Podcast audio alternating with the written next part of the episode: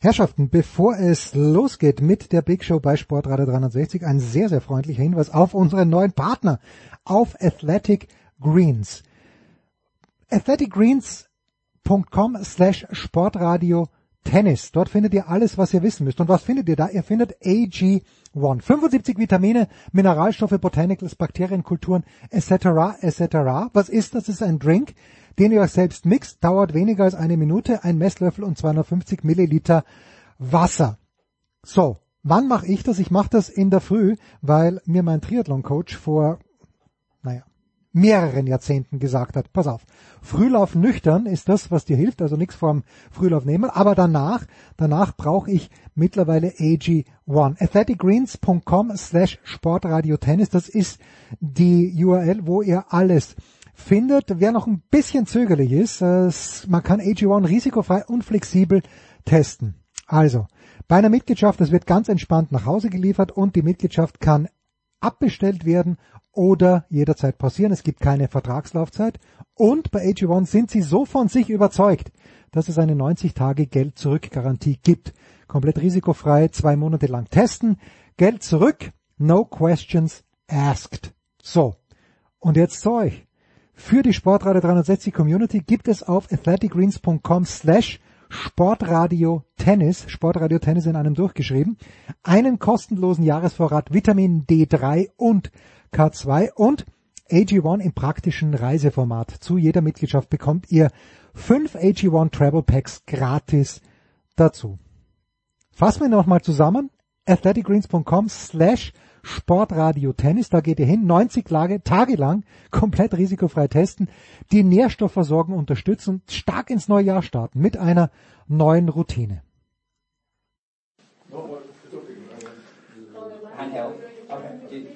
Just quiet quickly, please. Ja, sag einmal. Wer hat an der Uhr gedreht? Ist es wirklich schon so spät? Ist denn schon wieder Big Show?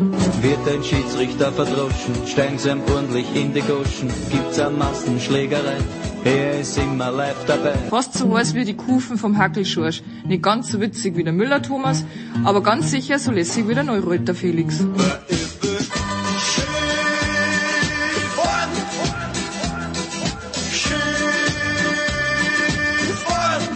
Hockt euch hin, vielleicht ein Weißbier oder zwei und auf jeden Fall ein paar Würst. Mit einem gescheiten Senf dazu. Muss kein Händelmeier sein. Kann aber. Plötzlich müllert's vor dem Kasten, das Volk schreit Uwe, wie mir scheint. Da schießt der Müller knapp daneben, denn er war ja nicht gemeint. Die Big Show. Jetzt!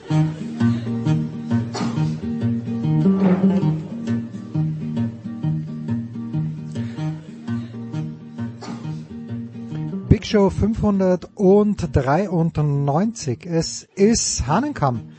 Woche. Das heißt, in ganz Österreich ruht die Arbeit, jeder schaut beim Skifahren zu. Wir nicht, wir bringen die Big Show, die Bundesliga ist zurück und wir plaudern mit Guido Schäfer und mit Andreas Renner über den deutschen Fußball. Christian Bernhard kommt zum italienischen Fußball dazu. Dann der NFL-Teil mit Andreas Renner, mit Nicolas Martin, mit Christian Schimmel. Weiter geht's danach mit Handball. Die Weltmeisterschaft Uwe Semrau kommentiert natürlich nach wie vor für Eurosport und Götzi ist auch wieder dabei beim großen Preis heute. Danach Michael Körner zur BBL Motorsport, Eddie Mielke und Stefan Heinrich zum allgemeinen Motorsport wieder Formel E. Danach Stefan Ehlen zur Formel 1. Gut, Skisport, ja, müssen wir natürlich auch behandeln, wollen wir behandeln. Tom Heberlein und Roman Stelzl, beide eigentlich auf dem Weg nach Kitzbühel. Ich erreiche sie, wir erreichen sie noch kurz vor Abfahrt. So, danach gehen wir endlich mal wieder in die USA zu Jürgen Schmieder und zu Heiko Olderb für gleich zwei Segmente. Danach eine Buchvorstellung, was heißt der Buch? Interview mit Nico Langmann. Wir hatten ihn im Sommer schon mal Österreichs bester Rollstuhl, Tennisspieler, hat jetzt auch ein Buch geschrieben. Und hinten raus drei Minuten quasi nach der Niederlage von Alexander Zverev haben wir den Davis Cup Kapitän erreicht in Melbourne, nämlich Michael Kohlmann. Da freuen wir uns drauf. Big Show 593 jetzt. Herrschaften, es geht also los in die Big Show 593 mit Fußball. Die Bundesliga ist wieder da und auch wieder da ist Andreas Renner von der Zone. Guten Morgen, lieber Andreas. Hallo. Und Es ist dabei und äh, wir ahnen schon. Wir werden sehr viel über Mainz sprechen und äh, auch sehr viel über Rasenballsport Leipzig. Mit dabei Guido Schäfer. Servus Guido. Servus, ihr Lieben. Guten Morgen. Ja, äh, ich, ich beginne mit dir, Guido. Ähm, was sind denn die großen Themen, was sind die Problemstellen, äh, die Leipzig im Moment hat? Ich glaube, Kunku wird nicht spielen können gegen die Bayern, dafür ist Timo Werner wieder da. Ähm, ja. Paint us a picture, please. Ja, die Vorbereitung ist wie immer sensationell gelaufen. Das sagen ja die Trainer und die Spieler nach jeder Vorbereitung. Die waren also äh, irgendwo in Abu Dhabi. Ja, Christopher Nkungu fehlt. Der fehlt noch drei, vier Wochen. Und er hat seine komplette Reha bisher auch in Paris absolviert. Man dachte schon, er kommt gar nicht mehr zurück. Mittlerweile ist der Deal mit äh, Chelsea London perfekt. Zumindest hat das die Leipziger Volkszeitung in Persona Guido Schäfer diese Woche geschrieben. Nee. Er geht im, Som im Sommer dahin, ja. Und lässt 65 Millionen Euro da und viele, viele Freunde. Toller Mann. Und äh, wir gönnen ihm alles und auch den nächsten Karriereschritt. Ja, also äh, den Bayern fehlen ein paar Spieler und RB fehlt eben Christopher Nkungu und Torwart Peter Gulaschi ja schon seit längerem. Aber das Stadion ist ausverkauft. Ganz Leipzig äh, vibriert und ganz Leipzig geht davon aus, dass den Bayern die berühmten Hosen aus Leder ausgezogen werden. Andreas, ähm, nicht, dass du Leipzig-Fan wärst, aber kannst du diesen Optimismus äh, verstehen in Leipzig? Lass mich mal so sagen, ich bin kein Leipziger, also äh, ich bin mir nicht sicher, ob ich äh, da ganz so enthusiastisch mitgehen würde äh, bei der ganzen Geschichte. Man muss jetzt dann doch ehrlicherweise sagen, dass äh, äh in der letzten Zeit, wenn es zwischen äh, Bayern und Leipzig ähm, tatsächlich um was ging, doch Bayern dann meistens das äh, bessere Ende für sich äh, hatte und dann auch relativ deutlich. Sagen wir es mal so, aus äh, neutraler Sicht für die Fußball-Bundesliga und die Spannung in der Fußball-Bundesliga Bundesliga wäre es natürlich gut, weil ähm, wenn nach diesem Spiel, nach einem möglichen Bayern-Sieg, Leipzig auf einmal neun Punkte hätte und Leipzig ist halt einer von den zwei, drei potenziellen Kandidaten, der äh, Bayern das Leben äh, aufgrund der individuellen Qualität der Mannschaft schwer machen kann, das wäre natürlich schon richtig blöd. Insofern kann ich mir halt schon vorstellen, dass man aus neutraler Sicht äh, Leipzig die Daumen drücken würde. Äh, aber ähm, ich weiß nicht, wie groß mein Optimismus ist. Gerade bei Nkunku muss man halt auch wirklich sagen, im Vergleich zu den Ausfällen, die die Bayern haben, Nkunku ist halt wirklich einer, der dieser Leipziger Mannschaft was Besonderes gibt. Ja? Äh, also der, der, das ist wirklich der, der außergewöhnliche Spieler in dieser Mannschaft äh, und deswegen auch so begehrt europaweit. Ähm, da bin ich mir nicht sicher, ob das nicht eine Schwächung zu viel ist. Guido, was kannst du entgegenhalten? André Silva scheint mir sehr, sehr optimistisch zu sein. Ja, André Silva, der hat einen Stein im Brett oder mehrere äh, beim Marco Rose, beim, beim Cheftrainer. Äh, ja, äh, der kann den Nkungu natürlich nicht ersetzen. Gar keiner kann den Nkungu ersetzen. Aber es gibt ja noch ein paar andere ganz gute Fußballer, die da sind. Der Dominik Czoboschlei ist unter Rose wie eine Art Neuzugang. Ne? Der, der spielt sensationell, der zeigt jetzt endlich, was er kann. Dani Olmo ist endlich auch mal fit der kam ja von der Nationalmannschaft der Spanischen immer mit einer Zerrung und äh, hat die dann hier in Leipzig ausgerührt und als er wieder fit war, ist er zur Nationalmannschaft gefahren und hat sich dort die nächste Zerrung geholt. Also äh, der Marco Rose ist, äh, glaube ich, der große Vorteil des Ganzen, weil er weiß, wie man äh, ein nasses Handtuch anzündet. Das gilt, äh, da geht es um Fußballer und auch um die Fans. Er weiß, was für ein Fußball man gegen die Bayern spielen muss. Und das bedeutet, äh, der Kollege hat gerade richtig gesagt, äh, die letzten Spiele, die gingen ja nicht gut aus. Da gab es ja richtig auf die Mütze. Äh, das bedeutet, dass man mit dieser Kaninchen-Schlange-Nummer kommt man nicht weit gegen die Bayern. Natürlich müssen sie mutig spielen, sie müssen hochpressen, sie müssen selbst Chancen kreieren und auch äh, die Bayern vor Probleme stellen. Wenn du nur zweimal aufs Tor schießt, dann hält der Herr Ulreich diese Bälle oder vielleicht auch der Herr Sommer. Aber wenn du zehnmal drauf schießt, dann merkt man vielleicht, dass kein Manuel Neuer im Tor steht und dass die Bayern-Abwehr ein bisschen irritiert ist. Das ist ja noch ein glänzender Fußballer dazu, der Neue. Also ich glaube, dass einiges doch für Bayern, äh, für, für RB spricht. Das wird ein Ritt auf der Rasierklinge, sagt man so schön. Und äh, RB gewinnt das 3 zu 2. Naja, also gut, ein Unterhaltungswert mit fünf Toren an einem Freitagabend, das wäre ja. nur allzu gut. Ähm, äh, jetzt ist es so, Andreas, wenn man eine Tennisanalogie äh, ziehen möchte, Novak Djokovic zu besiegen, da braucht es bestimmte Fähigkeiten und es braucht ein Glauben daran. Und es gibt nur ganz wenige Spieler, die beides haben im Grunde genommen. Und das Gleiche denke ich mir, um die Bayern zu besiegen, brauchst du zum einen guten Kicker, aber du gute Kicker, du brauchst aber auch den Glauben daran, das zu können. Leipzig, da mache ich einen Haken dran. Wo machst du noch einen Haken dran, Andreas? Wer könnte noch den Glauben und die spielerische Klasse haben? Gerade aufgrund der letzten Spiele bin ich mir dabei Leipzig auch gar nicht so sicher. Also wir reden jetzt über fußballerische Qualität bei RB Leipzig, die ist unbestritten, das ist gar keine Frage. Ähm, wobei wir jetzt nicht sagen wollen, dass die individuell so gut besetzt sind wie die Bayern, nur dass, dass wir uns da nicht falsch verstehen. Ja. Nur äh, da ist eine Menge Qualität da und wenn die zehnmal gegen Bayern spielen, sollten die eine Chance haben, zweimal drei bis vier davon zu gewinnen. Okay, okay, ja.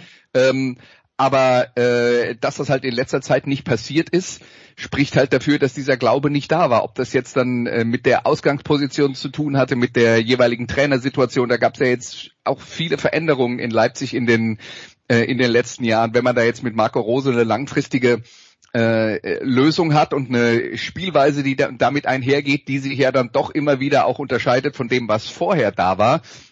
Wenn sich das etabliert und die Mannschaft lernt, dass sie äh, unter diesen Rahmenbedingungen eine Chance hat, Bayern richtig weh zu tun, dann glaube ich, kann man dieses Selbstbewusstsein, diesen Glauben entwickeln. Aber der Glaube muss ja irgendeine Basis haben. Und wenn du jedes Mal auf die Mütze kriegst, äh, muss er halt erstmal, muss halt erstmal gegensteuern. Und ich würde sagen, für Leipzig ein Spiel hinzulegen, ähm, das tatsächlich ein Tanz auf der Rasierklinge ist, wie Guido das sagt, und das bis zum Schluss spannend ist, egal ob man das dann 3-2 gewinnt oder 3-2 verliert, das würde ich jetzt schon erstmal als Erfolg sehen im Sinne von, ähm, man zeigt zumindest mal wieder, dass man, äh, dass man äh, bereit ist, den Gegner äh, wirklich ernsthaft herauszufordern.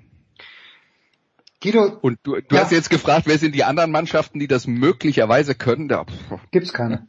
Ich, ich weiß nicht. Ähm, tu mir schwer in dem, also ich, ich müsste halt von Dortmund mehr Positives sehen, um zu, daran zu glauben, dass die so weit sind. Bei Eintracht Frankfurt könnte man sagen, die haben in der Hinrunde viel Gutes geschafft, aber im direkten Duell haben sie, ich glaube, sechs Tore kassiert gegen die Bayern. Und äh, ähm, ja, bei Freiburg war es ja auch so, dass man gesagt hat, hey, das ist jetzt mal eine Herausforderung für die Bayern und da ging das, glaube ich, auch 4-0 aus oder irgend sowas in der Preislage. Also ich persönlich warte noch auf jemand, an den ich glaube. Äh, und äh, ja, und ich vermute halt, die glauben auch selber nicht so hundertprozentig an sich aufgrund dessen, was ja, in den äh, letzten Wochen, Monaten und Jahren passiert ist. Guido, du, du als ehemaliger Fußballspieler, warum, wie ist es zu erklären, dass Marco Rose jetzt so gut nach Leipzig passt und äh, man hört ja auch aus Gladbach, ich glaube Christoph Kramer hat mal gesagt, er würde nie irgendein schlechtes Wort über Marco Rose ja. verlieren, äh, weil er so ein guter Typ ist. Aber in Dortmund hat es ja zumindest international nicht funktioniert. In der Meisterschaft hat es besser funktioniert als jetzt unter ja. Edin Terzic.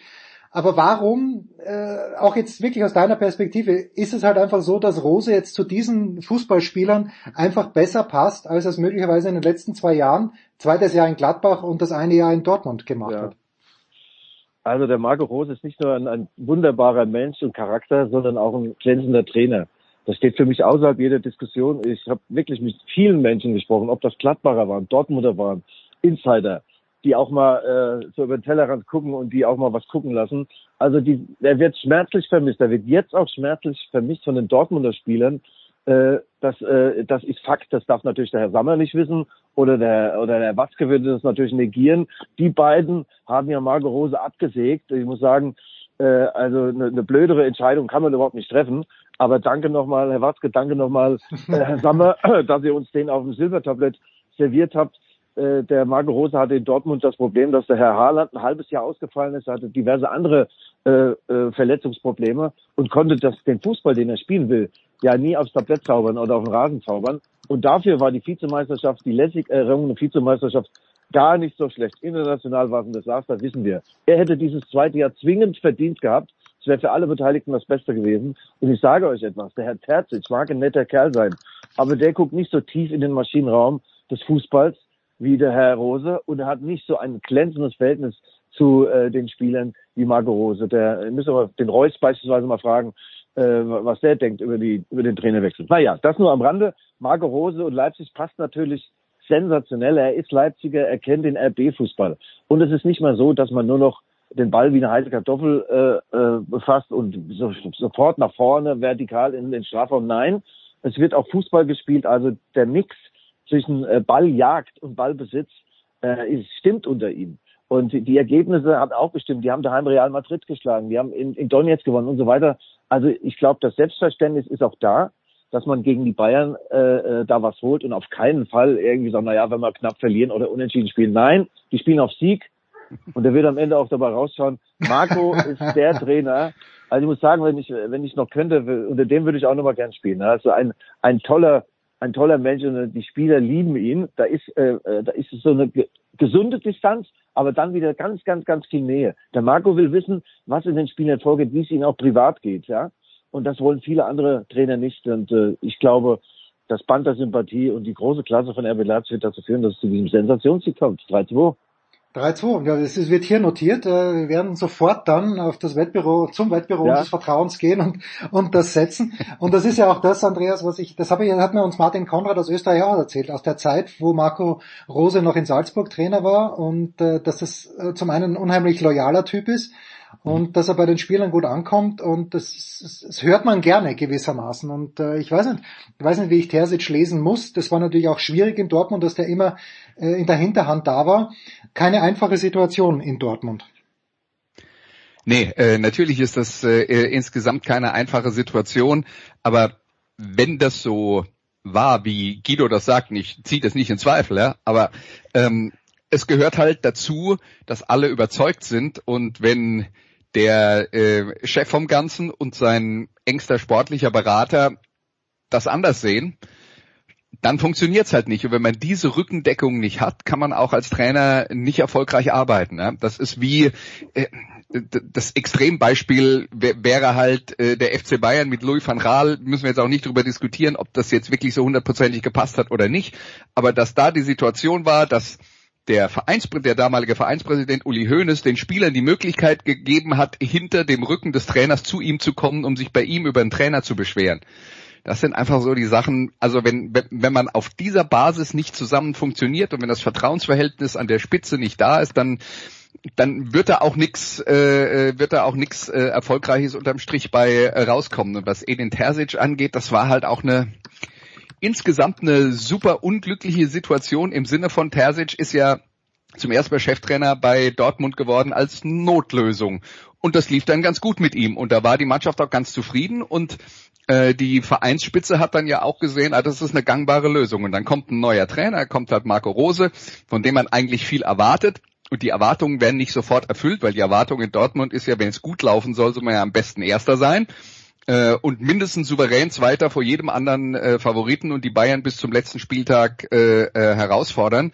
Äh, wenn das dann halt nicht ähm, äh, gegeben ist und äh, Guido hat ja schon gute Gründe angeführt, warum das, äh, warum das da nicht war. Und gerade auf den Erling Haaland kann eine Mannschaft wie Dortmund halt nicht verzichten, wenn die im Prinzip darum aufgebaut ist, dass äh, dieser Stürmer da ist. Äh, also wenn es diese äh, Probleme gibt und da ist dann diese Lösung in der Hinterhand, wo man sagt, ja, das ist unser eigener Mann aus dem eigenen Verein, das lief doch schon gut, wenn du dann als Externer dazukommst, dann äh, ja, ist es wirklich schwierig, ein, äh, äh, ein Standing zu etablieren. Das hat halt aus äh, diversen Gründen nicht äh, funktioniert und das sehe ich dann halt auch so, dass das über die Qualitäten eines Trainers wie Marco Rose wenig aussagt.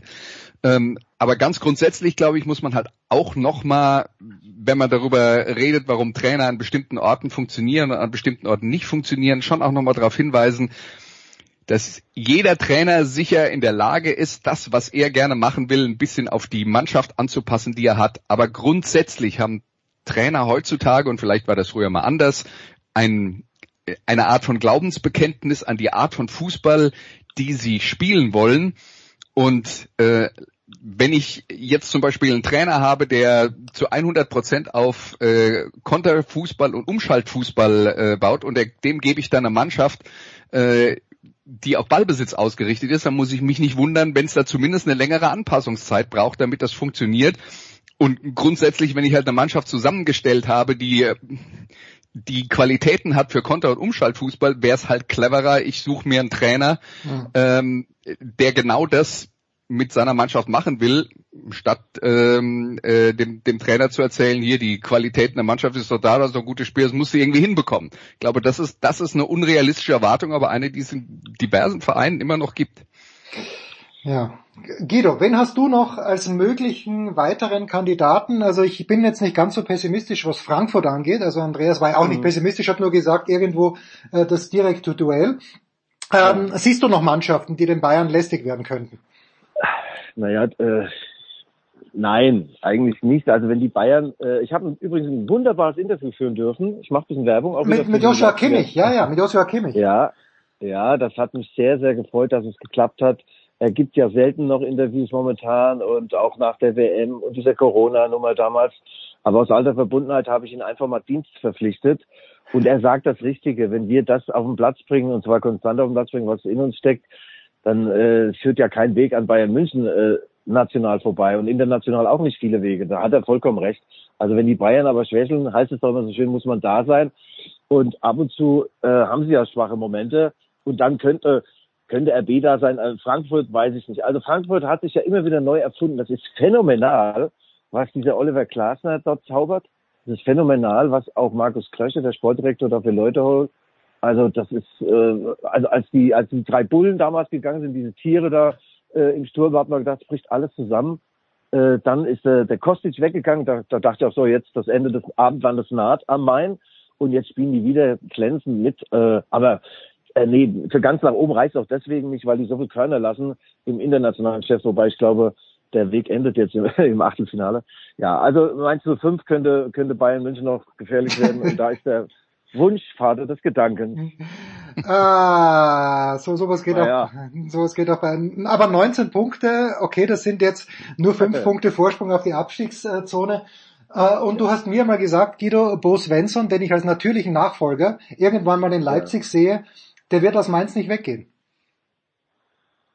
Ach ja, das ist doch nichts im Leben in Stein gemeißelt. Ich habe auch damals gedacht, ich gehe aus Mainz nicht weg und dann bin ich rausgeschmissen worden bei der ruhmreichen Allgemeinen Zeitung in Mainz und bin in Leipzig gelandet. Äh, der Bo Svensson, das und Mainz 5, das passt natürlich sensationell, aber es gibt Beziehungen, die verändern sich auch über Jahre und äh, das kann ein Misserfolg sein oder ein, ein relativer Misserfolg, wie auch immer der wahrgenommen wird oder äh, unmoralische Angebote von anderen Vereinen. Also der Bo, ich schätze mal, dass er vielleicht eine Million hat jetzt maximal im Jahr dort, Million Euro. Wenn dann ein Verein um die Ecke kommt und sagt, du, wir haben für dich drei Millionen, ja. mein Lieber, komm mal rüber. Und dann äh, könnte es sein, dass der Trainer dann sagt, ja, und äh, äh, der Kollege hat recht. Ähm, ich sehe das auch so, dass, äh, dass viele Vereine äh, da ein Problem haben, äh, eine Philosophie. Also der Verein muss für eine Philosophie stehen, RB steht für den, den Fußball. Da brauchst du auch den dazugehörigen Trainer, das ist völlig klar. Und bei manchen Vereinen ändert sich alles wieder mit dem neuen Trainer. Sind jede Menge Paradigmenwechsel. Wieder, ach, der setzt wieder Ballbesitz, der setzt auf den Spieler, der setzt auf den. Also da kann nichts wachsen und nichts entstehen.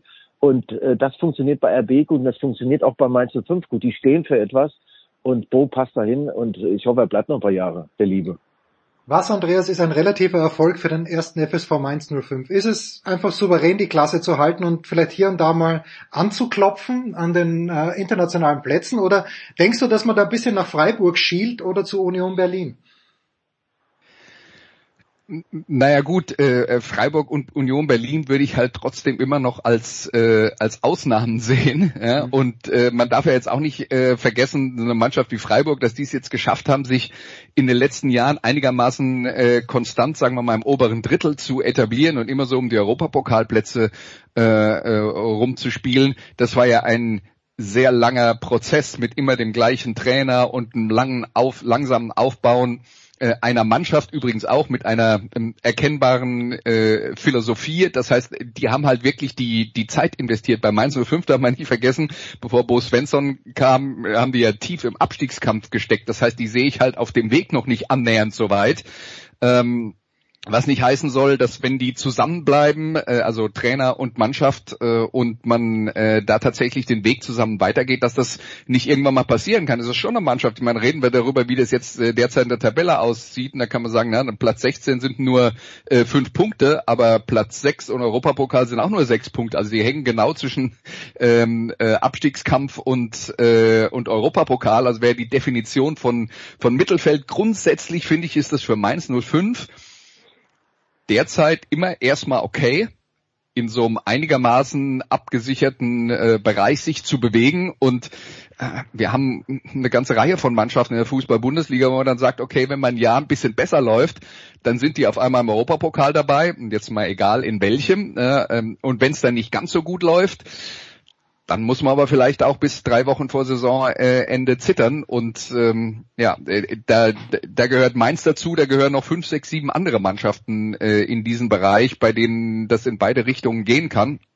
Und um da rauszukommen und sich dann tatsächlich oben zu etablieren, wie das jetzt äh, Freiburg und Union äh, geschafft haben, würde ich sagen, braucht es wahrscheinlich noch äh, noch ein bisschen mehr Zeit und man braucht dann dieses eine Erfolgserlebnis und was dann wirklich Freiburg und Union geschafft haben, ist, dass man dieses eine Erfolgserlebnis hatte, dann Europapokal gespielt hat und trotzdem, es war immer das Klischee, dann spielt man einmal Europapokal, der nächsten Saison hat man die Herausforderung, dass man so viele Spiele hat und dann rutscht man auf einmal ja. wieder in Abstiegskampf. Ja? Und ja. genau das ist bei den beiden ja nicht passiert und das ist wirklich extrem beeindruckend, aber dafür braucht man halt auch wirklich eine breite Basis an guten Spielern und eine etablierte Philosophie ähm, wo man viele Optionen hat, um das dann umzusetzen. Guido, du stimmst zu. Ja, äh, ich finde ja erstmal schön, dass Mainz 5 so einen breiten Raum äh, bekommt. Natürlich. Also äh, für, für uns Mainzer ist jede äh, Bundesliga-Saison nicht gerade ein Geschenk, aber es ist etwas, was wertgeschätzt wird nach wie vor in und um Mainz herum. Ähm, wir gehören aber äh, per se nicht mehr automatisch zu den Abstiegskandidaten und da, wo wir sind, ist es wunderbar. Da, äh, da, da fühl, das fühlt sich gut und richtig an. Natürlich willst du dann irgendwann mal deine Anforderungen steigen ja auch. Das sehe ich ja bei mir daheim auch. Jetzt habe ich plötzlich ein drittes Auto gekauft, und, obwohl ich mir das gar nicht leisten kann. Äh, du willst ja dann auch schöner und attraktiver werden und sexier. Aber sagen wir, meinst du fünf, ein Jahr Europapokal, dann krauchen wir auf dem Zahnfleisch. Wir haben äh, diesen, diesen Kader nicht dafür. Das muss alles wachsen. Insofern Besitzstandswahrung, Bundesliga, wunderbar. Bleibt, bleibt wo ihr seid. Mainz wie singt und lacht. So, und äh, zum Abschluss, Guido, noch die Frage äh, bisschen über den Kanal drüber, weil wir wissen ja, dass du mit Jürgen Klopp ein ganz besonderes Verhältnis hast. Der hat jetzt äh, vor ein paar Tagen das schlechteste Spiel in seiner Amtszeit als Trainer, glaube ich, überhaupt äh, gesehen. Ja. Ähm, glaubst du denn, dass äh, wie kann es wieder aufwärts gehen? Weil der Vertrag ist ja langfristig, den Klopp in, in ja. Liverpool hat. Ja, Moment mal, Jens, ja, sensationell haben sie jetzt im FA Cup gewonnen. Das ist wahr. Erster, erster Sieg, ja, genau. einmal auf Tor geschossen, ein Tor, 100% Quote. Jeder Versicherungsvertreter wäre froh, wenn er so eine Abschlussquote hätte. Nein, mal ganz im Ernst. Äh, der Fluch der guten Taten, äh, der lastet schon ein bisschen auf dem FC Liverpool. Die letzten Jahre waren unfassbar zehrend und auch sehr, sehr, sehr erfolgreich. Wir haben vielleicht aus dem Fokus verloren. Die letzte Saison, es war äh, eigentlich äh, unfassbar, dass sie dieses Champions League Finale nicht gewinnen. Die spielen auf ein Tor von Real Madrid, auf ein Tor, spielen, spielen, spielen und die schießen einmal aufs Tor und gewinnen. Also der Champions League Sieg wäre verdientermaßen in der Vitrine von Liverpool gelandet. Dann sind sie einen Punkt in der Meisterschaft hinter, hinter Man City gelandet und glaube ich, äh, FA Cup haben sie ja gewonnen. Also äh, das war auch wieder eine Sensationssaison, die momentan, an die momentan natürlich keiner denkt. Es ist schwer. Es ist sehr, sehr schwer. Der Jürgen hat letzte Woche oder vor ein paar Wochen, nee, während der Vorbereitung hat er mal gesagt, äh, uns trifft das besonders, diese Vielzahl der Spiele. Dann hat er drei, vier elementare Ausfälle. Dann hat er vier, fünf, die nicht im Zenit seines, äh, ihres Könnens sind. Und dann ist es in der Premier League eben so, wenn du nicht das lieferst, was du drauf hast, dann verlierst du Spiele. Das sind mittlerweile alles topfitte Mannschaften, die sind aufmunitioniert, auch personell, die haben ja Kohle ohne Ende. Das ist ja unfassbar, was da, was da alles Wer, wer bei drei nicht auf dem Baum wird, der wird geholt und wer auf dem Baum ist, der wird noch runtergeschüttet von diesem Premier League Verein. Äh, also Jürgen Klopp hat seinen Vertrag bis 2026 verlängert, weil er diesen Verein liebt, weil er Erfolge liebt. Und ich bin mir todsicher, dass er keine Sekunde darüber nachdenkt, hm, war vielleicht ein Fehler, hätte ich vielleicht doch jetzt sagen sollen, komm, geh nächstes Jahr und, äh, und so weiter. Nein, er ist derjenige, der die Probleme erkannt hat und er ist derjenige, der die Probleme auch löst. Also Jürgen Klopp, wer sonst? Das ist mein Wort. Guido, vielen, vielen Dank. Andreas hat es noch nicht überstanden. Wir machen eine kurze Pause. 3 zu 2 hat Guido Schäfer getippt. Wir werden uns das am Freitagabend selbstverständlich anschauen. Äh, I'm all for it, sage ich nur. Guido, vielen Dank. Kurze ja, Pause. Danke.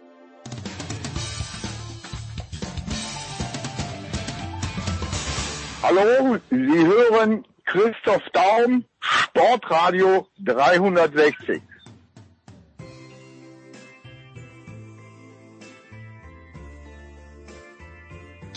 Ja, in der Big Show 593 geht's weiter mit dem Fußball. Andreas Renn ist dabei geblieben und ich freue mich äh, sehr, einen Mann äh, zu begrüßen, den ich live einmal gesehen habe, ohne zu wissen, dass es ist. Eine ganze Stunde lang und den ich aber vergangene Woche beim 5 zu 1 des SSC Napoli gegen Juventus Turin auch bei der Zone gehört habe.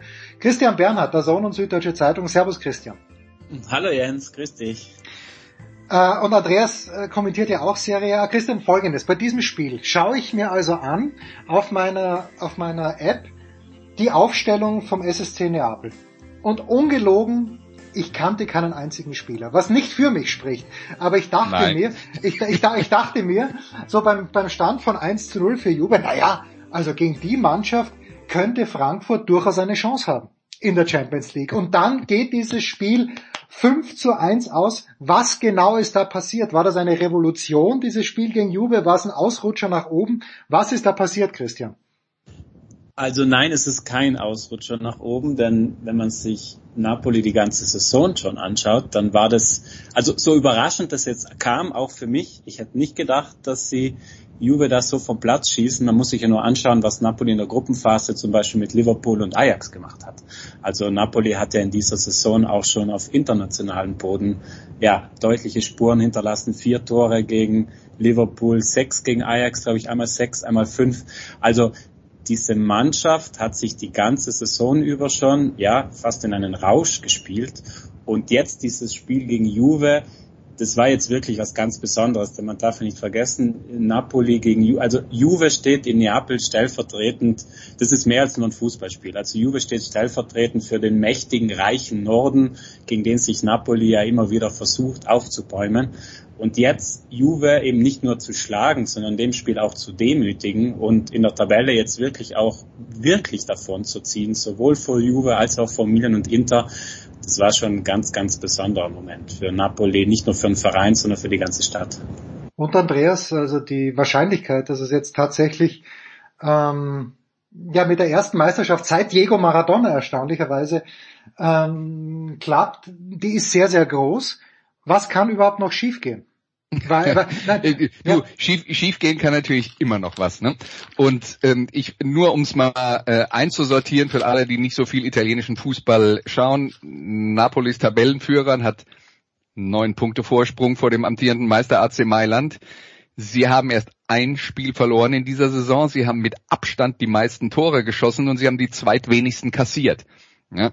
Ähm, also das ist eine Mannschaft, die keine offensichtlichen Schwachpunkte hat. Und ich finde, was man herausstellen muss, ist tatsächlich, dass das durchaus überraschend ist, weil Napoli ja jetzt über die letzten Jahre ähm, oder man kann fast sagen über das letzte Jahrzehnt eine relativ konstant oben mit dabei war und hatte eine Mannschaft, die so aufgebaut war, äh, um Spieler wie Marek Hamschick, der ist jetzt schon eine Weile nicht mehr mit dabei, aber Dries Mertens hat nach der letzten Saison aufgehört, Lorenzo Insigne ist nach äh, Kanada gegangen, ähm, oder in die USA, weiß gar nicht mehr genau, und ähm, äh, ist, ist auch nicht mehr mit dabei. Das waren prägende Spieler dieser Mannschaft. Und ich glaube, viele haben vor dieser Saison erwartet, dass es erstmal einen Schritt zurückgeht, weil ja da so ein Kern ersetzt werden musste, der vorher äh, für diese Mannschaft als wichtig galt. Und dass das so gut läuft, äh, hat, glaube ich, praktisch niemand erwartet. Jetzt muss man sagen, wenn die offen, die, die offensichtliche Frage, was kann schiefgehen? Ähm, Napoli war letzte Saison nach der halben Spielzeit auch ganz vorne in der Tabelle und denen ist am Ende die Luft ausgegangen. Und das hat auch ein bisschen was mit Kadertiefe zu tun. Äh, Sie haben jetzt in dieser Saison noch nicht angedeutet, dass das ein größeres Problem ist. Und ich glaube, was, was Ihnen vermutlich auch geholfen hat, ist diese lange äh, WM-Pause, bei denen ja die italienische Nationalmannschaft, äh, äh die italienischen Nationalmannschaftsspieler tatsächlich auch frei hatten. Und ähm, ja, wo man dann vielleicht davon ausgehen kann, dass äh, dass dieses dieses dicht gedrängte Programm, was in den letzten Jahren ein Problem war, wo dann am Ende dann vielleicht ähm, äh, so ein bisschen die Körner gefehlt haben, dass das nicht passiert. Aber na natürlich wäre es vorstellbar, dass wenn die äh, jetzt in der Champions League weiter erfolgreich spielen und die Herausforderungen kommen, und das sind ja dann immer wieder sehr schwere Spieler und meist, Spieler unter Spiele unter der Woche und meistens deutlich schwerer als das, was man zu Hause äh, auf dem Programm hat, dass da vielleicht der Fokus verloren geht. Also die Gefahren sind natürlich schon noch da, aber die haben sich ein super Polster erarbeitet. Das kann man auf jeden Fall sagen. Ja. Welchen Anteil hat der Trainer dran? Christian. Ja, einen sehr, sehr großen. Es ist schön, dass wir mal über Luciano Spalletti sprechen, weil ich glaube, der oft ein bisschen untergegangen ist. Also für mich, äh, so wie Andreas ja auch äh, angedeutet hat, für mich ganz klar die zentrale Figur. Also Napoli hat ja im Sommer nicht nur Insigne und Mertens verloren, die haben zum Beispiel auch Koulibaly, den absoluten Abwehrchef der letzten Jahre verloren, Fabian Ruiz, spanischer Nationalspieler, der jetzt bei PSG ist, Ospina im Tor. Also die haben wirklich die komplette erfahrene Achse verloren, wo man sich erstmal dachte, okay, schauen wir mal, wie sie das Ganze jetzt angehen. Und was Balletti dann äh, aus dieser Mannschaft äh, gemacht hat, jetzt schon in diesen ersten Monaten, das ist einfach nur herausragend. Also Spalletti war ja bisher, wenn es um Titelgewinne geht, äh, er hat in Italien noch keinen einzigen Titel gewonnen. Also seine einzigen Titel hat er als Zenit St. Petersburg Trainer gewonnen, im Ausland, in Russland, aber in Italien noch nicht. Ähm, das hing ihn immer so ein bisschen an. Es hieß immer, ah ja, Spalletti ist ein guter Fußballtrainer, ein guter Fußballlehrer, aber wenn es dann eben hart auf hart kommt, äh, dann schaffen es seine Mannschaften irgendwie nicht, den letzten Schritt zu machen. Aber jetzt muss man sagen, also er ist, also diese Mannschaft, das ist eine Fußballmaschine und das meine ich im positivsten aller Sinne. Also wie viele Variantenreichtum sie haben, klar, man kann über Einzelne jetzt reden, über Osimhen vorne, den Topstürmer, über Quarazkelia, den im Sommer, glaube ich, kein einziger wirklich in Europa groß gekannt hat und der jetzt ja der Senkrechtstarter Europas einfach ist. Aber im Prinzip ist es das Kollektiv und das Kollektiv hat eben Spalletti kreiert. Also es ist eine Mannschaft, die wahnsinnig unterschiedliche offensive Varianten hat, die eben mit Osimhen die Tiefe attackieren kann, die über ein sehr, sehr gutes Kurzpassspiel verfügt, wo Lobotka eben im zentralen Mittelfeld die Fäden zieht. Die Außenverteidiger schalten sich weit vorne mit ein, sind eigentlich fast Außenstürmer auch. Und das Ganze aber eben so gut ausbalanciert, dass es auch defensiv gegen den Ball gut funktioniert. Dazu sind sie zum Beispiel in der Serie A mit Abstand die beste Mannschaft nach Eck Ballen, also nach Standards, die meisten Tore. Also auch da haben sie sich Lösungen erarbeitet. Ähm, Spalletti macht da wirklich, ist auf dem Weg dazu, da sein Meisterstück zu machen. Und noch ein Satz eben zu Spalletti, das Ganze ging ja schon früh los. Also vielleicht erinnern sich noch ein paar, äh, Anfang oder in 2005, 6, 7, 8, 9 rum, da war Spalletti bei der Roma. Und mhm. da hat er bei der Roma Francesco Totti ins in, in den Mittelsturm gezogen. Totti, der damals ein Zehner war, wie er im Bilderbuch steht, hat aber unter äh, Spalletti, weil er das erkannt hat, eine komplett neue Rolle eingenommen, ist da ein richtiger Knipser geworden und Spalletti war da so auch einer der ersten, der eben diese falsche Neun sozusagen auch äh, eingeführt hat. Das eben nur um zu zeigen, dass Spalletti schon seit vielen, vielen Jahren, wenn es darum geht, Ideen zu erkennen und auch gut umzusetzen, immer schon sehr gute Arbeit gemacht hat. Was gefehlt hat, war bis jetzt eben der Titel in Italien und da ist er aber jetzt auf einem unfassbar guten Weg. Ja, Andreas hat ja schon gesagt, neun Punkte Vorsprung und jetzt äh, möchte ich einer meiner Lieblingsschüler mit ins Spiel bringen, Andreas. Das ist der Luca, der in einer jugendlichen Verirrung dem FC Augsburg anhängt, der aber auf der anderen Seite ein großer Fan des AC Mailand ist, was ich ja früher auch war, als ich wenigstens noch ein paar Spieler kannte. Ähm, ist diese, diese zweite starke Saison, die der AC Milan jetzt spielt, ja eigentlich hintereinander nach der Meisterschaft, ist das eher als Erfolg zu werten oder ist es, denkst du, ein bisschen enttäuschend, dass der Abstand zu Neapel dann doch so groß ist? Ich würde insofern widersprechen, als ich sagen würde, es ist die dritte starke Saison, die die äh, in Folge spielen. Und ähm, ja, äh, ich, ich würde es grundsätzlich als Erfolg sehen. Ich weiß, es fällt vielleicht den Fans von äh, Milan schwer, aber grundsätzlich ist ja so, muss man auch mal, mal den Schritt zurückgehen, als der Trainer gekommen ist, Stefano Pioli. Ähm, der war so eine Art Not Notlösung. Da gab es ja dann damals die Gerüchte, Rangnick. dass die den gleich wieder loswerden wollen ja, oder sollte Ralf Rangnick kommen. Ja, ja, genau. Äh, äh, genau, und ähm, äh, der hat sich dann etabliert äh, und äh, hat gezeigt, dass er die Mannschaft nach vorne bringen äh, kann und äh, das, der hat eine Mannschaft entwickelt mit vielen guten jungen Spielern, ähm, bei denen jetzt äh, im Vergleich zur vergangenen Saison im Moment halt die Herausforderung ist, dass Napoli so ein Tempo vorgelegt hat, ähm, dass die halt vorne sind. Und ich habe vorhin schon mal gesagt, das war auch im Lauf der letzten Saison lange so, dass Napoli vor Milan stand, aber halt nie mit diesem großen Vorsprung. Äh, trotzdem glaube ich, dass ähm, Milan insgesamt eine gute Saison spielt. Die haben auch erst zwei Spiele verloren in der Serie A in dieser Spielzeit, aber im Moment ist gerade ein schlechter Zeitpunkt, um über, äh, äh, über Milan zu reden und über das, was bei denen gut läuft, weil die haben jetzt äh, in der Liga äh, haben sie gegen die Roma 2-0 geführt und in den letzten äh, fünf Minuten noch zwei Tore kassiert, unentschieden gespielt. Dann haben sie in Lecce gespielt, ja. sind in der ersten Halbzeit überrannt worden, haben am Schluss auch gerade so mit Hängen und Würgen noch einen Punkt geholt. Das heißt, in der Liga waren es zwei Unentschieden. Dann haben sie in der Coppa ähm, in Überzahl in der Verlängerung in Torino oder gegen Torino verloren und Gestern Abend war Superpokal ausgetragen in Riyadh gegen Inter, den Stadtrivalen. Da haben sie 3-0 verloren, obwohl sie mit fast ihrer besten Elf angetreten sind. Also das sind jetzt schon so ein paar Sachen hintereinander passiert bei Milan, wo man sagt, boah, also ähm, bei denen reißt es gerade so ein bisschen ab äh, und äh, jetzt ist dann nächste Woche die Herausforderung Lazio. Die sind auch nicht super drauf, aber die gehören halt auch zum äh, oberen Drittel der Serie A. Also das ist dann auch kein leichtes Spiel. Und Milan ist gerade in einer kritischen Phase und die müssen möglichst schnell wieder in die Spur kommen, wenn sie halt zumindest mal die Herausforderung, äh, ähm, Napoli weiter unter Druck zu setzen, aufrechterhalten wollen. Das heißt also, Christian, äh, dem Luca muss der kalte Angstschweiß über die Stirn rennen, oder nicht? Nee, das muss ihm nicht, wie Andreas ja gesagt hat. Also im Moment jetzt der Eindruck der letzten Tage ist, negativer, gerade eben dieses 0-3 gestern gegen Inter, das tut besonders weh, weil gegen deinen Stadtrivalen dann auch noch so deutlich zu verlieren, ähm, das wird hängen bleiben, da wird Pioli jetzt auch viel mentale Arbeit leisten müssen, aber der Punkt ist ganz, man kann es, wenn man den großen Bogen spannt, relativ einfach erkennen. Milan hat im Vergleich zum exakten Vor äh, Zeitpunkt der letzten Saison nur ein Punkt weniger geholt. Also mhm. Milan ist eigentlich im Soll. Der Riesenunterschied ist einfach, dass Napoli diese herausragende Saison spielt und deshalb äh, Milan jetzt diesen Rückstand hat. Aber was man auch nicht vergessen darf, Milan hat zum Beispiel im Unterschied zur vergangenen Saison stehen sie im Champions League Achtelfinale. Also sie haben die Gruppenphase überstanden, bekommen es jetzt dann ja im äh, Februar mit Tottenham zu tun.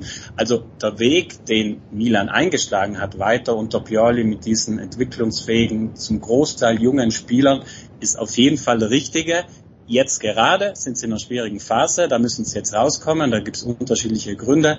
Ein ganz wichtiger zum Beispiel Mike Magnan, der Stammtorhüter, fehlt jetzt schon länger verletzt und der war ein großer Faktor auch in der vergangenen Saison und gerade jetzt, wo die Defensive sehr anfällig ist, würde der sehr gut tun. Der fehlt aber eben noch, kommt hoffentlich bald zurück. Also es gibt Gründe und äh, ich bin bei Milan alles andere als äh, ja, negativ. Ich glaube, die werden sich da fangen und wie gesagt, sind nah dran, äh, zumindest äh, also was Platz zwei betrifft, sind da in einer guten Ausgangsposition, sind noch in der Champions League vertreten. Also der Weg eingeschlagen wird auf jeden Fall fortgesetzt werden. Und Jens, was dein Schüler Luca angeht, muss man ja dann auch mal dazu sagen, der wird sich sicher auch noch dran erinnern, äh, dass äh, Milan, die aktuell auf Platz zwei in der Serie A stehen, letztes Jahr Meister waren, äh, doch zwischendurch eine ganze Reihe von Jahren hatten, wo eine Champions League Teilnahme nicht selbstverständlich war. Also das sind jetzt gerade gute Jahre. Ich hoffe, man ist in der Lage, das zu genießen. Ja, das Problem bei Lucas erinnert sich an viele Dinge. Nicht, aber ich, ja gut, das, das, das wäre was. Nein, um Gottes Willen. Nein, nein, nein. Ein sehr, sehr aufgeweckter, fantastischer junger Mann, der teilweise sogar mit dem AC Mailand äh, Trainingsanzugsoberteil in meinen Unterricht kommt, womit ich kein Problem habe. Ist denn die Serie A, Christian, so ein bisschen auf dem Weg, äh, so zu werden wie eigentlich die Premier League in diesem Sinne, dass es halt äh, Big Four, Big Five gibt, wo vielleicht dann doch öfter als, ähm, als im Durchschnitt eine Mannschaft gewinnt, aber wo man doch sagen kann, da gibt's fast jedes Wochenende, in der Premier League ist doch der Eindruck, jedes Wochenende gibt's mindestens eins, vielleicht sogar zwei Spitzenspiele. Ist die Serie ja auch wieder, zumindest von den, vom Namen her und von der Ausgeglichenheit her, auf dem Weg dorthin, dorthin nach dieser erdrückenden Dominanz, die Juventus über viele Jahre inne gehabt hat? Ja, das würde ich unterschreiben. Und zum Beispiel nur ein Punkt dazu, ich glaube, von dem sehr viele andere Ligen nur träumen. Im Moment deutet es stark darauf hin, dass es im vierten Jahr den vierten unterschiedlichen mhm. Meister gibt in Italien. Also du hast es ja angesprochen, da war diese fast zehnjährige totale Dominanz von Juve, die alles unterdrückt haben, die dann sehr viele auf vielen Ebenen große Fehler gemacht haben Und dann aber sind andere Mannschaften, haben diese Fehler ausgenutzt. Und eben, wenn wir jetzt schauen, vor vier Jahren ist Juve das letzte Mal Meister geworden, danach kam Inter, letztes Jahr Milan, jetzt deutet es vieles in Richtung Napoli. Also an der Spitze ist es wirklich sehr ausgeglichen, sehr eng. Und wie du sagst, man muss die zwei Römer da noch mit reinnehmen. Die Roma gerade unter Mourinho ja auch so einen Aufschwung erlebt. Letztes Jahr der Titel in der Conference League jetzt mit Dybala auch nochmal qualitativ nachgelegt. Die sind ja auch dran. Wenn man sich die Tabelle anschaut, Milan ist Zweiter und hat vier Punkte Vorsprung nur auf den siebten, auf die mhm. Roma. Also wir haben im Prinzip sechs Mannschaften, die da um drei Champions League Plätze kämpfen. Atalanta da auch mittendrin, hat sich so im Prinzip ein bisschen neu erfunden, verjüngt. Also ja, ich bin völlig bei dir es gibt viele Mannschaften, die nicht nur auf dem Papier große Namen haben oder vielleicht aus der Vergangenheit, sondern die sich wirklich in diesem obersten Sektor etablieren und wo die Abwechslung halt im Vergleich zu anderen Ligen auch definitiv größer ist. So, und die spannendste Geschichte der letzten Tage, äh, ich weiß nicht, wer was dazu sagen möchte, aber ist doch die Trainersituation bei Salernitana. Oder? Ähm, ich weiß nicht, Andreas, magst du? Ich habe nur einen Tweet gesehen, die haben den Trainer rausgeschmissen. Ich, ähm, Oder gibst du ab nicht, an, an Christian? Ich, ich habe nur, äh, äh, sagen wir mal, die in, in groben Zügen mitbekommen, was da passiert ist. Vielleicht kann Christian da mehr zu sagen. ja, sehr gerne. Ja, das ist etwas logischerweise, was also in Italien muss man dazu sagen, es kommt immer wieder mal vor, das ist im Ausland schwer vorstellbar. Also die Geschichte ist folgende. Die Salernitana hat im Moment eine sportlich schwere Phase, hat sich von ihrem Trainer getrennt, Mai, wie es halt oft so passiert. Das Besondere daran, zwei Tage später hat die Salernitana wieder diesen Trainer zurückgeholt. So, jetzt muss man kurz ausholen. Dieser Trainer, Herr Nicola, ist nicht irgendein Trainer, denn der Trainer ist letztes Jahr im Winter eingesprungen. Da war die Salernitana wirklich mit riesen Abstand Tabellenletzter. Da hat niemand wirklich mehr dran geglaubt, dass da überhaupt noch was äh, Richtung Klassenerhalt gehen könnte dann spielen die unter ihm eine überragende Rückrunde, retten sich sozusagen noch, was wirklich ja unvorstellbar eigentlich war. Dementsprechend hat er einfach ja einen großen Kredit. Jetzt ist er auch in dieser Saison eigentlich ziemlich souverän gestartet. Wenn man sich jetzt die Tabelle anschaut, sie haben neun Punkte Vorsprung immer noch auf einen Abstiegsplatz, obwohl sie jetzt eben zuletzt in einer schwierigen Phase waren. Aber trotzdem, die Ansprüche sind höher und dann hat sich der Präsident gedacht, ja gut, okay, probieren wir einen neuen Impuls zu setzen. Aber dann anscheinend ist ihm wahrscheinlich auch klar geworden, neuer Impuls bedeutet halt auch neuer Trainer, neues Gehalt, zusätzliche Kosten. ähm, hat er sich das Ganze nochmal ein bisschen durch den Kopf gehen lassen. Nicola eben, wie gesagt, sehr emotional mit der Stadt, mit dem Verein verbunden, hat anscheinend auch nochmal das Gespräch mit dem Präsident gesucht, hat da anscheinend auch nochmal ein paar gute Argumente gehabt. Und jetzt haben wir eben den Fall, dass ein Trainer, der vor zwei Tagen entlassen worden ist, wieder im Amt sitzt und jetzt am Wochenende die Ehre hat, Napoli im Südderby zu empfangen. Kommentiert von Christian Bernhard, ja oder nein? Nee, dieses Spiel nicht. Ich freue mich am Wochenende auf Juve gegen Atalanta. Das ist eben direktes äh, Duell dann auch um die Champions League Plätze. Und Atalanta hat vergangenes Wochenende genau gegen diese Salernitana einfach mal locker flockig acht Buden gemacht. Cool. Also Atalanta ist wieder im Kommen, da ist auch einiges, hat sich einiges erneuert, viele junge Spieler, Gasperini erfindet sozusagen die Mannschaft ein bisschen neu. Ja, und Atalanta ist da eben auch mitten im Rennen um die Champions League Plätze, da ist für Brisanz gesorgt. Aber Christian, jetzt muss ich dir noch eine Frage stellen, weil ich in dieser Saison sehr viele Spieler von Juventus Turin äh, kommentiert habe. Du freust dich also auf Atalanta. Wie sehr freust du dich auf Juventus?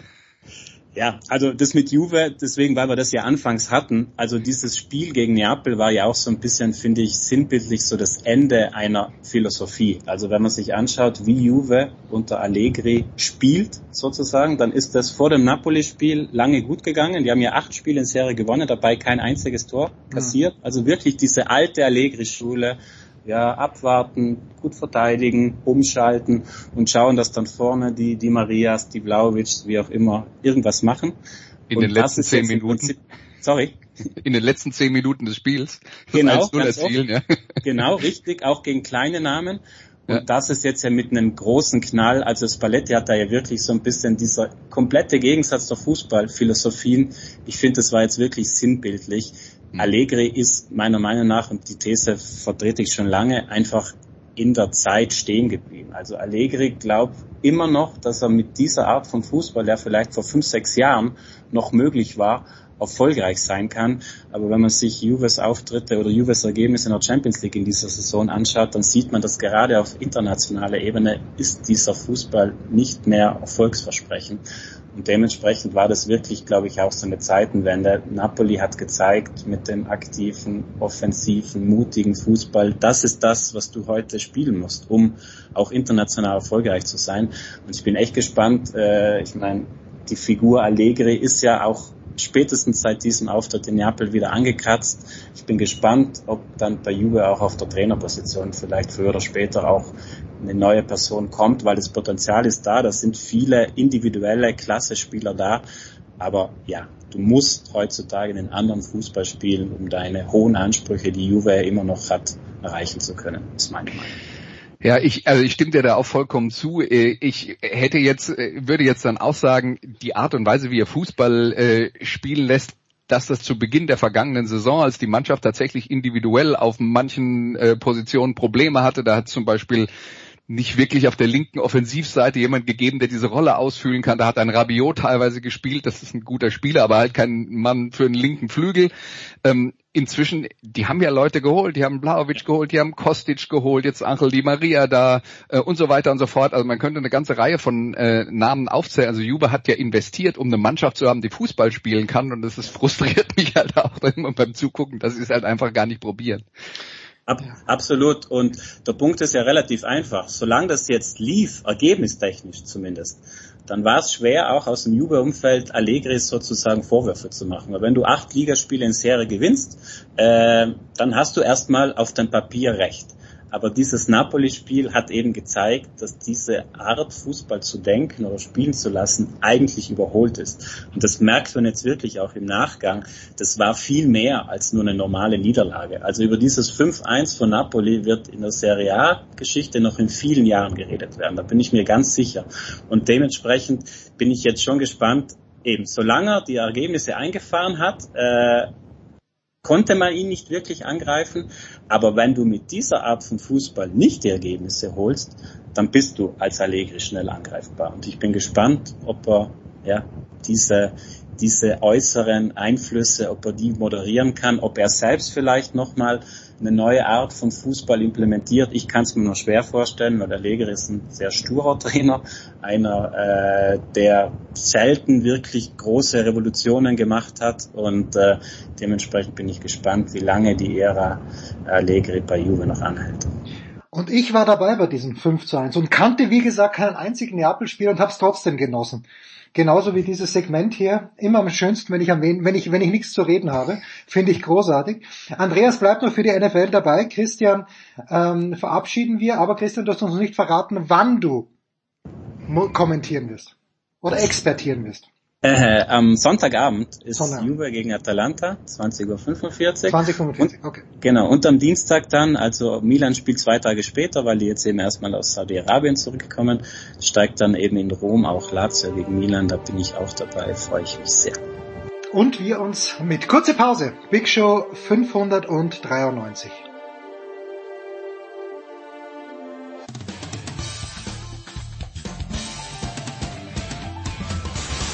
Hallo, hier ist Dennis Hermann und ihr hört Sportradio 360.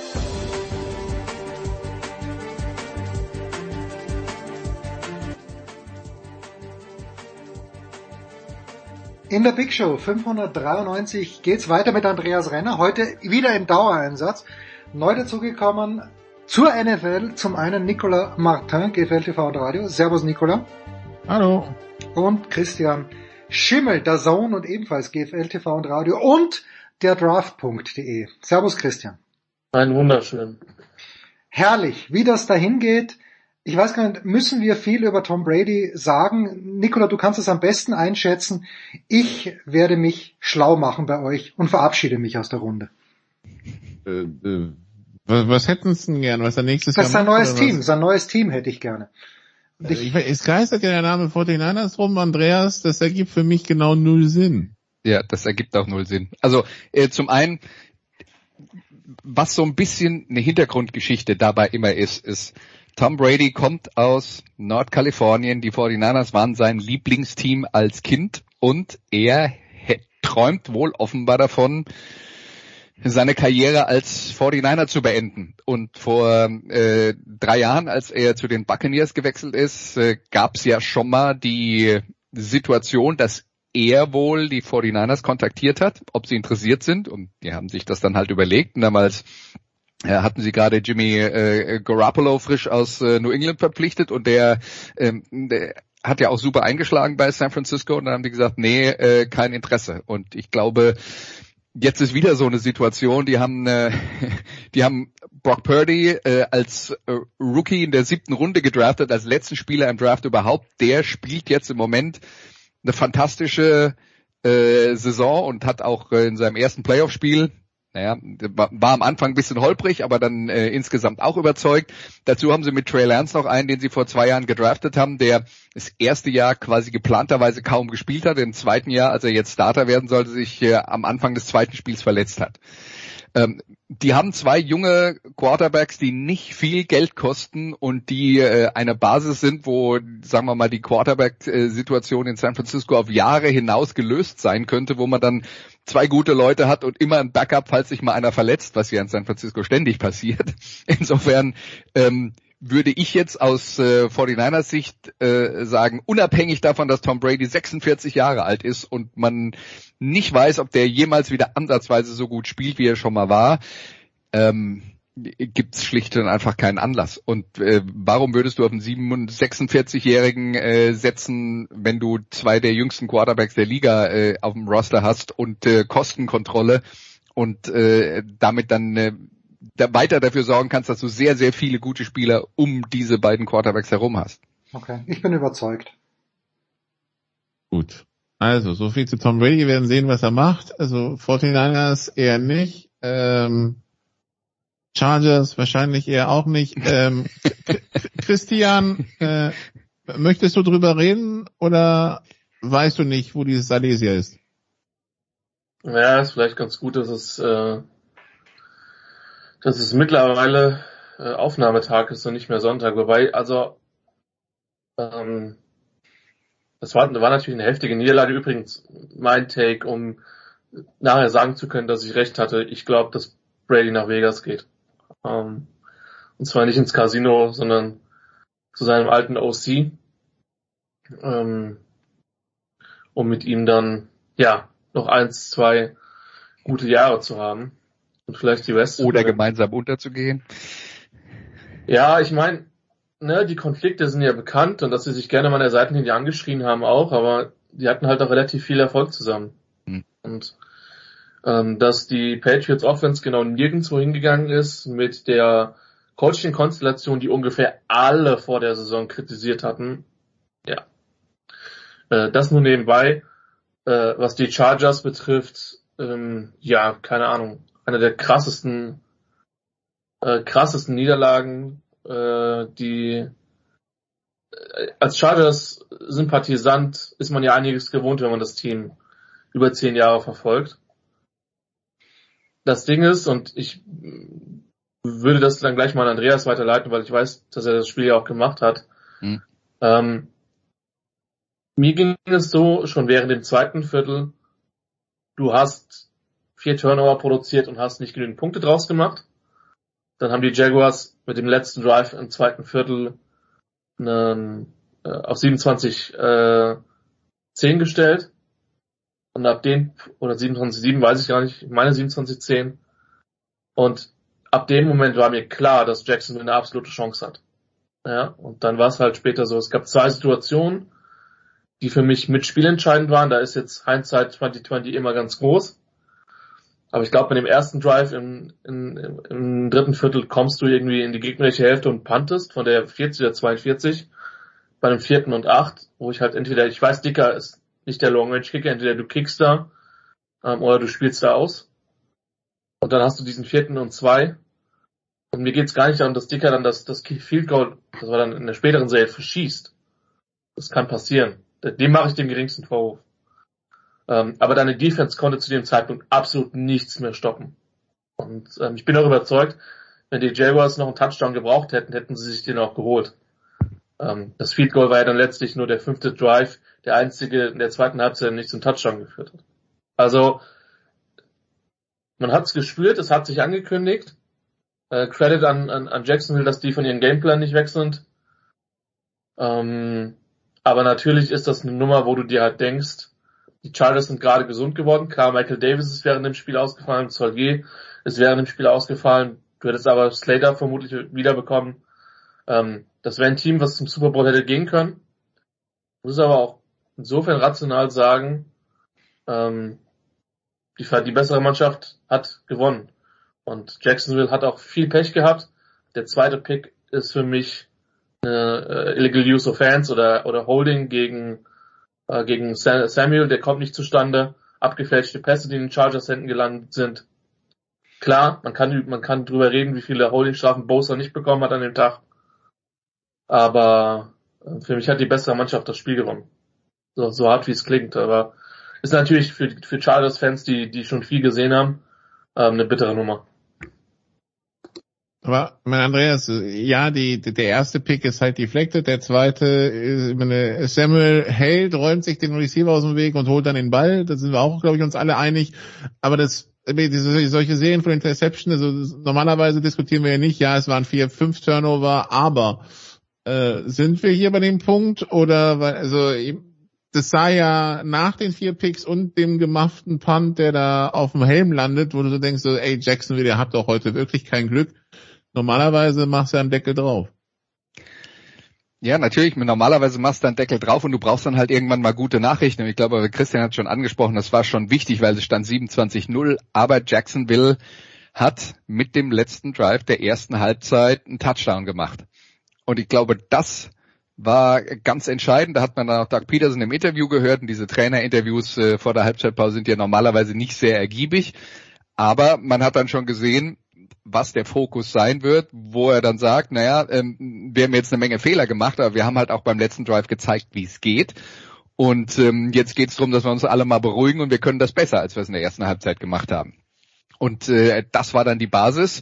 Äh, und dann ist ja das nächste Klischee, wovon man redet, die ersten beiden Drives der zweiten Halbzeit, äh, die sind dann eben auch nochmal äh, entscheidend, in welche Richtung so ein Spiel hingeht. Und die Chargers haben halt gepantet und die Jaguars haben einen Touchdown gemacht und äh, wenn du dann nur noch 14 Punkte hinten liegst, dann ist äh, nee 13 waren es dann zu diesem Zeitpunkt sogar noch, dann dann ist ja offensichtlich die Vision klar, wie das funktionieren kann. Äh, in, insofern natürlich muss dann da alles funktionieren und Christian hat ja auch gesagt, die haben ähm, bei allen Drives in der zweiten Halbzeit äh, gescored, aber ähm, wie gesagt, die die äh, die Saat war dann schon äh, quasi in der äh, ersten Halbzeit äh, dafür ausgetragen worden, äh, dass das, äh, dass das noch funktionieren kann. Was ich schon bemerkenswert fand, ist, und das habe ich in der zweiten Halbzeit halt so nicht mehr gesehen, wie sehr, und das hat bestimmt auch was mit Verletzungen zu tun, Michael Davis und so weiter, Christian hat schon angesprochen, also einer der Cornerback der Chargers, ähm,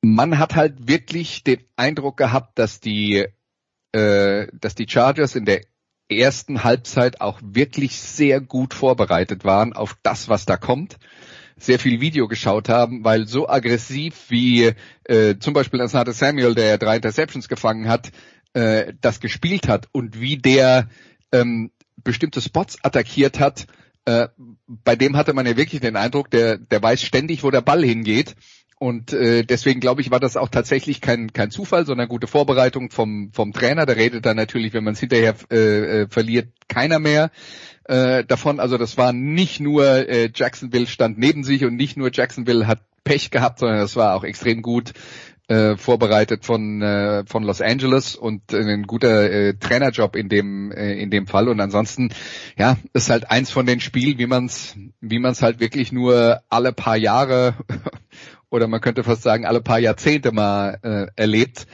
Aber ja, es, es war durchaus bemerkenswert, dass lustige in Anführungszeichen dabei ist, ich bin mir sicher, als Chargers-Fan kann man nicht drüber lachen, aber wir haben ja alle vorher gesagt, das ist in dieser Wildcard-Runde das ist eins der Spiele, von dem erwarten, dass es richtig spannend wird, genauso wie Vikings gegen Giants und die wurden ja auch dann beide richtig spannend. Nur äh, man könnte jetzt sagen, äh, Jaguars gegen Chargers war halt zweimal langweilig. Die erste Halbzeit war langweilig, weil eindeutig für die eine Mannschaft und die zweite dann langweilig für die, äh, weil eindeutig für die andere Mannschaft. Nur im Gesamtkontext äh, ist das dann äh, halt eigentlich genau das Spiel geworden, was wir vorher erwartet hatten. Was, was man glaube ich nicht vergessen darf, Brandon Staley ist angetreten um das sogenannte Chargering ähm, auszumerzen. Jetzt möge man sich die letzten beiden Niederlagen, die das Saisonende bedeutet haben, anschauen. Dieses Spiel und Woche 18 gegen die Raiders. Äh, für mich ist das Chargering in, Rein in Reinkultur. Ja. Also ähm, ich glaube, das war überfällig, dass man sich von Lombardi getrennt hat. Ich glaube nicht, dass er alleine das Problem hat. Ich gebe zu, und da bin ich bei Andreas, dass ich in der zweiten Halbzeit Fragen habe, warum die Chargers nicht mehr so aggressiv die Sticks verteidigt haben. Ähm, Staley hat unglaublich gute defensive Gameplans gehabt in den letzten Wochen.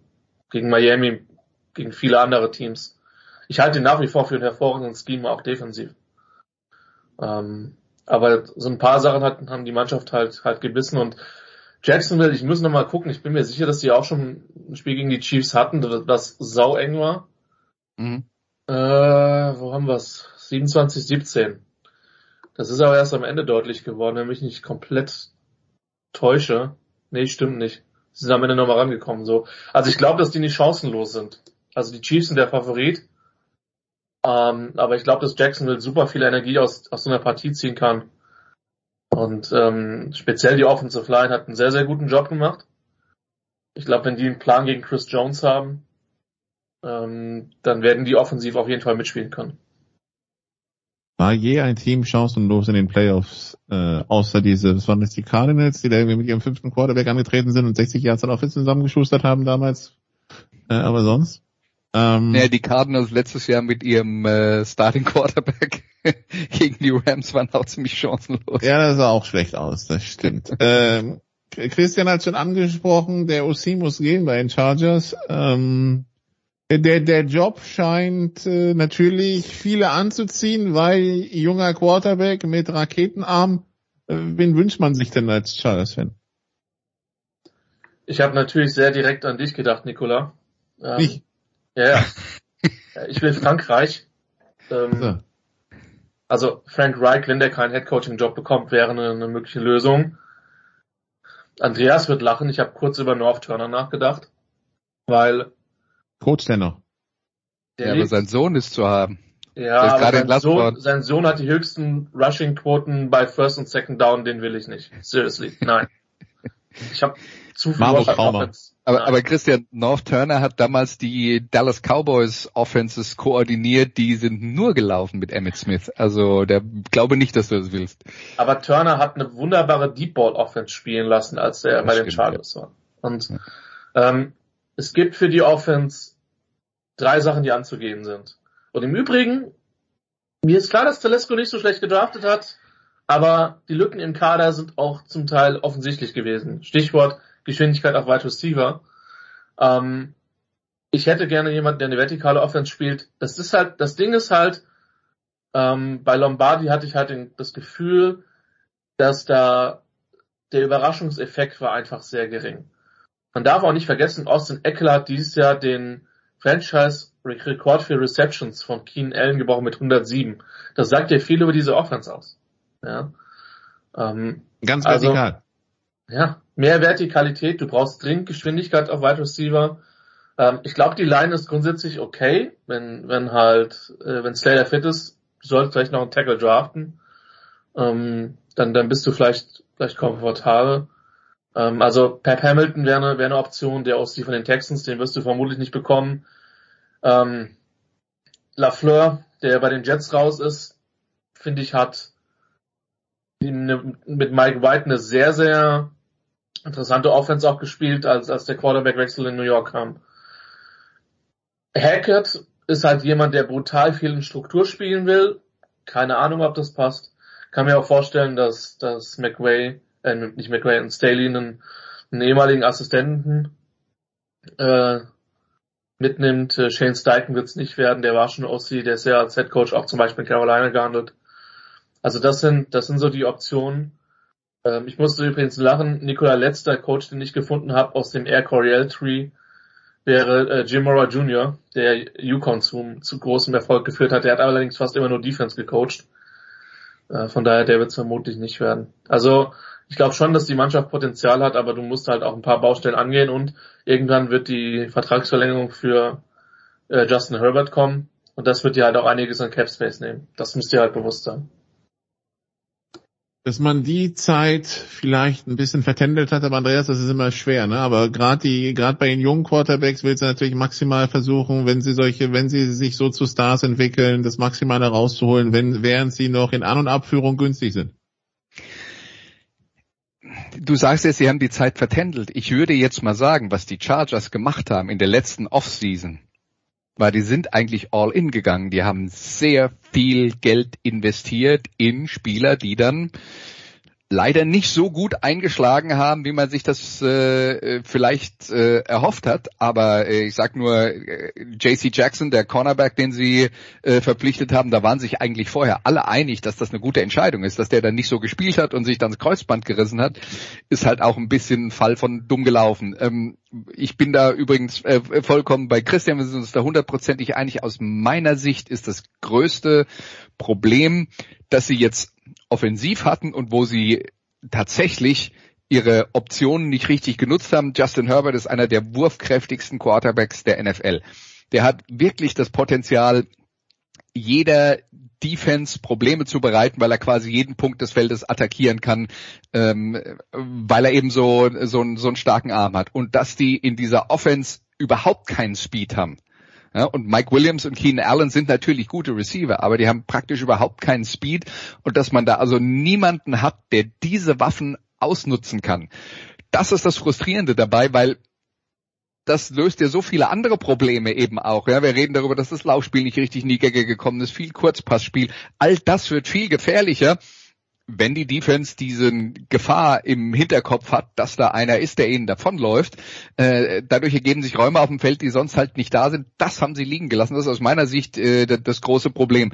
Ansonsten haben sie halt jetzt in der letzten Offseason vieles versucht und einiges davon hat halt auch nicht äh, sonderlich gut funktioniert, muss man dann äh, ehrlicherweise sagen. Man hat auch viel in äh, Khalil Mack investiert, hat auch keiner gesagt, das ist eine schlechte Idee. Unterm Strich hat Khalil Mack, glaube ich, eine ganz gute Saison gespielt, aber äh, überragend fand ich ihn auch nicht und vor allen Dingen nicht in den äh, wirklich entscheidenden Momenten. Also der Versuch war ja da, das Geld, was man zur Verfügung hat, weil der Quarterback nicht so viel kostet, äh, in andere Positionen zu stecken. Nur muss man dann halt unterm Strich auch sagen, dass das passiert, was halt passieren kann, nämlich dass ein paar von den Sachen nicht so gut funktioniert haben, wie man es gerne gehabt hätte. Das Verständnis war auch mehr darauf bezogen, dass du halt den, den Quarterback dem Raketenarm hast, aber halt nicht wirklich die Waffen dafür. Das meint. Da, da darauf hatte ich es bezogen, nicht wirklich. Ja. Äh, ne? Also gut. Ja, am Wochenende also vier Playoff-Partien. Ähm, ja, ähm, Andreas, die, die Cowboys zu Gast bei den 49ers, das äh, hatten wir oft in den 80ern und 90ern. Wir hatten es letztes Jahr. Wir wissen alle, wie interessant, anders, wie auch immer das geendet ist. Was erwarten wir für dieses Jahr? Ja, ich erwarte äh, bessere Cowboys, ich erwarte aber auch bessere 49ers. Man darf jetzt nicht vergessen, im Vergleich zur äh, letzten Saison, die ähm, 49ers sind damals mit Jimmy Garoppolo in die Playoffs gegangen und der hatte eine Verletzung am Daumen, eine Verletzung an der Schulter. Also das Passspiel war schon mühsam letztes Jahr in äh, San Francisco. Und äh, äh, mit Brock Purdy, dem äh, jungen Rookie Quarterback, sieht das äh, plötzlich ganz anders aus. Und dann kommt natürlich noch dazu, dass ein Christian McCaffrey inzwischen da ist, der ähm, der für diese Offense nochmal ein Schlüssel ist, der nochmal mö neue Möglichkeiten eröffnet, die vorher nicht da waren äh, und der die äh, Offense insgesamt nochmal deutlich effizienter gemacht hat. Also ich glaube, San Francisco ist sowohl offensiv als auch defensiv besser als letztes Jahr. Ähm, aber was man ähm, was man schon gesehen hat in den äh, letzten Wochen auch, San Francisco ist halt eine Mannschaft, die defensiv so an die eigene Stärke glaubt, dass sie es schematisch relativ konservativ angehen und sich sehr häufig darauf verlassen, mit den vier Mann an der Linie vorne Druck auf den Quarterback zu bekommen, was auch meistens funktioniert, aber wenn nicht, dann spielen sie halt hinten dran ähm, eine relativ konservative Zonenverteidigung mit guten Linebackern, die viele Lücken schließen, aber gegen diese Zonenverteidigung kann man schon erfolgreich sein. Und das hat Geno Smith ein bisschen gezeigt, äh, jetzt in den ähm, äh, in der letzten Woche und äh, Ende der Saison, in, Ende der regulären Saison, äh, mal Taylor, Taylor Heineke von den äh, von Washington Commanders, die haben äh, da auch relativ erfolgreich äh, gespielt. Das heißt, wenn die Cowboys Dak Prescott beschützen können, gibt's schon Lücken, die man da attackieren kann. Und äh, die Cowboys haben das Format. Das größte Problem bei Dallas ist ja gewesen diese Unbeständigkeit, dieses Auf und Ab, wo sie äh, vor zwei Wochen ein Spiel hatten, das sie unbedingt gewinnen äh, wollten und es vollkommen in Sand gesetzt haben. Äh, dafür sah es jetzt am letzten Wochenende richtig gut aus. Äh, das ist, äh, also ich glaube, ich, ich weiß, was wir von den San, äh, San Francisco 49ers bekommen werden und das wird ein gutes Niveau sein. Bei Dallas, äh, da ist halt von Welt bis Kreisklasse irgendwie jede Woche alles drin. Und man weiß es nicht so richtig. Aber ist das nicht bei Dallas das Problem seit 30 Jahren, dass sie es irgendwie nicht schaffen, eben in entscheidenden Phasen fünf, sechs Spiele am Stück eben auf diesem Niveau zu spielen? Aber ja. Ich meine, also sagen, sagen wir mal so, das Personal haben sie ja eigentlich, oder? Genau, gute Teams hatten sie doch immer wieder, oder? Ich meine, ja. das ist doch, ja. ich, ich weiß nicht, ob es Kopfsache ist, Coaching-Sache oder was auch immer, aber eigentlich, ne? Nun. Ja, der Producer kann sich das alles ganz interessiert anschauen, weil seine Steelers sind ja erstmal nicht dabei. Der dafür äh, dein dein OC ist geblieben, Jens. Also äh, die Offense wird sich nicht massiv das, verändern. Das beruhigt mich. Das beruhigt mich massiv, dass wenigstens der noch da ist. Ja, ähm, das also am Wochenende. Vier elegante, interessante Spiele in der NFL, aber Andreas auch Musikradio 360 mit unserem lieben Freund Maxi Ost, wie ich ihn nennen darf. Darfst du? Okay. Ich, ich, na, zumindest habe ich noch keinen, noch ich habe noch keinen äh, schriftlichen Widerspruch und nur den akzeptiere ich. Ach so, genau. Äh, äh, Max Jakob Ost äh, vom vom Rasenfunk, ja jetzt auch frisch gebackener Buchautor, gerade auf Lesereise, äh, erzählt er uns auch ein bisschen in der Sendung was davon.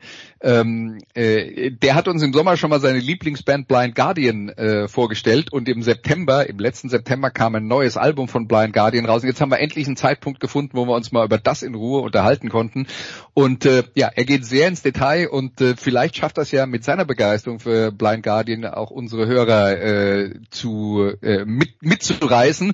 Äh, man muss allerdings dazu sagen, ist Heavy Metal. Also wenn man nur Piano-Balladen mag, wird's schwer in der Sendung.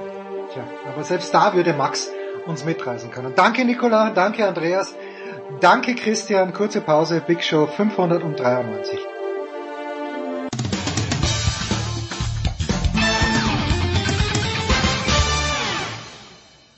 Hallo, hier ist Dirk Nowitzki und hier hat Sportradio 360.de.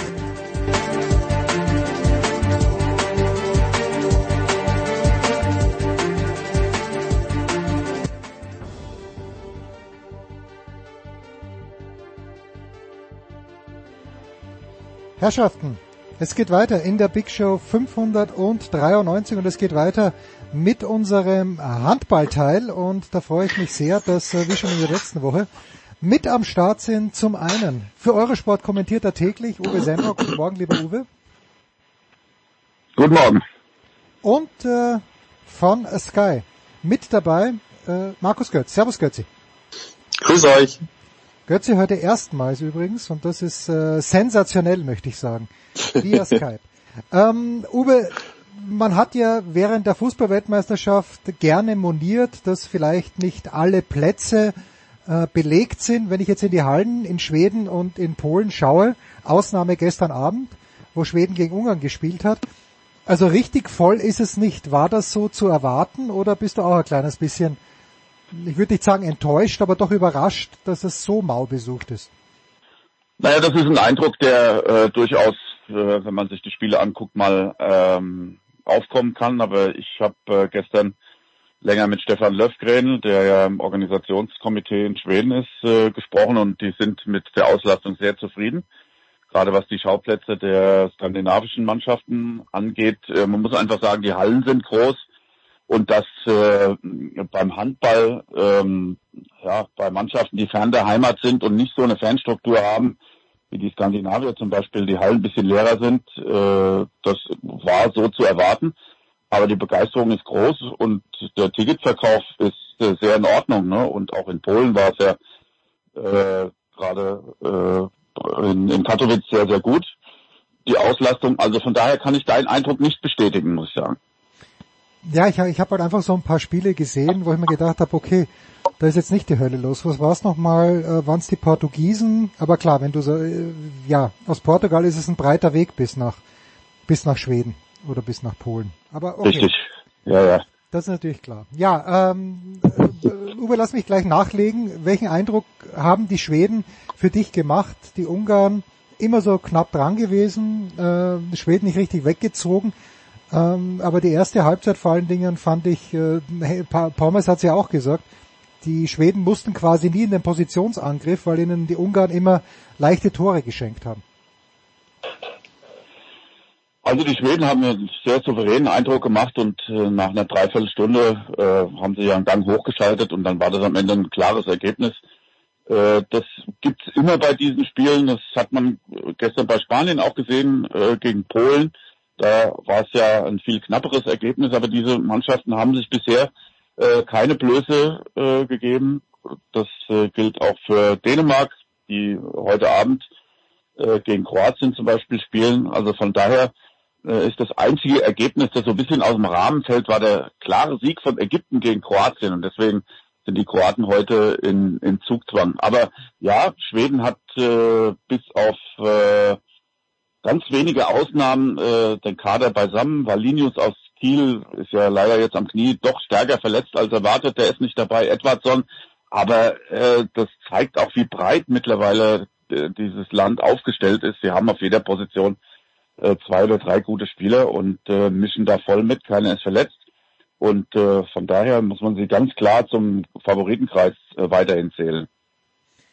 Ja, Götzi, wie weit ist die deutsche Mannschaft vom Favoritenkreis entfernt? Ich, ich finde es ja immer bemerkenswert, wie bei den Fußballspielern, und da hat es äh, nach dieser Fußball-WM sicherlich Gründe gegeben, aber wie da draufgehaut wird. Und ich, ich fand es schon ein kleines bisschen, na, wenn ich so geschaut habe, die, die Berichte im SID, in manchen Zeitungen, ich fand das schon fast ein bisschen zu euphorisch, wie die deutsche Mannschaft bewertet wurde. Auch dieses Spiel gegen Serbien, das ja knapp ausgegangen ist. Joel Bierlein dann als, als Held gefeiert.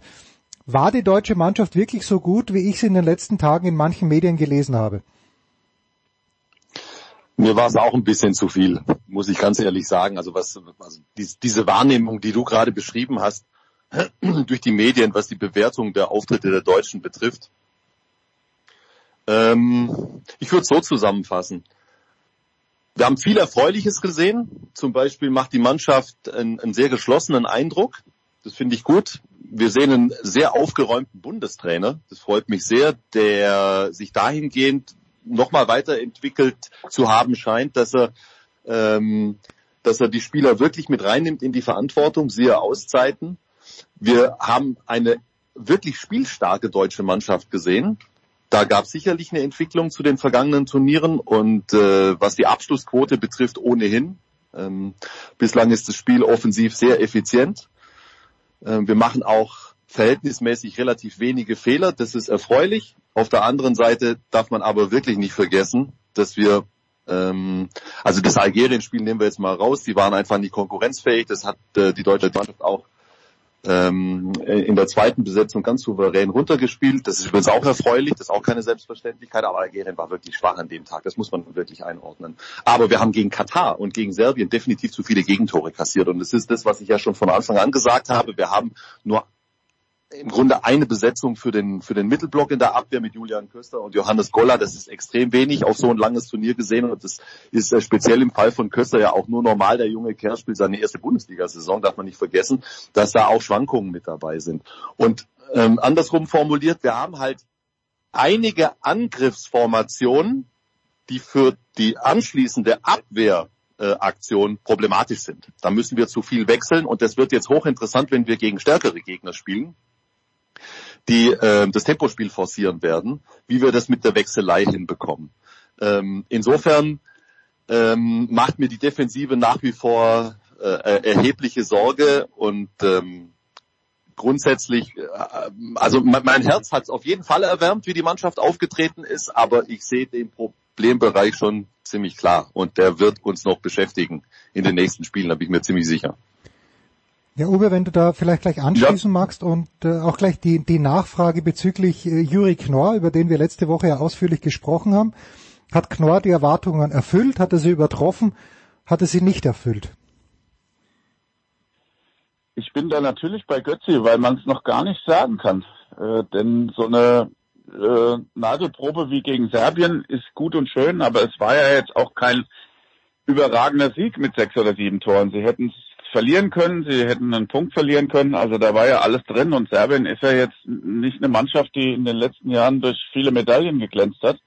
Also von daher sehe ich noch nicht, dass die deutsche Mannschaft äh, unter Beweis gestellt hat, dass sie hier äh, ein Kandidat fürs Viertelfinale ist. Es ist auch nicht das Spiel gegen Argentinien heute, es ist das Spiel gegen die Niederlande. Gegen die Niederlande spielen wir um den Einzug ins Viertelfinale. Und so da es ähm, diese beiden großartigen Ideengeber Luke Staines und Juri Knorr aufeinandertreffen, dann äh, wird Tacheles geredet. Äh, und äh, da bin ich super gespannt auf diese Partie, freue mich äh, schon total.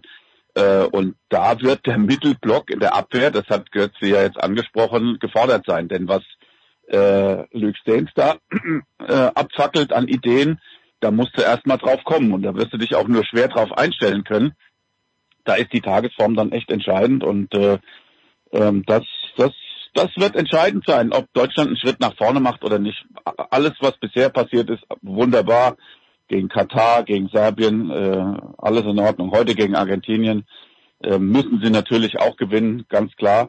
Aber gegen die Niederlande, das wird fein. Da ganz kurz nur, nur äh, anschließend, Uwe, bin komplett bei dir. Und was ich ja gerade auch schon gesagt habe, ähm, nicht nur die, die, die, die Ideen aus dem Positionsangriff von Luke Steins und auch den anderen, also, ich, also was Kai Smith da spielt, äh, ist ja auch wirklich sehr beeindruckend. Und dann haben sie Danny Bayens ja auch noch, diese erste Rückraumreihe, die ist wahnsinnig beweglich, die ist unglaublich ähm, ähm, spritzig und, und, und spielt äh, ja auch im Gegenstoß mit unglaublich viel Tempo. Das ist für mich genau der Punkt. Ähm, also was die, was, wie, wie die Niederländer aufs Tempo drücken, die ersten 45 Minuten, solange die Beine einfach getragen haben, gegen, ähm, gegen die Norweger als sie ja schon deutlich in Führung lagen. Das wird die deutsche Mannschaft beschäftigen. Und da sind wir dann bei diesen Abwehrangriffwechseln, äh, die unter Umständen nötig sind, je nachdem, mit welcher Besetzung wir vorne spielen.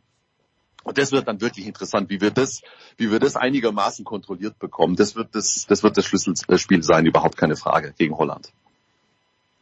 Wo und ich habe das Spiel gesehen gegen Norwegen, aber ich habe ein bisschen zu spät eingeschalten. Es war gerade da, wo die Norweger begonnen haben, ähm, wirklich aufzuholen und äh, sie haben halt dann auch, äh, wo man gemerkt hat, okay, den Niederländern geht jetzt komplett die Luft aus, Uwe. Ähm, wo, warum sind die Niederländer plötzlich so stark? Hat das vielleicht natürlich was mit dem Coach draußen zu tun, mit äh, Staffan Olsen, der übrigens nicht gut ausschaut, wenn ich das so frech sagen darf. Did not age well. Ähm, aber oder wo, woher kommt es, dass die Niederländer plötzlich so gut sind? Naja, Stefan Olsson sieht ja seit 30 Jahren schon so aus und er hat äh, damals schon den äh, Spitzennamen der Alte bekommen, den Gammle, und äh, dem macht er natürlich immer mehr, trägt er immer mehr Rechnung. Ähm, aber der hat vielleicht ein bisschen was oben drauf gesetzt, aber eigentlich war es äh, Ellingur Richardson, der isländische Trainer, der die Mannschaft äh, stark verbessert hat. Und sie haben ja bei der letzten Europameisterschaft schon überzeugt. Ne? Sie haben ja gleich mal den Veranstalter äh, äh, kurz gelassen im Eröffnungsspiel gegen Ungarn äh, und äh, da schon Flagge gezeigt. Also äh, das ist eine Entwicklung, die sich äh, abzeichnet und es ist einfach so, dass die wichtigen Spieler bei guten Vereinen im Ausland spielen und das ist für kleine Nationen ähm, das Entscheidende, dass ihre Jungs äh, in Europa in Topclubs einsickern, sich dort bewähren und dann muss man halt eine Mannschaft draus formen. Wenn sie denn im, im Verein in der eigenen Liga zu Hause nicht zusammenspielt, dann ist das das Verdienst eines Trainers, dass er in den wenigen Trainingseinheiten da äh, auch das Zusammenspiel fördert. Und sie haben jetzt einfach mal diese Jahrgänge, äh, die äh, gut zueinander passen und dann kommt auch so eine Nation wie, wie die Niederlande äh, plötzlich hoch und mischt da mit.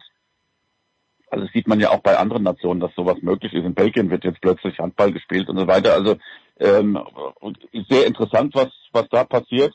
Und äh, das müssen sie jetzt natürlich auch nutzen. Und so ein Typ wie dieser Luke Staines, der sich, muss man auch sagen, kontinuierlich von einem Verein zum nächsten in Frankreich hochgearbeitet hat, bis er dann irgendwann mal sexy wurde für PSG und sie ihn genommen haben und er dort wieder einen Schritt nach vorne gemacht hat, das ist einfach ein Juwel, die so ein kleines Land dann hat und ähm, ja, wenn der äh, seine Ideen richtig einsetzt, dann wird es für Deutschland äh, sehr, sehr schwer. Aber mittlerweile ist es auch so, und das kennen wir ja von den Frauen in den Niederlanden, äh, dass auch die, die Spiele der Nationalmannschaft der Männer äh, sehr attraktiv geworden sind. Plötzlich sind die Hallen voll. Das hat man ja vorher nur von den Frauen gekannt, ja, die ja seit im Prinzip zehn Jahren schon in der Weltspitze mitspielen. Das ist jetzt bei den Männern auch so. Da ist eine Begeisterung entfacht worden. Äh, plötzlich kommen auch Zuschauer in, in der Liga. Ne? Wenn man Alsmeer und so weiter sich anschaut, da kommen ein paar mehr Leute. Also da ist was angestoßen worden und die Niederländer hoffen, dass das ausgebaut wird. Bei kleinem Land, Götzi, fühle ich mich natürlich sofort angesprochen und denke mir, das, das muss das Modell auch für Österreich sein, oder? Mit Ausnahme von, von billig äh, vielleicht auch andere gute Spieler irgendwo hinschicken, muss ja nicht zwangsweise Deutschland sein. Oder lässt sich sowas dann doch nicht ganz so einfach kopieren? Äh, äh, das ist jetzt schwer zu sagen für mich, Jens. Also ich meine, von der, von der Größe her muss vielleicht Island euer Vorbild sein. Ich meine, die haben 400.000 Einwohner und sind Weltspitze. Also Wir haben 8 Millionen, 20 mal so viel, wenn ich mal das schnell hochrechne. ähm, also, äh, also das, du, du willst jetzt quasi, dass wir den, den niederländischen und den österreichischen Handball miteinander vergleichen. Nein, ich, ich denke mir nur, äh, wir sind ja nicht dabei und es sind schon ein paar Nationen, die klar, okay, da gibt's Quoten für die bestimmten Kontinente, verstehe ich schon alles, äh, aber es also ist wie nachhaltig. Weißt was?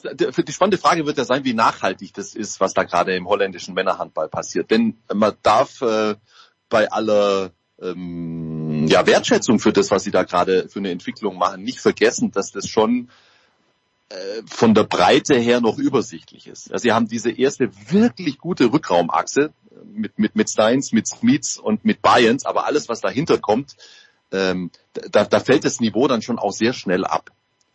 Jetzt, also vermag ich im Moment noch nicht zu beurteilen, ob das jetzt einfach eine glückliche Fügung ist, ja, dass, dass sie da einfach am, am ein paar gute Leute äh, relativ dicht altersmäßig beisammen haben oder ob da wirklich nachhaltig was kommt jetzt ja, auch aus dem Nachwuchs. Und, und das wird dann spannend sein zu beobachten. Ja, das kann auch, kann auch eine Momentaufnahme sein, was die Holländer betrifft. Wobei die, die alle noch relativ jung sind. Also äh, die nächsten Jahre glaube ich schon, dass sie mit der Mannschaft absolut konkurrenzfähig sind. Immer schön, wenn man neue äh, Gesichter sieht und neue Mannschaften. Und Uwe, da, das ist jetzt na, es ist noch nicht ganz die Rausschmeißerfrage, aber wie signifikant ist es, dass die USA ist, muss man sagen, endlich mal wieder oder erstmals ein Spiel bei der Handball-WM gewonnen haben? Na, man muss nur ge genug Gegner einladen, dann gewinnt jeder mal ein Spiel äh, bei der Handball-WM. Ne? ja, ähm, ich habe ja da gar nichts dagegen. Also wenn diese Sportart weiterkommen will, dann muss das bei einer WM so sein. Und ich finde nicht, dass es zu viele Mannschaften sind, denn äh, äh, solche, solche Abordnungen haben auch immer Vorbildfunktion im eigenen Land, aber ich bestreite einfach, dass es möglich ist, in den USA Handball zu etablieren. Also das, das wird nicht funktionieren.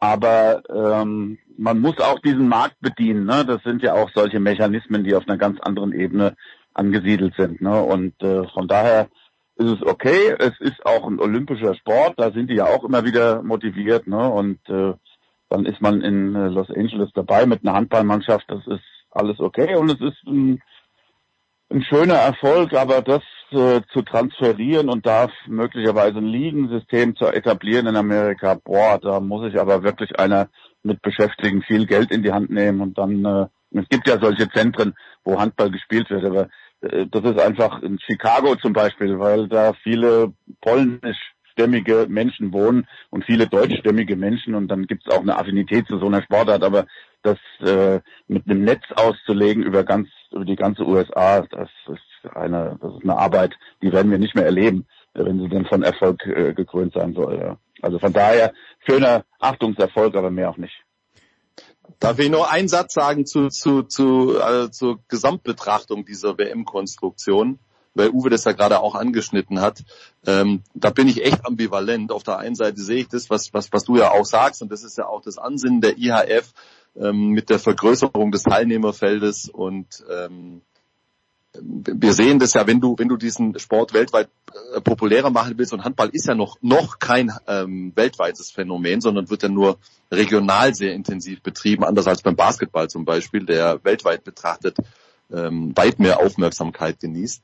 Dann musst du natürlich kleinere Nationen mit dazu holen zu so einer Weltmeisterschaft. Das ist die Bühne, wo sich was bewegen kann und gleichzeitig jetzt für meine Wahrnehmung als, als Handballinteressierter und dann auch als Konsument, ey, es sind schon verdammt viele äh, Spiele jetzt äh, bei dieser WM, die, die man nicht zwingend braucht. Ja. Also was, wenn, wenn, wenn Mannschaften wie Schweden oder Dänemark ähm, durch die komplette Vorrunde kommen, ohne ein einziges Mal auch bloß ernsthaft Handball spielen zu müssen, dann, dann ist es schon auch ein Spannungsbogen, äh, den man, den man in Betracht, ähm, äh, den man, den man, den man im Auge behalten muss, dass der nicht überspannt wird, weil ähm, wie gesagt, es sind schon extrem, extrem viele Spiele, die von vornherein entschieden sind und das ist ja auch nicht optimal. Ich weiß nicht, wie ihr das seht. 48 Mannschaften, ja. erinnern wir uns dran, Fußball-WM 2026 dann in Mexiko, Kanada und den USA. Ja, und am Ende muss natürlich die Frage nach der Einschätzung äh, Tennis kommen, Australian Open. Uwe, äh, ich weiß nicht, wie viel du gesehen hast, äh, vielleicht ein bisschen was von Rafael Nadal. Am Mittwoch, er ist raus, er ist verletzt. Ähm, siehst du ihn über die French Open hinaus im Jahr 2023 noch Tennis spielen? Was sagt deine Glaskugel? Also wenn so ein Typ wie er ähm, jetzt auch so viele körperliche Probleme hat, dann wird's ganz eng. Äh, das ist einer, der immer davon gelebt hat, dass der Körper funktioniert und wenn dieses Gut nicht mehr da ist, äh, dann, dann haut er irgendwann in den Sack, dann ist es vorbei und das ist äh, sehr, sehr schade. Aber es ist auch bei dem Aufwand, den er eine, die, die ganzen Jahre betrieben hat, irgendwo der logische Schluss, weil ähm, das ist das Pfund, mit dem er immer gewuchert hat. Und äh, da ist kein Spielraum mehr. So it is. Wir, wir schauen uns das mal an. Uwe wird weiterhin für Eurosport natürlich die WM kommentieren, aber Götze, die Bundesliga geht los und du bist äh, am Wochenende, du bist die ersten drei Spieltage, wie ich weiß, mindestens die ersten drei Spieltage im Einsatz. Wo wird's am Wochenende losgehen? Äh, jawohl, ähm, Bundesliga-Konferenz, Fußball-Bundesliga-Konferenz. Am Samstag kümmere ich mich um die Partie Union Berlin gegen Hoffenheim. Ja. Ja. Ich, ich weiß nicht, wo man das einen Klassiker nennt, aber irgendein Land. Es ist, es ist ganz kurz davor, zum, in, den, in, den, in den Klassikerstand äh, erhoben zu werden. Ja. Wir, wir suchen mal ein bisschen. Bis dahin machen wir eine Pause. Ich, ich, Danke, ich, Uwe. Ich will noch den, ich will noch den Link herstellen, wenn ich das ganz kurz darf, in ein paar Sekunden äh, zum zum Fußball, denn äh, ich habe äh, einen ganz tollen Artikel im Dagens Nyheter, also das Neueste vom Tag in Schweden, gefunden. Ein ganz renommierter Journalist, Klaas Hellgren, äh, der hat äh, versucht, Lust zu machen auf Handball im eigenen Land und hat doch ziemlich Kickerbashing betrieben, muss ich sagen, und eine Ode an Tim Gottfriedson und den Handball geschrieben. Und in Sachen Fußball schreibt er folgendes. Es muss wiederholt werden. Handballer filmen selten, legen sich nie hin und rollen sich auf den Boden, es sei denn, sie haben sich mindestens ein Bein an mindestens zwei Stellen gebrochen, umzingeln die Schiedsrichter nicht und protestieren nicht äh, bei genau jeder Entscheidung. Tja, es ist ein harter Sport, der von harten Jungs gespielt wird. Und somit entlasse ich euch in den Tag. Amen. Pause.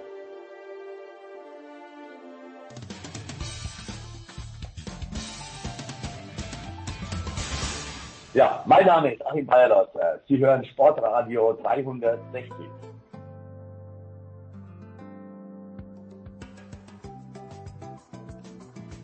Herrschaften, in der Big Show 593 geht es weiter und erstmals in diesem Jahr freue ich mich, den großen Michael Körner begrüßen zu dürfen. Guten Morgen, lieber Michael. Ja, der große Michael Körner ist um zwei, drei Zentimeter geschrumpft, weil er einen Bandscheibenvorfall hat. Nein! Nein! Aber alles gut, wunderbar, mir geht's gut. Zwei der größten der Tennisszene im Moment mit gesundheitlichen Problemen. Rafael Nadal und Michael Körner. Das ist verrückt. Ah, ja, Nadal ist, Nadal tut mir schon fast leid. Also weiß der das nicht, dass es äh, Zeit ist aufzuhören oder weiß er es und will er nicht oder? Ja, es muss ihm offenbar, schwer, ne? es muss ihm offenbar so viel Spaß machen, das Ganze noch, also der Wettkampf, nicht die ganzen Begleitumstände, Mhm. aber wenn du überlegst, er hat sich letztes Jahr ja fit spritzen lassen, jeden vor jedem Spiel, das, damit er seinen Fuß nicht mehr spürt in Roland Garros, gewinnt das dann, danach Ja, hat er nicht mehr viel gewonnen, Halbfinale Wimbledon zwar, also Spaß kann ihm das Spielen machen, aber das, die, die, diese Reha die ganze Zeit, jetzt habe ich gerade gelesen, acht Wochen Pause, das, das, es ist zu mühsam. Michael, als Ja. wir Die Angst der Leere vor dem, was danach kommt. ja, ja. Und dass er sich dann den ganzen Tag mit seinem Sohn auseinandersetzen muss, das wäre das wäre Wahnsinn. Ja. Michael, das letzte Mal, als wir miteinander sprachen, war es da schon absehbar, dass dein entfernter Namensvetter Raul Körner nicht mehr Coach in Hamburg sein würde. Ja, äh, tatsächlich heißt der Corner, also den Umlaut lasse ich mir jetzt hier ähm, nur mir zuschreiben in dem Fall. Ähm, nee, war nicht abzusehen. Ist auch eine etwas komische Geschichte, um ehrlich zu sein. Also mh, ich habe noch nicht. mh, Es ist, glaube ich, so eine Sache, die man, wo man nicht die ganze Wahrheit erfährt, beziehungsweise wenn die Wahrheit da ist, dass man sie vielleicht nicht kommunizieren soll, um nicht noch mehr aufzuwühlen. Also ich verstehe es nicht. Die Sache ist ja die, du holst einen Raul Korner, einer der profiliertesten BBL-Trainer der letzten Jahre, mit einem Zweijahresvertrag zu einem Team nach Hamburg, die international im Eurocup spielen, im zweithöchsten Wettbewerb, äh, den wir in Europa haben. Das heißt also ambitioniert. So. Und nimmst einen wirklich sehr, sehr etablierten Trainer, der in den letzten Jahren mit kleineren Teams sehr gute Arbeit geleistet hat und dazu noch der Nationaltrainer von Österreich ist, Jens. Das Ja. kann doch kein schlechter Trainer sein.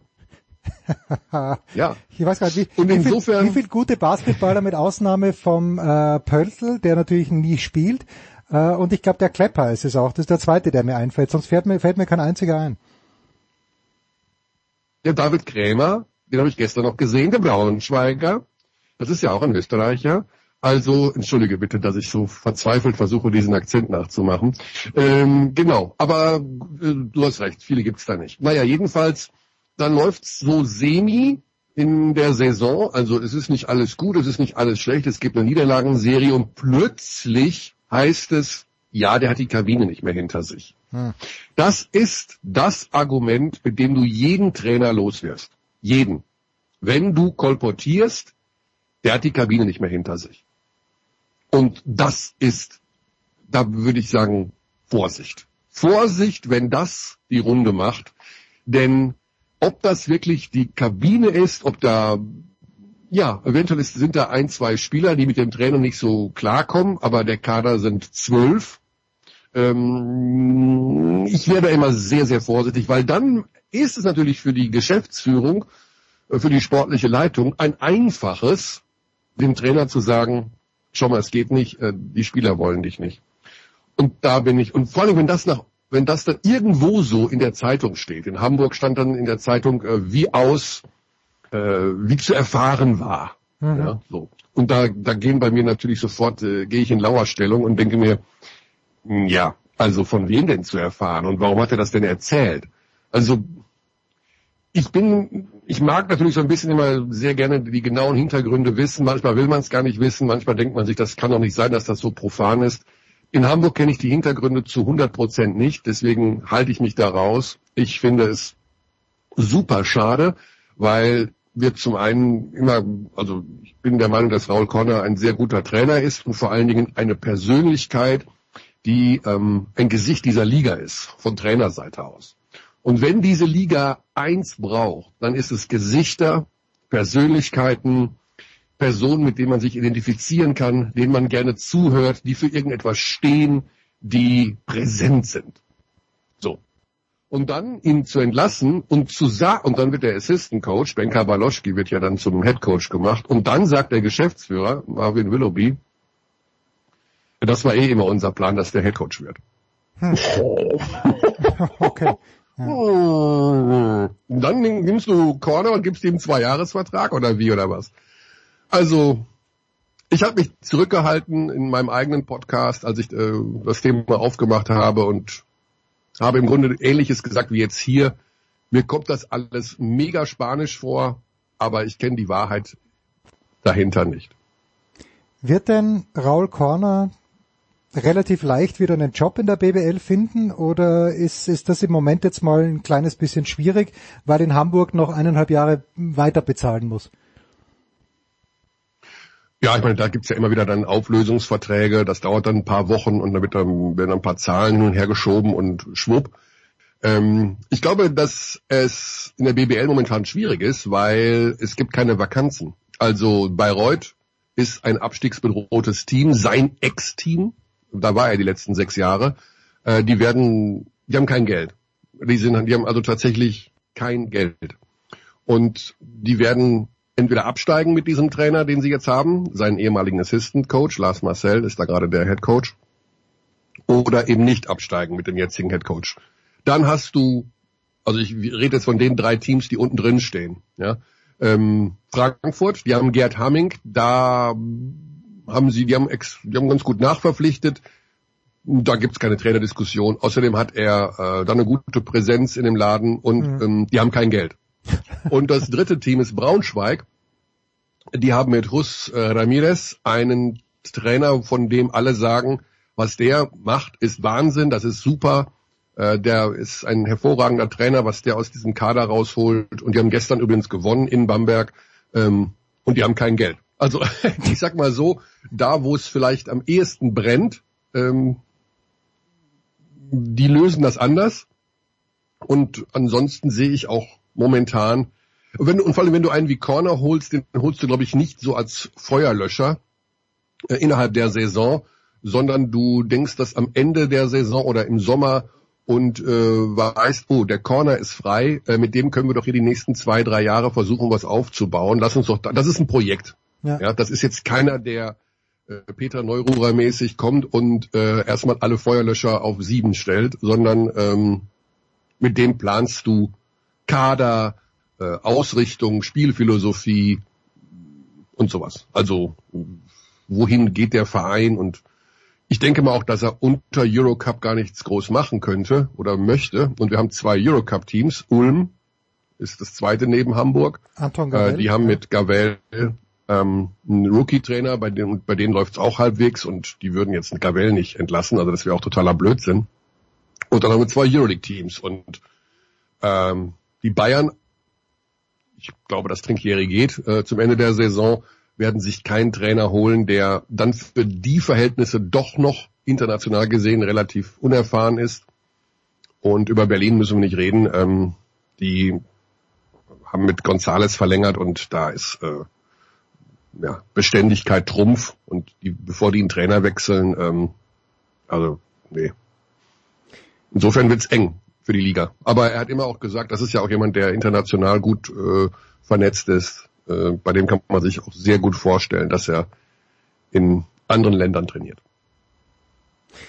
Ähm, wenn du jetzt, äh, wenn du Trinkieri eh schon erwähnst, er hat vor ein paar Tagen gesagt, und das fand ich äh, irgendwie interessant, weil ähm, der Jürgen Klopp etwas ganz, ganz Ähnliches gesagt hat, nämlich das schlechteste Spiel in seiner Ägide als Trainer. Und Trinkieri sagt das auch. Ich glaube, es war nach dem Spiel in Ludwigsburg möglicherweise. Und äh, ja. da sage ich mir, naja, okay, das ist, das ist ja schön und ehrlich, dass ihr euch hinstellt, aber welchen Anteil habt ihr denn daran? Wie, wie, wie siehst du denn die ganze Geschichte? Ich meine, du magst den Klopp ja auch. Ich weiß nicht, inwieweit diese Sympathie für einen Klopp sich auch auf Liverpool übertragen hat. Äh, aber ich finde es halt toll, wenn ein Trainer sowas sagt, aber ich denke mir dann, okay, zu 33 Prozent mindestens ist es auch dein Fehler. Ja, also ähm, über die Situation beim FC Bayern und ähm, wenn man es vielleicht noch ein bisschen runterbricht auf das Verhältnis Trainer, in dem Fall Trinkieri, FC Bayern und Mannschaft, da können wir zwei Sonderpodcasts drüber machen. Ähm, um es kurz zu machen, ähm, ich glaube, dass, und das hat Trinkieri mir selber mal in seiner Bamberger Zeit gesagt, so, also er ist schon jemand, der ein Vermächtnis aufbauen möchte. Das heißt also auch mal vielleicht sieben, acht Jahre bei einem Verein sein möchte. Nur die Art und Weise, wie er trainiert und wie er arbeitet, die hat sich unter Umständen nach drei Jahren erschöpft. Mhm. Also das, was er macht, ist, es ist ein sehr, sehr guter Trainer. Aber er presst natürlich alles Mögliche raus aus allem. Also aus den Spielern, aus dem, wie er so ist. Das macht er eben, bis man irgendwann nicht mehr bereit ist, diese Methoden vielleicht zu akzeptieren, beziehungsweise sie nicht mehr fruchten. Also das ist so ein drei Jahre Vollgas drauf und zack. Und dann, ja, hat man entweder schnellen Erfolg oder eben nicht. Und dann hat es sich auch erschöpft. Das ist leider schade bei Trinkieri, weil er, ich denke mal, im Bereich der, der Taktik und der Spielanlage, ich glaube, er ist der beste Ingame-Coach, den es in Europa gibt. Also in einem Ganz Spiel, Europa die sogar. Umstellungen, die er macht, die Dinge, die er erkennt, die sind außergewöhnlich gut. Und ähm, er sieht alles. Er sieht jeden kleinen Fehler oder auch von mir aus die guten Sachen. Ähm, das ist schon Wahnsinn. Das Problem bei ihm ist eben, er ist sicherlich jemand, mit dem muss man, es ist bestimmt nicht einfach, 24-7 mit ihm zu arbeiten, sowohl als Spieler als auch vielleicht als Sportdirektor. Du musst dich sehr stark auf ihn einlassen. Dann hast du Erfolg unter Umständen. Aber du bist auch irgendwann leer. Und ich will es gar nicht so dramatisieren. Ich glaube, das ist fast normal. Also irgendwann hat es sich erschöpft und hm. Das zweite bei Trinkieri ist, und das ist, glaube ich, das, was noch nicht so richtig formuliert wurde, ist die Entwicklung von jungen Spielern unter ihm. Mhm. Das klappt nicht. Das ist leider, also er ist in der Lage, Spieler, die ein hohes Talent, nehmen wir mal, mein Lieblingsbeispiel ist eigentlich bei den Bayern in den letzten Jahren Wade Baldwin. Ja, einer der besten Basketballer, die jemals in der BBL gespielt haben. Ein absolutes Monstertalent. Aber der hat so ein paar Geschichten zwischen den Ohren, wo man denkt, uh, also der ist so ein bisschen borderline von allem, von der Stimmung her, von seinem Verhalten her. Äh, Der gewinnt dir Spiele auf dem, du merkst es auf dem Parkett, der gewinnt dir Spiele mit 30, der hat gegen Barcelona mal ein Spiel gemacht, der hat 31 Punkte gemacht, da habe ich gedacht, das sowas werde ich nie wieder sehen in der, in der Liga. Aber der verliert sie dir auch, weil er dann irgendwie das einen Fehler macht und anfällig ist und daher schlurft. So, und Trinkieri hatte mit dem quasi einen Deal. Ja, bei Olympiakos hat der nicht funktioniert, da haben sie den rausgeschmissen und gesagt, das ist ein Bad Apple, der macht uns alles hier kaputt. Trinkieri hat ihm aber das hundertprozentige Vertrauen ausgesprochen. Und hat ihn, ich glaube, es wurde noch nie ein Spieler so wenig von Trinkieri zusammengeschissen wie Wade Baldwin, obwohl er ihm gute Gründe geliefert hat. Und dann hat Baldwin funktioniert. Aber das ist eben diese, und das kann Trinkieri. Er weiß schon, wo er ne, geben und nehmen und hm, und der Spieler muss so behandelt werden, der Spieler muss so behandelt werden. Was aber bei ihm nicht so klappt, ist, dass er, weil er vielleicht auch manchmal zu ungeduldig ist oder vielleicht auch zu viel verlangt, bei den 19-, 20-Jährigen, die einfach mit einem solchen Druck unter ihm spielen, dass die, ja, wenig Spielzeit bekommen, wenn sie einen Fehler machen, dass sie vielleicht auch da sich selber zu sehr unter Druck setzen, der Druck von Trinkieri zu groß ist, wie auch immer. Und das alles zusammengenommen, und jetzt komme ich zum Abschluss, könnte unter Umständen dafür sorgen, dass und mit anderen Geschichten, die noch im Hintergrund laufen, dass er nach drei Jahren dann jetzt im Sommer bei den Bayern wieder geht. Ich denke auch, dass er irgendwann mal die Euroleague gewinnen will und er ist immer wieder mal im Gespräch ähm, bei Vereinen wie Maccabi oder man hat was von Real gehört, ähm, dass er da oder ich weiß nicht, Mailand momentan, das ist seine Heimatstadt, äh, die sind quasi Tabellenletzter. Ob er da, ich weiß nicht, wie da seine Beziehung zu Armani ist und zu der sportlichen Führung dort, aber das wäre vielleicht auch eine Geschichte, denn das ist seine Heimatstadt und ähm, da könnte man sich vorstellen, dass er da auch mal aufschlägt. Aber ist die Parallele auch in dieser Hinsicht, ist die Parallele zu Jürgen Klopp zulässig, der ja vielleicht jetzt nicht mit den jungen Spielern, aber der Eindruck bei Klopp ist schon auch diese unfassbar emotionale Art, die er hat und wie er auch die Spieler abholt und mitnimmt. Das funktioniert halt, das kann nicht ewig funktionieren, außer äh, du würdest äh, dann bei einer Mannschaft im Grunde genommen den kompletten Kader austauschen. Dann vielleicht, wenn neue Spieler kommen, Mhm. die das noch nicht kennen, dass du die dann abholst. Aber das ist bei, bei Klopp ja auch mein Eindruck und ich mag den Klopp sehr. Also ich glaube, dass Klopp noch der, also beiden ist gemein, dass sie Menschenfänger sind. Das heißt, ähm, sie können, also der Trinkieri holt dich schon ab. Hm. Ne, Das ist keiner, der äh, dir gegenüber arrogant auftritt und so, ich bin jetzt hier der große Trinkieri oder sowas. Also er gehört zu den ganz wenigen, ich glaube, der einzige Trainer, der mich auch immer wieder mal fragt, wie es mir geht. Ach, ne? Also kein Trainer, also ja, Corner hat mich mal schon, also Corner ist aber auch ein besonderes Verhältnis. Aber es kommt ja niemand auf die Idee und fragt dich als Journalisten oder als derjenige, der dir Fragen stellt, wie geht's dir? Der fragt mich das. Wie geht's dir denn? Also der weiß natürlich auch ein bisschen was von meiner Vergangenheit, aber das ist, der hat das sich halt behalten. Dann guckt er dir in die Augen und fragt dich, wie es dir geht. Und Stark. das Klopp das ist ja auch ein totaler Menschenfänger. Ja, mit dem, das, das siehst du dem ja an, der, wie der agiert, wie der dich anschaut, wie der spricht, der hat, da bist du ja ratzfatz mit im Boot. Was die, glaube ich, unterscheidet noch, ist die Art der Motivation, die Ansprache. Ich glaube, dass Klopp da unschlagbar gut ist. Mhm. Ich glaube, dass der dich motiviert und du rausgehst und sagst, und wenn ich meine Mutter noch mit ins, äh, mitnehmen muss, wir schlagen die Schlacht gemeinsam. Also das machen wir jetzt. Und da, ich glaube auch, dass Trinkieri motivieren kann. Ich bin ja bei den Ansprachen nicht dabei. Aber ich glaube, dass es bei Klopp so, so unfassbar authentisch rüberkommt, dass du dem das wirklich alles zu 100 Prozent abnimmst. Und das, aber auch das, aber auch das ist wahrscheinlich irgendwann ausgelutscht. Gerade wenn du mehrere Jahre da bist, wenn du die Ansprache wirklich schon 49 Mal gehört hast oder die, dann irgendwann auch peilst oder auch selber, ganz, ganz wichtig, selber eine gewisse Sättigung erreicht hast als Spieler.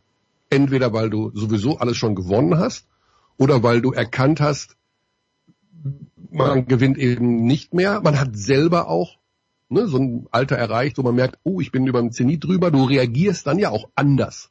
Ja, also so ein ja. Marco Reus, wenn, der reagiert ja jetzt anders auf eine Traineransprache als noch vor zehn Jahren.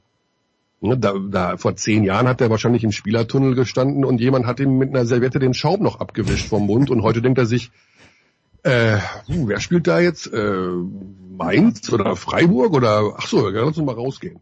Also, weißt du, was ich meine? Der ja, brennen wahrscheinlich dann auch nicht mehr so und dadurch, es ist ja alles immer so, ne? man, man ist immer sehr schnell dabei, den Trainer für, für, für Verantwortung ähm, der Trainer ist halt einer und die Spieler sind beim Basketball zwölf, beim ähm, Fußball 22 in Kader. Ähm, da sind die zahlenmäßigen Verhältnismäßigkeiten schon anders. Deswegen ist es immer sehr leicht, sich den Trainer rauszusuchen und zu sagen, äh, der hat die Hauptschuld. Also das, was bei den Bayern in dieser Saison passiert, ist sicherlich nicht die Hauptschuld von Andrea Trinkieri. Also auf gar, gar, gar keinen Fall. Das, das nehme ich als Schlusswort, Michael, weil ich finde, wir müssen, ah. we, we have to end on a positive note. Das finde ich sehr, sehr schön. Ja. Wo bist du denn am Wochenende? Wo werden wir dich hören?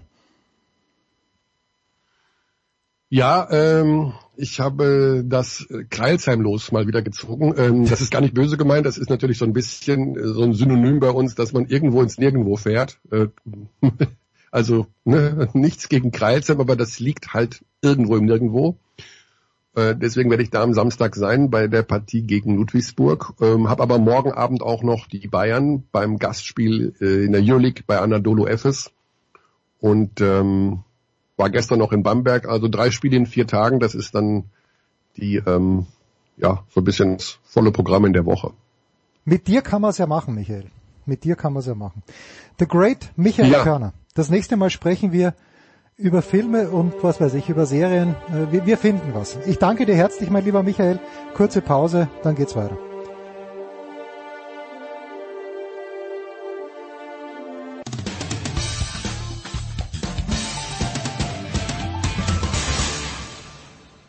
Ja, hier ist Heiner Brand und Sie hören sportradio360.de.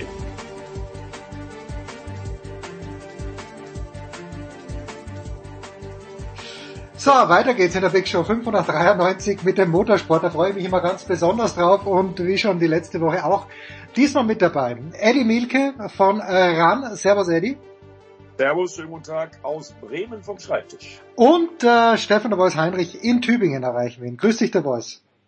Ich grüße euch. Ja, äh, von wegen, es gibt nicht mehr viel zu tun. Wir haben ja letzte Woche schon gesagt, okay, es ist Winter, äh, Januar, aber nicht nur die Dakar hält uns in Atem, die Formel E hat losgelegt, 24 Stunden von Dubai. Äh, in der Formel 1 gibt es eine Menge Neues ähm, und nicht zu vergessen, die Rallye Monte Carlo steht vor der Tür. Es ist einiges zu besprechen. Da schauen wir Ja. gleich drauf. Äh, Es steht auch bald an. Entschuldige, Eddie, ich habe dich nicht. ge- Was, was steht bald an?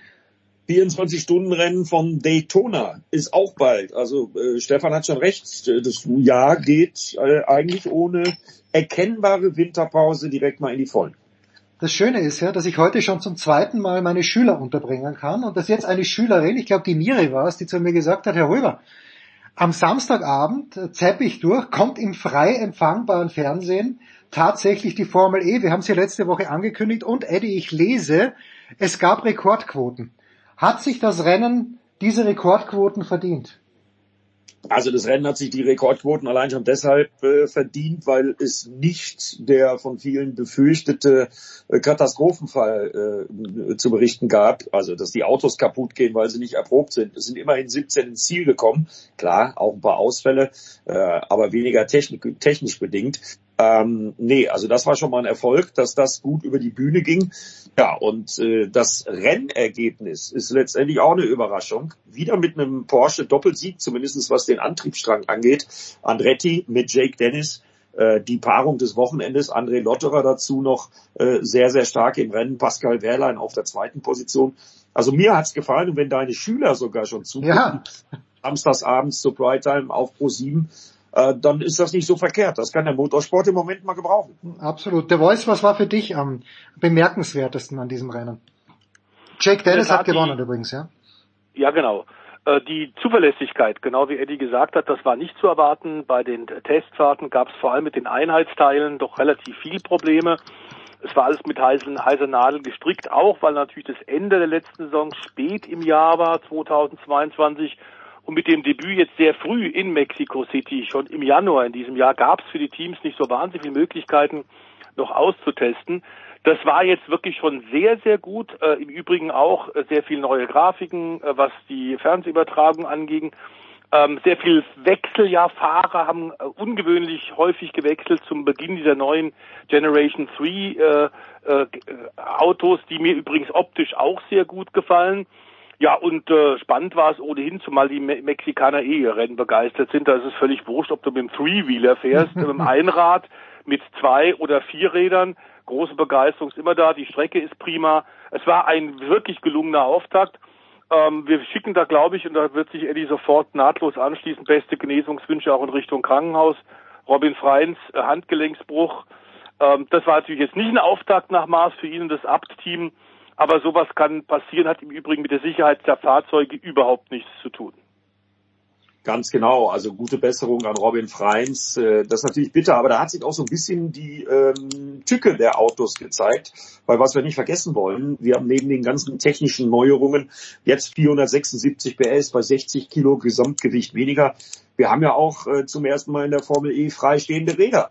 Äh, und äh, ja, bei dem Einschlag von äh, Robin Freins, er ist Norman Nato hinten drauf gefahren, direkt in der ersten Runde.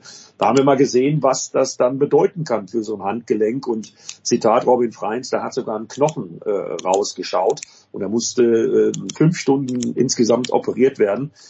Ja, und so muss das Team ab jetzt reagieren, weil äh, nach dem Formel E-Saisonauftakt ist vor dem nächsten Formel E-Rennen und das ist bereits übernächstes Wochenende in Diriyah in Saudi-Arabien.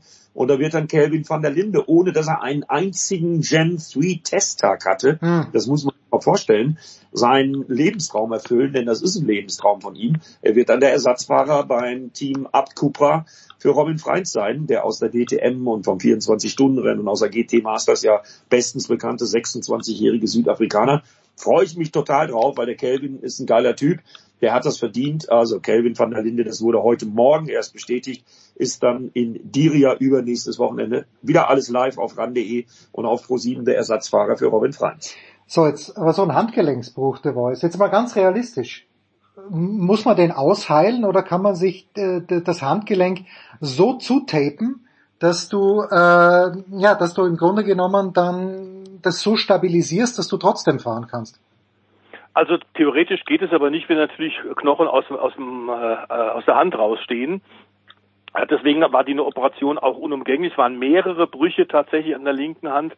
Und wie es so oft ist, er hat nicht schnell genug die Hand vom Lenkrad bekommen, kurz vor dem Einschlag. Das ist ja direkt den Reflex, den du im Go-Kart-Sport schon lernst, den wir alle schon, die auch äh, Hobby mal gefahren sind, mal erlebt haben, wenn du tatsächlich irgendwo draufknallst und äh, einen Schlag auf die Vorderachse kriegst oder eben auf die freistehenden Räder, dann äh, geht die Erschütterung durch äh, die Längssäule direkt in dein Handgelenk. Deswegen kurz vor dem Einschlag Hände weg vom Lenkrad ist ganz klar, bevor der Einschlag kommt. Mhm. Das war äh, in der Kürze der Zeit für Robin nicht möglich. Ähm, klar ist aber auch, wir haben es schon bei Dakar gesehen, dem anderen Thema, das ja äh, uns jetzt auch in diesen Tagen beschäftigt, dass man durchaus auch mit äh, sehr stark angeknackstem Handgelenk sich tapen kann und dann durchaus auch diese unglaublichen Schläge bei den Wüstenfahrten der Dakar äh, bis zum Ende durchhalten kann. Also da waren einige dabei, die ordentlich Blessuren hatten, gerade bei den Motorradfahrern. Und die haben es durchgehalten, beinahe ja auch sogar Matthias Waldner, der erst am vorletzten Tag ausscheiden musste. Ja, der ist nach Österreich zurückgeflogen, oder? Der Voice, wenn ich es richtig gesehen habe. Und äh, was, was ist da die Prognose? Weil die habe ich nicht mehr gesehen. Äh, Prognose ist gut. Er hat tatsächlich keine Brüche, auch nicht Lendenwirbel oder dergleichen. Aber klar ist äh, starke Prellung ähm, und äh, klar ist auch, dass das jetzt äh, paar Wochen dauern wird, bis er wieder fit ist. Klar ist aber auch am zweiten Tag nach dem äh, enttäuschenden Aus, kurz vor Schluss der, der Rallye, da lag er ja noch durchaus in Reichweite vom Podiumsplatz, hat der Österreicher dann sofort gesagt, noch im Krankenhaus, also Leute, natürlich bin ich nächstes Jahr wieder dabei, was wollt ihr denn?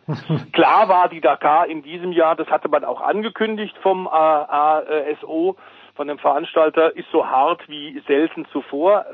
Plus die Navigation äh, war wieder noch wichtiger, was für die Motorradfahrer dann doppelt schwer ist, eine doppelte Belastung, denn die müssen ja äh, fahren und navigieren.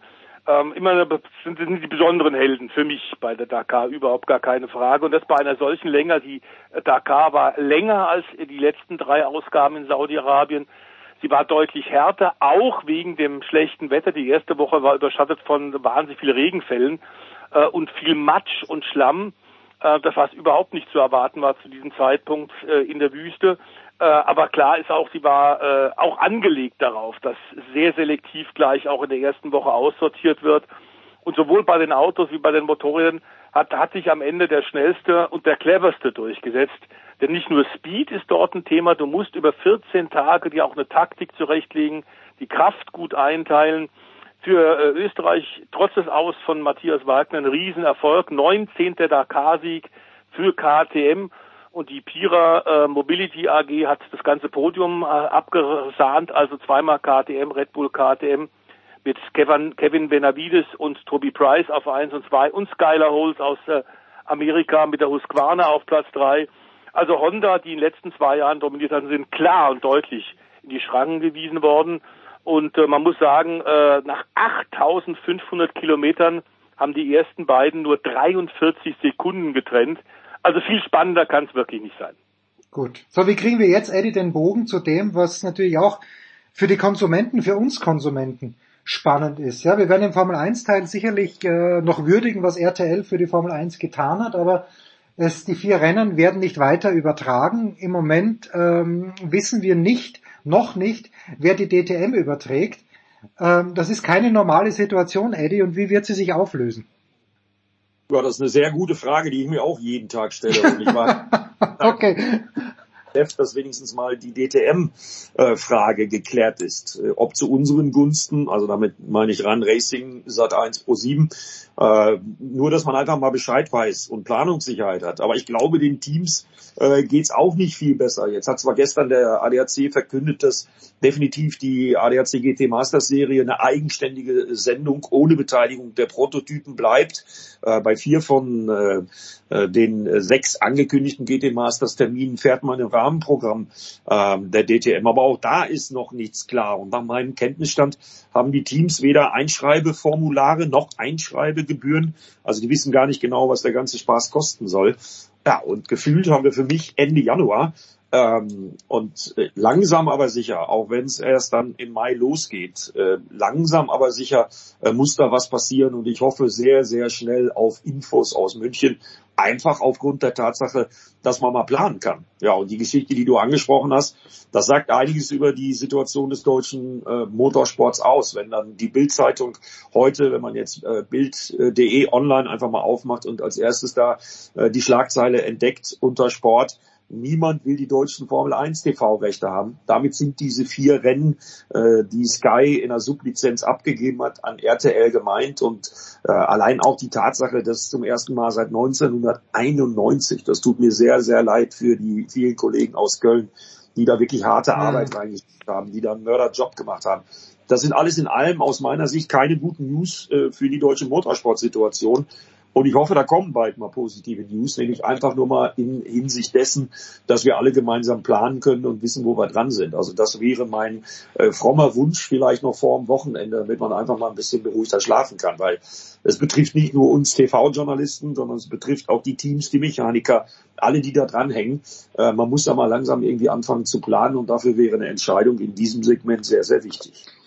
Aber der Voice, äh, muss ich wieder meine, meine Schüler reinbringen. Da haben wir so ein bisschen diskutiert die letzten, es schaut ja niemand mehr analoges Fernsehen. So, und jetzt, ähm, Eddie weiß es ja auf RAN.de, werden die Trainings übertragen, es wird alles übertragen. Ist diese Entscheidung jetzt und auch diese, diese, diese noch nicht Entscheidung für die DTM nicht auch Ausdruck dafür, dass sich einfach das Sehverhalten von allen ändert? Vielleicht jetzt nicht von unserer Generation. Wir sind ja mit dem Fernsehen groß geworden, wir schauen immer noch fern analog aber ähm, dass halt viele Leute einfach nur noch Highlights brauchen und jetzt, jetzt sich diese Rennen gar nicht live anschauen.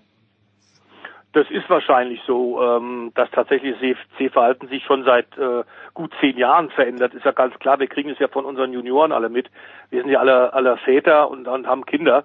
Äh, insofern ist völlig klar, da tut sich einiges.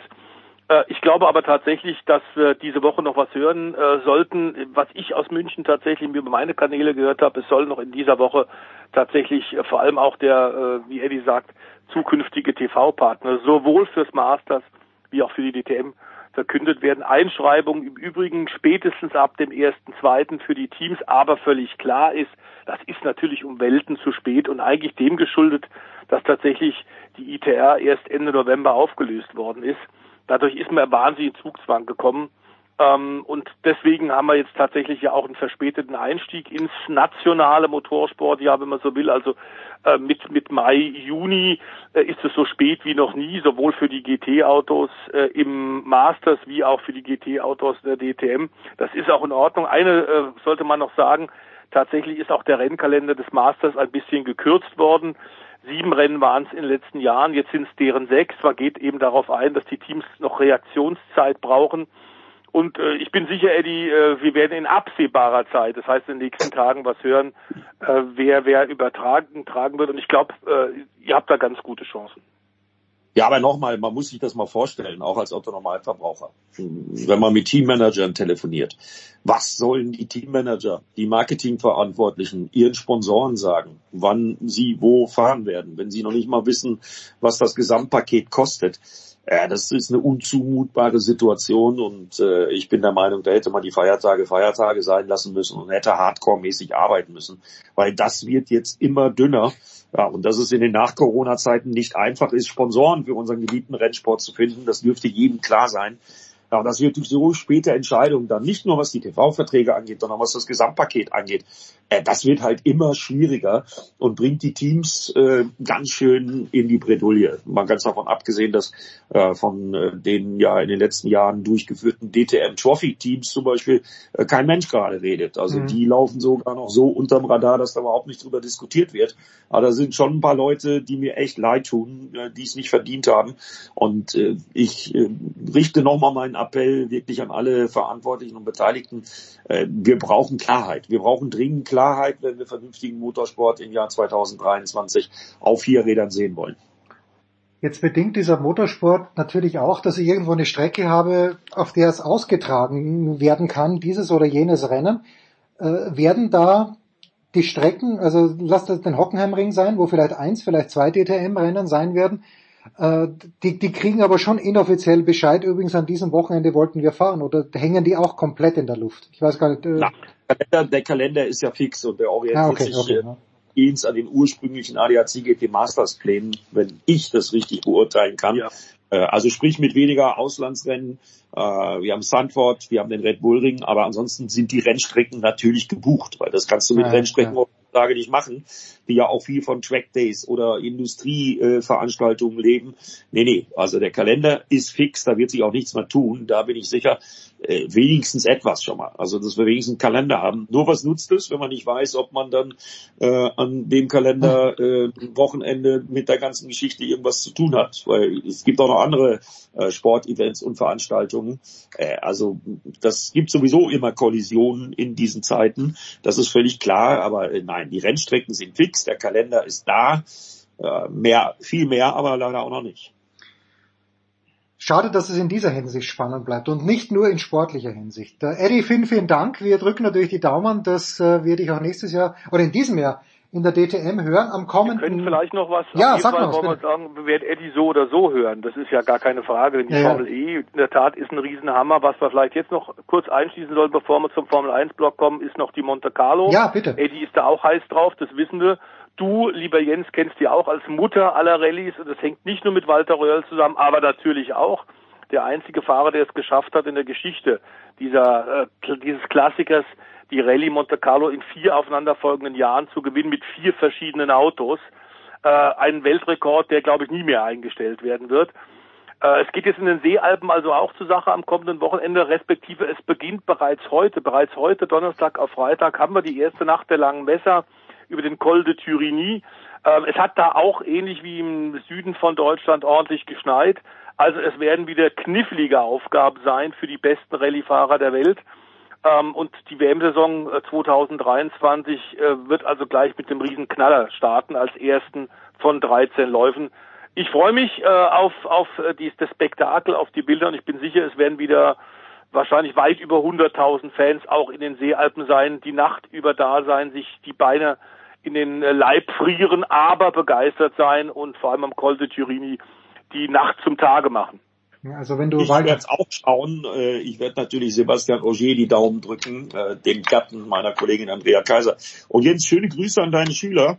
Wenn sie auf den Formel E Geschmack gekommen sind, geht nächste Woche Donnerstag am 26.01. 15.50 Uhr geht schon los in Diria in Saudi-Arabien auf ran.de und dann auch der Freitag vollgepackt, 11.20 Uhr, da habt ihr vielleicht noch Schule, 13.25 Uhr, 17.25 Uhr geht's dann los mit dem Rennen, Nachtrennen in Diria, ein sogenannter Doubleheader. Also Okay, es ja. wird Freitag gefahren und samstags werden wir fahren. Wie immer alles live auf ran.de und auf Pro7. Äh, ich würde mich freuen, wenn der ein oder andere deiner Schüler und Schülerinnen zuguckt. Äh, absolut. Das ist mein Problem, möchte ich nur noch kurz sagen, nicht mein Problem, aber aus irgendwelchen Gründen assoziiere ich Walter Röhrl immer mit Opel. Und Opel ist so unsexy, dass ich lieber Michel Mouton im Audi Quattro in Erinnerung behalten habe. Aber Walter Röhrl natürlich eine unfassbare Legende, kein Zweifel. Danke, Eddie. Äh, nächste Woche, vielleicht hören wir uns ja trotzdem nochmal, auch wenn es schon losgeht am Donnerstag, vielleicht kriegen wir es hin. Der Voice äh, bleibt zu Formel 1 auch dabei. Kurze Pause in der Big Show 593.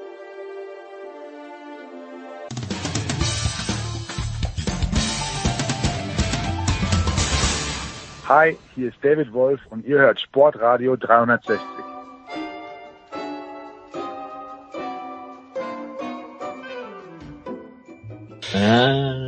Weiter geht's in der Big Show 593 und äh, wir freuen uns heute nochmal besonders, dass Stefan Ehlen dabei ist, denn er, er macht's richtig.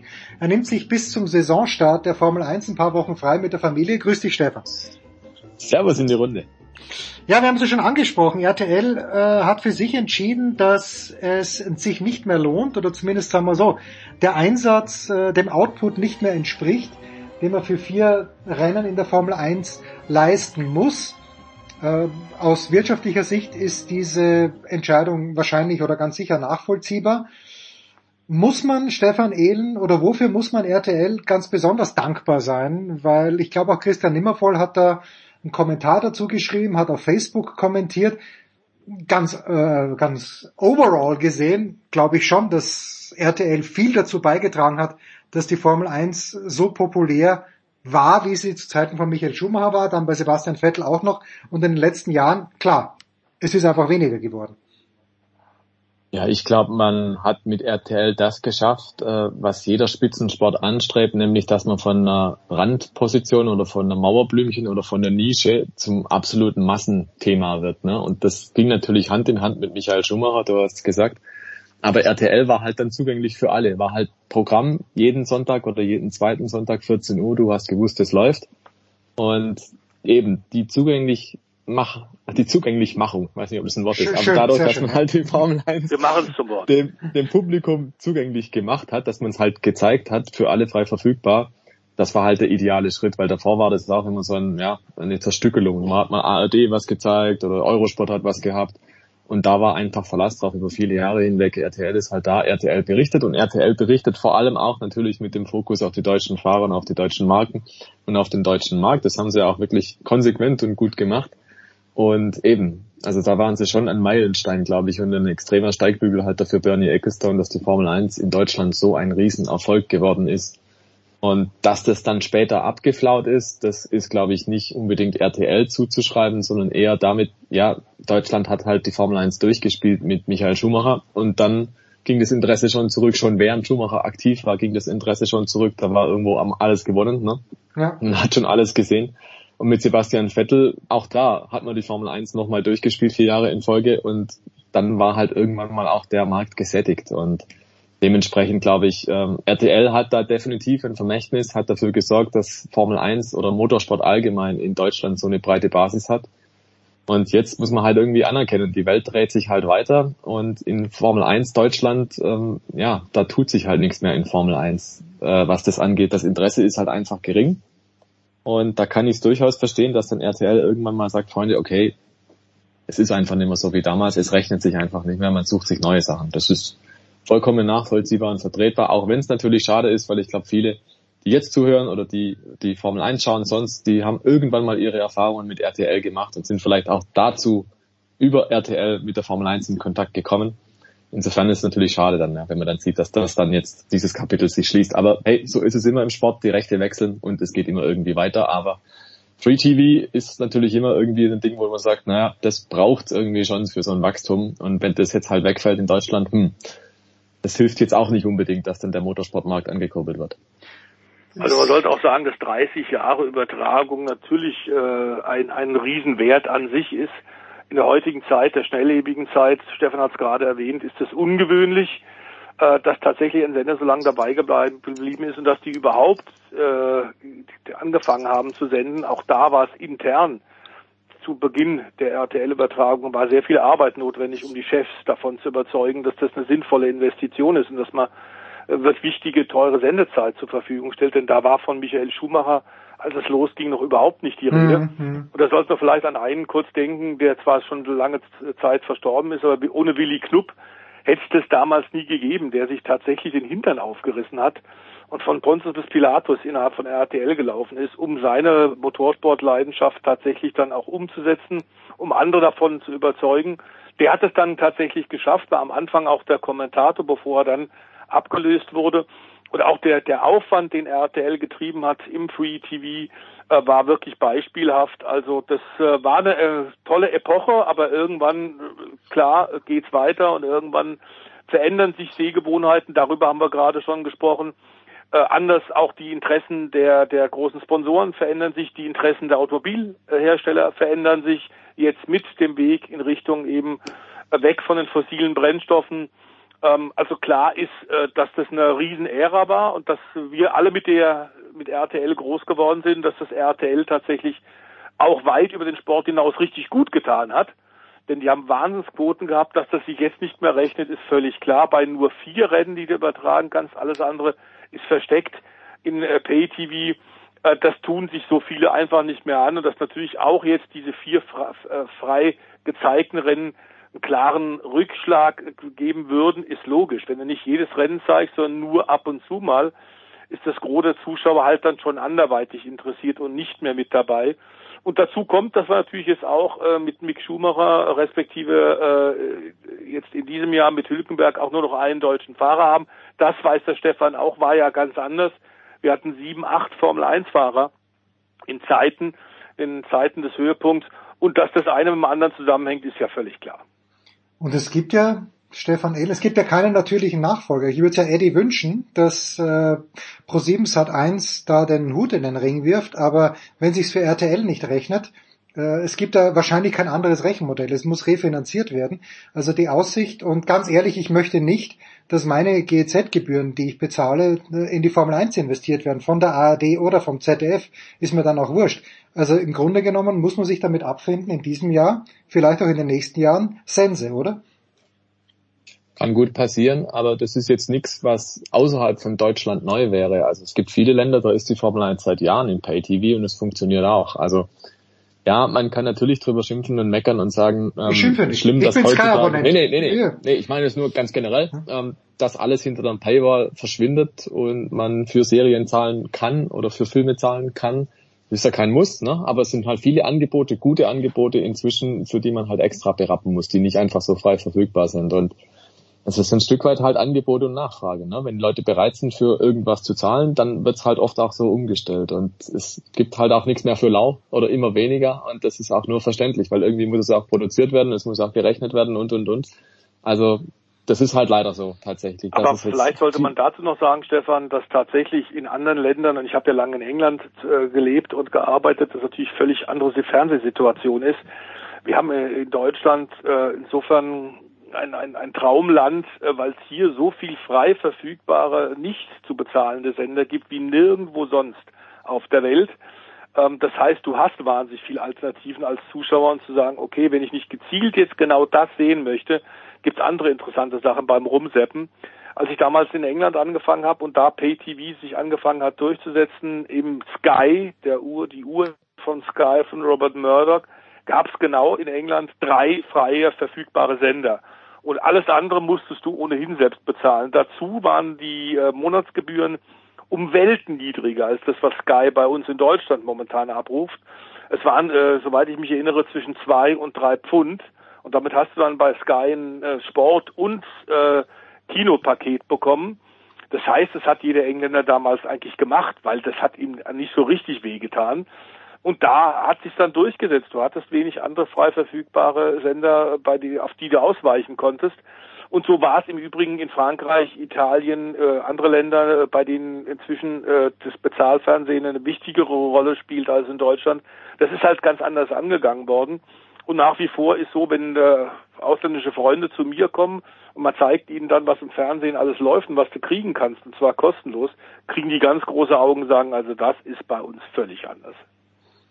Hm, ganz schwierige Gemengelage. Ich möchte nur noch eine, eine Sache möchte ich sagen. Ich, ich persönlich bin natürlich nicht mit RTL groß geworden, sondern mit Heinz Brüller und dem ORF. Aber das, äh, das geht natürlich noch weiter zurück, weil ich äh, deutlich älter bin als Stefan Ehl, der äh, auch in der glücklichen Lage ist, dass er den ORF nicht empfangen kann in Landshut oder nicht empfangen konnte. Aber äh, das, das ist natürlich schon, das, das ist Wahnsinn. Ja, in Österreich äh, ist diese Begeisterung. In Österreich gibt's ja alles im frei empfangbaren Fernsehen, aber Servus TV und der ORF teilen sich diese Rennen auf. Und ich glaube, der Österreich Grand Prix wird sogar von beiden übertragen. Ja, so ist ja. Und diese Begeisterung, die in Österreich, ich habe ja letztes Jahr auch mal mit Christian Neber, dem TV-Sportchef von Servus TV gesprochen, der sagt halt auch, also in Österreich, es ist völlig wurscht, ob ein Österreicher mitfährt oder nicht. Von den Quoten her, es ist sensationell, die Formel 1 zieht bei uns noch. Ähm, und na, das geht zurück auf Jochen Rindt, das geht dann natürlich zurück auf Niki Lauda. Mit Gerhard Berger ist es weitergegangen. Berger war ja der Letzte, der wirklich in einem Spitzenteam gefahren ist, weil Alex Wurz war zwar auch in der Formel 1, aber Christian Klien, es ist, es ist erstaunlich, was, und ich bin ja gerade in Österreich, was hier abgeht. Skifahren und Formel 1, das funktioniert bei uns immer. Aber eben. Gut, das hängt auch in den Händen von Herrn Brüller, weil der ja beides kommentiert hat. Das ist richtig, ja. Der Heinz hat beides kommentiert und er hat beides so kommentiert, dass man sehr, sehr viele Geschichten erfahren hat, nur leider nicht das, was im Rennen gerade los ist. Egal, ob es beim Skifahren oder bei, in der Formel 1 war. Das war bei Murray Walker in England aber auch nicht viel anders. Ich Okay. erinnere mich noch, der hat, es gibt ja ein Buch inzwischen über Murray Walkers Versprecher, ähm, der wirklich legendären Status in England hatte, über die Formel 1 übertragen und der vor allem, was mir bei den Engländern immer am besten gefällt, selbst teilweise beim Kommentieren gemerkt hat, dass er äh, sich vertan hat und das unglaublich souverän aufgefangen hat. If I'm not completely wrong, is James Hunt now in the lead? Oh, I'm completely wrong. James Hunt is not in the lead.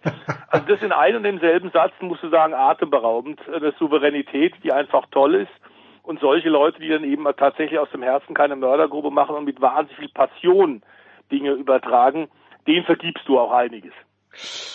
Ja, so, Stefan, du wirst uns für in den nächsten acht Wochen wirst du dich deiner Familie widmen, aber du hast natürlich die Glaskugel neben dir stehen, die ein kleines bisschen milchig ist. Wenn du zurückkehrst in Amt und Würden, ja, hauptsächlich natürlich bei motorsport.com, wa, wa, was wird die große Story sein, Stefan? Ähm, wird, wird es sein, dass, dass, dass Michael Andretti plötzlich mit offenen Armen ähm, aufgenommen wird? Wird die Story sein, dass McLaren die Testfahrten dominiert hat, weil sie irgendwas gefunden haben? Äh, einfach, einfach a wild guess bitte. Ja, in Fachkreisen wird wahrscheinlich wieder Ernüchterung einsetzen, dass man sich sehr gefreut hat auf die neuen Autos, die dann aber völlig überraschenderweise doch sehr ähnlich aussehen wie die ah, okay. 2022er und dass es sehr viele Autopräsentationen gibt, wo einfach nur das Farbdesign gezeigt wird und nicht das eigentliche Auto. Das kommt dann wahrscheinlich erst zu den Testfahrten. Also ich kann mir gut vorstellen, dass das passieren wird.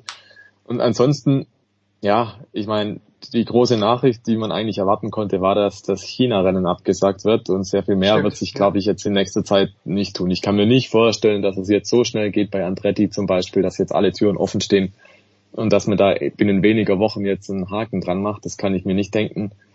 Ja, und so die, die ganz große News, glaube ich, weiß ich nicht, ist nicht im Anzug, habe ich das Gefühl. Es kann sein, dass es bei den Testfahrten ein bisschen turbulent wird, je nachdem, wer da wie aus den Startlöchern kommt, aber am Ende ist es immer wieder Kaffeesatzleserei, weil ja niemand weiß, wer mit welchem Material und mit welcher Motoreinstellung und so fährt. Aber ich habe schon den Eindruck, dass es dieses Jahr auch wieder interessant wird, weil ein paar Teams natürlich extrem unter Druck stehen. Und das ist dieses Jahr erstaunlicherweise Mercedes, weil das mhm. hatten wir jetzt lange nicht seit vielen Jahren, dass die tatsächlich mal wieder um den Anschluss kämpfen. Und Ferrari muss auch eine Schippe nachlegen, auch mit dem neuen Teamchef Frederic Vasseur. Und das sind für mich schon so zwei Punkte. Also Ferrari und Mercedes, die wirklich liefern müssen. Die sind dazu verdammt, dass es dieses Jahr passt. Das macht es, glaube ich, extrem interessant dieses Jahr. Also ja, bin ich, bin ich sehr gespannt, wenn ich dann wieder da bin, ähm, was sich da getan hat und äh, wer sich da in den Testfahrten durchgesetzt hat. Ja, also eins ist auch klar, der Stefan, äh, ohne Stefan wird natürlich, wenn entscheidende äh, Dinge nicht nein, passieren. Nein, natürlich nicht, das ist klar. Das ist ja das völlig ist klar. klar, aber das haben wir ja vorher auch außer ausgemacht. Also James Vowles jetzt als neuer Teamchef bei Williams ist okay, nachdem Stefan da abgesagt hat. Ähm, ist es aber auch die zweitbeste Lösung, glaube ich, für die. Ja. Äh, ich glaube aber tatsächlich, dass auch gerade bei diesem Sesselrutschen auf der Teamchefposition äh, gibt es ja kaum noch einen, der es im letzten Jahr auch gemacht hat bis auf äh, Christian Horner und auf Toto Wolf. Da haben wir schon so viel Wechsel gehabt. Das war ja sehr spannend in den letzten Wochen. Es wird trotzdem einiges passieren, ist keine Frage, aber entscheidend ist nicht, wir warten, bis der Stefan Ehlen wieder da ist. So wird es sein. Ja, vielleicht werden wir auch trotzdem ein, zwei Worte verlieren, aber äh, zur Formel 1, aber bis auf weiteres. Stefan, wünschen wir dir eine schöne Zeit. Danke dir, danke The Voice. Pause in der Big Show 593.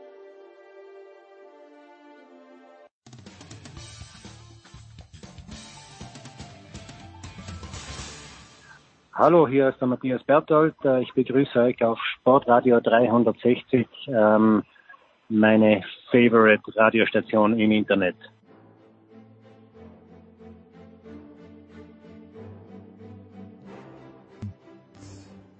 Die Big Show 593 geht weiter und es steht das Hahnenkamm-Wochenende an. Tom Heberlein vom SED äh, wird gleich den SED, äh, den DPA-Kollegen aufglauben und nach Kitzbühel losdüsen. Servus Tom. So schaut's aus. Servus. Ja, so ist es. Äh, Tom, der immer noch glaubt, dass Carlos Correa zu den Mets kommen wird, aber nein, er wird für die nee. Twins spielen. Nein, nein, weiß nicht mehr. Und irgendwo in den Untiefen zwischen Fieberbrunn, Innsbruck und Kitzbühel erreichen wir Roman Stelzl von der Tiroler Tageszeitung. Servus, Roman. Servus, Jens. Hallo. Servus. Ich bin wirklich in den, noch nicht in den Untiefen. Ich bin noch äh, zu Hause, aber zwischen Innsbruck und Kitzbühel. Aber ich werde mich äh, in einer Stunde auf den Weg machen wieder, ja. Genau, du bist jetzt schon äh, wie durch ein wunderbares, ich weiß gar nicht, äh, wie, wie, früher mal, wo wir im Garten gewesen sind, zwei ähm, Plastikbecher gehabt haben, einen Spagat äh, dazwischen getan haben, das dann gespannt haben und miteinander geredet haben. Wir versuchen es trotzdem, Roman. wir versuchen es trotzdem. Super, ja. ah, es ist ja nicht so, dass die Männer wahnsinnig viel mehr als die Frauen gewinnen würden, Roman, aber Warum ist es bei den Männern in Österreich dann doch ein bisschen ruhiger als bei den Frauen? So, äh, erstens, weil äh, wir mehr Männer haben, die äh, zumindest auf Podestplätze herausfahren und auch Sieger werden. Also ich finde schon, vor allem äh, Manuel Feller äh, gut aufgezeigt hat, dass da hinten auch eine gewisse Dichte da ist mit Marco Schwarz und so. Äh, in die, bei den Herren haben wir aktuell noch mehr, die, die unter Anführungszeichen Ausfälle, beziehungsweise eher Erklärung, muss man sagen, fairerweise, äh, der Verletzungen. Wir haben ja doch mehr Verletzungen bei den Damen, das ist ja ein bisschen in Grenzen. Da sind ja eigentlich alle schon wieder äh, zurück, wieder äh, großes Comeback gegeben in Lake Louise, dann noch äh, ein bisschen weniger. Also wenn wir von Speedzeit reden. Ähm, bei den bei die Herren haben wir schon ja vorher, Vincent Klichmann hat gewonnen, gell? Äh, also das ist schon, man hat einmal diesen Sieg auch, der wichtig war, sonst hätte man diese Debatten aufführen müssen, die man jetzt bei den Damen eklatant im Technikbereich führt. Äh, Im Speedbereich, ehrlich gesagt, bin ich weder bei, ja, gut, bei den Herren jetzt aktuell wahrscheinlich schon wieder mehr Diskussion, bei den Damen ist Speed noch nicht wirklich eine Diskussion, weil man ja Podestplätze hat, aber äh, ja, Wunder, Wunder, sechster Platz, glaube ich, ja, sechster Platz, Schachau, Katharina Linsberger, jetzt ist einmal ein bisschen Ruhe eingekehrt, nachdem sie ja sogar den Livio Magoni abschneiden wollten, äh, wegtun wollten, beziehungsweise herumroschieren, so schade, äh, ist jetzt eine, eine, ja, eine erste Ruhe angekehrt. Also ich glaube, bei den Herren, kurz gesagt, ist einfach mehr Erfolg da gewesen als bei den Damen. Ja, Ruhe einkehren. Da ist gut, Tom, dass das Kitzbühel-Wochenende ansteht. Weil dort ist, dort, dort, dort ist immer extrem ruhig. Und ähm, was ist für dich die Story an diesem Wochenende? Ich hätte eine, aber ich möchte natürlich jetzt äh, kein Präjudiz schaffen. Ähm, die erste, also ich finde, es gibt ja, äh, es gibt drei. A schafft der Kollege äh, Kilde einen Doppelsieg. Ähm, schafft es dann der Herr Christoffersen auch äh, noch nachzulegen am Sonntag. Also sprich haben wir ein Norweger Wochenende. Das äh, zweite ist natürlich, äh, was macht Beat Feutz bei seinem Ja. äh, letzten Rennen? Gut, ja, gut, gut, danke. Und das dritte ist natürlich äh, aus deutscher Sicht, äh, wie schlägt sich der Kollege Dresen, nachdem er ja am vergangenen Wochenende festgestellt hat, dass er wieder Spaß am Skifahren gefunden hat.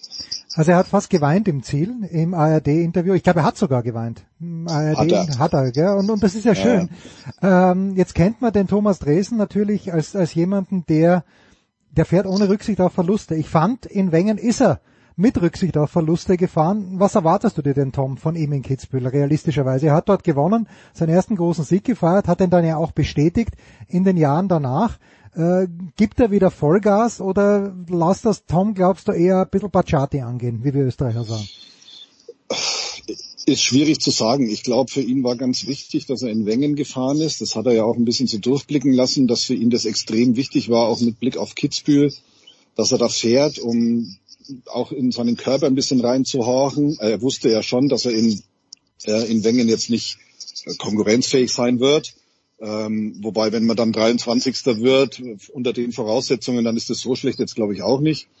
Ähm, aber er hat, glaube ich, äh, schon festgestellt, ähm, dass er ja den Spaß am Skifahren, den er nach Lake Louise äh, zugegebenermaßen verloren hat, dass er den wiedergefunden hat. Ähm, was das jetzt letztendlich für Kitzbühel bedeutet, ist relativ schwierig zu sagen. Er ist ja schon jemand, der immer an so Rennen sehr strategisch rangeht. Äh, er ist ja im, im Training fährt er ja immer eigentlich ja nie Vollgas, sondern schaut sich das immer so abschnittsweise an, wo muss ich wie fahren und so. Insofern ist jetzt auch dieses äh, Training da äh, am Dienstag jetzt nicht besonders aussagekräftig. Ähm, ja, also ich, ich würde jetzt mal sagen, wenn er unter die Top 10, 10 fahren würde, dann wäre das für ihn ein riesengroßer Erfolg. Ob er das schafft, das weiß er vielleicht nicht mal selber, aber ähm, zuzutrauen ist ihm auf jeden Fall immer alles, weil er halt einfach sehr analytisch und sehr äh, strategisch an zu Rennen rangeht. Und wenn er jetzt dann auch sagt, ähm, es er hat zu sehr auf die Ergebnisse geschaut und es war ein Fehler und er will jetzt einfach wieder Spaß am Skifahren haben, ähm, dann glaube ich schon, dass er im Rahmen seiner derzeitigen körperlichen Möglichkeiten äh, für ein gutes Ergebnis sorgen kann. Denke ich schon. Also wenn er unter die Top 10 fährt, fände ich das ganz großartig. Top 15 ist mit Sicherheit auch nicht verkehrt. In Kitzbühel gibt's immer ganz komische Ergebnisse. Ja, Herr Roman, der, der Tom spricht schon vom Doppelsieg von Alexander Amott Kilde. Ich sag, er muss erst einmal eine Abfahrt gewinnen. Äh, Und was sind deine Gedanken zu Thomas Dresen und zu Beat Feutz, Roman? Äh, ja, Thomas Dresen, äh, ich finde es ja richtig cool, ich meine, dass er, dass er jetzt äh, wieder da ist, wie der, wie der Jens angesprochen hat. Ich meine, das war ja damals eine riesen, riesen coole Geschichte, wo er gewonnen hat. Ich glaube, boah, 2019, 18, 18, 18, gell? 18, ja. Äh, und eine richtig coole Geschichte und lässig, dass er wieder da ist. Man, Beat Voigt ist sowieso äh, eine coole Geschichte, lässig, dass er ja, äh, ja, man lässig, dass er einfach so kurzfristig jetzt dann doch sein lässt und sich doch noch Kitzbühel gibt, gell? Weil es in Rängen ist es ja in Wahrheit nicht schlecht gelaufen.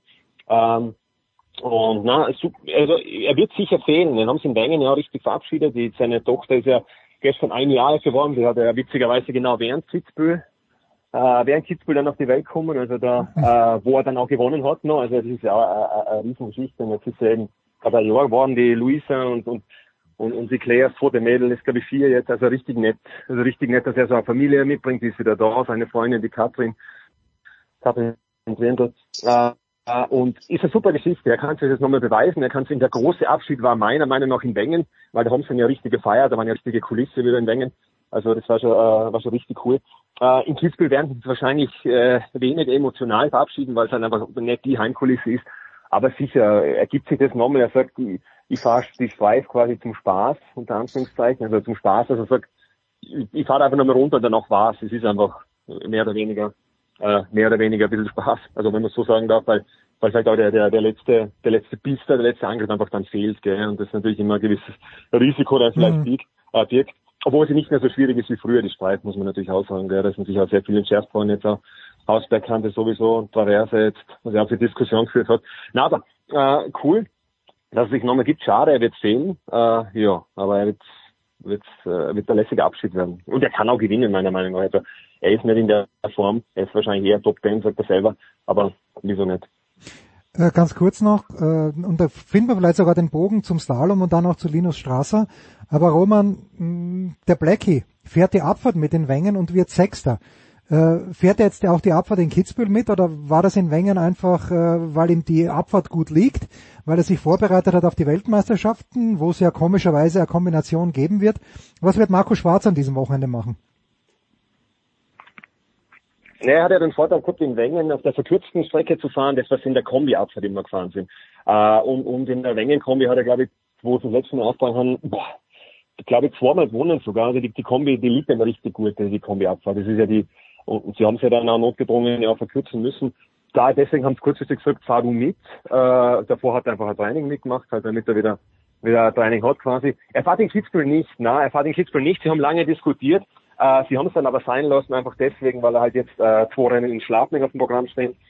Äh, und äh, danach, äh, danach hat er glaube ich auch noch Super-G, Cordina Super-G. Mhm. Also er hat ein richtig dichtes Programm. Und dann noch die WM, da wollen sie ein bisschen außernehmen. Aber man natürlich sechster Platz in, in, in, in Wengen, gell, äh, in, in der verkürzten Abfahrt war natürlich eine lässige Geschichte. Gell? Man hat natürlich jetzt da äh, man sagen können, was er wirklich kann, dass er einfach ein Allrounder ist, was er schon länger nicht mehr beweisen hat dürfen. Gell? Äh, Im Weltcup-Abfahrt sowieso noch gar nicht. Ähm, ja, also sie werden in Richtung WM ein bisschen schonen, was auch scheit ist, weil in Wahrheit ist er bei der, bei der WM für jeden Start gut. Der kann de facto aktuell in jedem Rennen fahren, mein Abfahrt Platz 6, ja, ist ja man der zweitbeste aktuell, gell, also man nennt ja Daniel Hemmelsberger drittbester, Entschuldigung, drittbester, aber er kann, gell, und, und der Marco Pfeiffer, der, der ÖSV-Rennsportleiter, schließt es auch nicht aus, dass er fahrt, äh, sucht aus Abfahrt Super-G, Kombination sowieso, da muss er ja starten quasi, das ist ja genau seins. Äh, Riesendorf Slalom, gell, das sind fünf Starts, dann gibt's glaube ich noch den, den Teambewerb, den gibt's noch, glaube ich, gell. Äh, und, und danach ist dann eh äh, Parallelbewerb, glaube ich noch, genau. Äh, und danach ist dann, man de facto kann er alles, gell? Der kann mhm. jeden Tag fahren, wenn er mag, oder jeden zweiten. also ja. glaube ich schon gut, glaube ich schon gut, weil Schlaflinge muss er ja Slalom, er, er braucht ja gut Slalom-Ergebnis nur, damit er die Startnummer nach vorkommt und so wie die Pisten momentan beieinander sind im Weltcup, muss man sagen, wenn es in Kulturwellen nicht besser wird, ist einfach gut Startnummer essentiell. Man hat wieder ein Wengen gesehen, gell? Nach Startnummer 7 war vor allem vorbei, gell? Ähm, was ja gar nach ganz Anhang den Bogen spannen lässt. gebe dann einen Daumen ab. Äh, und äh, na, also und na, kannst du, kannst du dann schön, na, Spaß. Na, aber die brauchen eine gute Nummer, der muss lieber Slalom fahren, dass er, dass er dann bei der WM, wenn es wirklich gut nur laufen sollte, er hat ja noch ein bisschen was Chamonix und, und Schladming, dass er, dass er dann vielleicht eins bis acht fährt. Vielleicht geht sich's aus, ja. ja also, also Manuel Feller hat ja wieder die Nummer sieben gezogen in Wengen und hat dann eh gesagt, ist eh klar, dass ich den Siebener zieh, äh, Tom, und äh, ich muss Roman genauso widersprechen wie der Felix in der ARD dem Linus widersprochen hat, weil mit Startnummer 7 hast du im ersten Durchgang in Wenningen bei dieser Kurssetzung nichts mehr reißen können, sondern eher schon ab Startnummer 4 war es unmöglich, vorne hereinzufahren.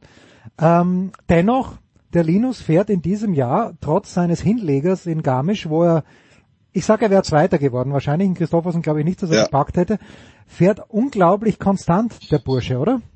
Ja, sehr konstant. Das war ja auch sein großes Ziel vor der Saison. Also er hat ja diese Saison begonnen mit dem festen Ziel, ähm, mehr Konstanz reinzubringen in seine Rennen und auch in seine Läufe.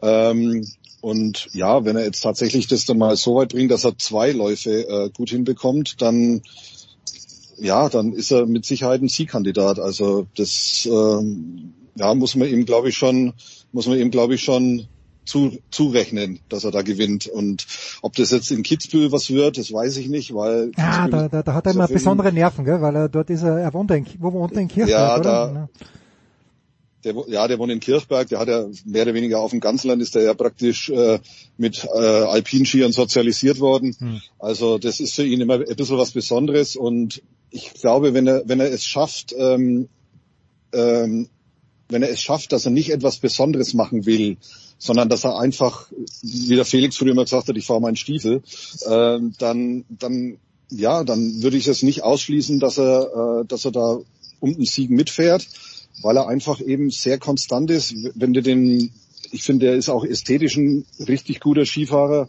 ähm, und das Talent hat er natürlich allemal. Und offensichtlich hat er in dieser Saison auch so die mentale Einstellung gefunden, wie man das, wie man das am besten runterbringt, zwei so Läufe. Also ähm, ja, ich, es ist sehr beeindruckend und er zeigt jetzt halt endlich mal das, was ihm ja schon seit Jahren äh, nachgesagt wird, dass er in jedem Rennen praktisch um den Sieg mitfahren kann oder zumindest in so einem Podest mitfahren kann. Also ich traue ihm schon sehr viel zu, wobei man natürlich auch immer dazu sagen muss, beim Slalom bist du halt auch schnell mal draußen und gerade auf dem Ganzland ist es ja auch abhängig von der Kurssetzung natürlich, aber ist es ja jetzt nicht so besonders einfach, da ähm, fehlerfrei runterzukommen. Also ja, ich zähle ihn auf alle Fälle zu den Podestanwärtern.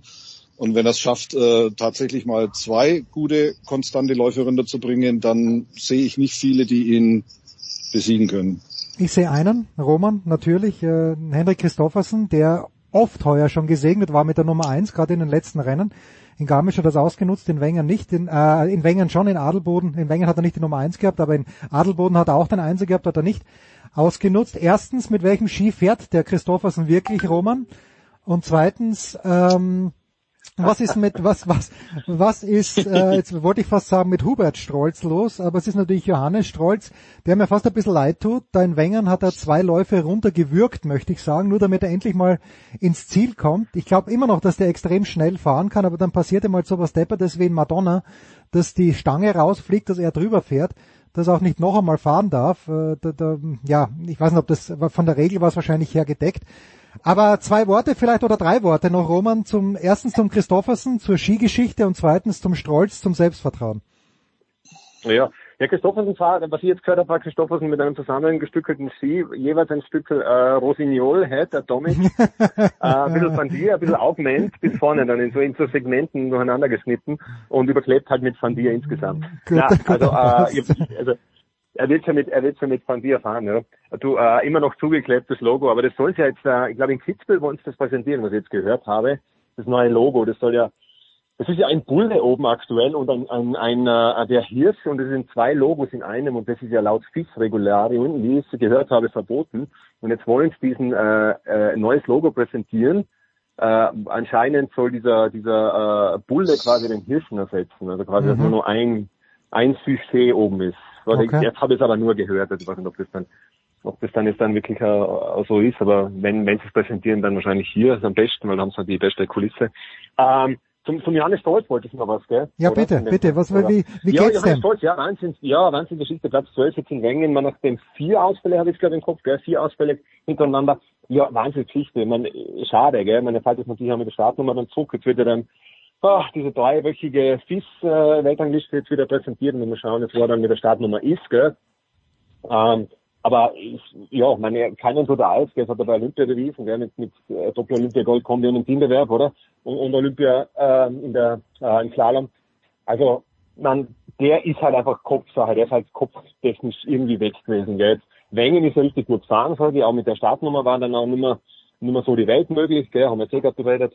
Äh, ja, aber jetzt der Platz 12, man, der ist, das war totaler Sicherheitslauf im zweiten, gell. Ja. Also der hat dann schon einmal, da war, da war, da war für Angriff gar nichts mehr da, gell. Und wenn der noch ein bisschen wieder das Selbstvertrauen hat, was er sich jetzt erholen kann, Flapping und, äh, und Chamonix, äh, dann ist da schon richtig viel möglich. Also, und man, der ist immer, dem werden sie einen Startplatz geben, auch wenn er momentan, ich glaube aktuell nur die Nummer 50 im Slalom-Team, äh, hinter Michi Matt, äh, Fabio Gstrein, Marco Schwarz und Manuel Feller, aber den Platz werden sie ihm geben, weil einfach deswegen, man, wenn, wenn bei Großereignissen so aufzeigt gell, mit drei Medaillen, Mhm. äh, dann muss ihn, den, den, den muss mitnehmen. Und wenn er, wenn, wenn er sagt, er fährt mit einem Ski, müssen sie ihn mitnehmen, gell. Also das werden, das werden, das werden sie sich nicht nehmen lassen, gell, nachdem er in Peking so aufgezeigt hat.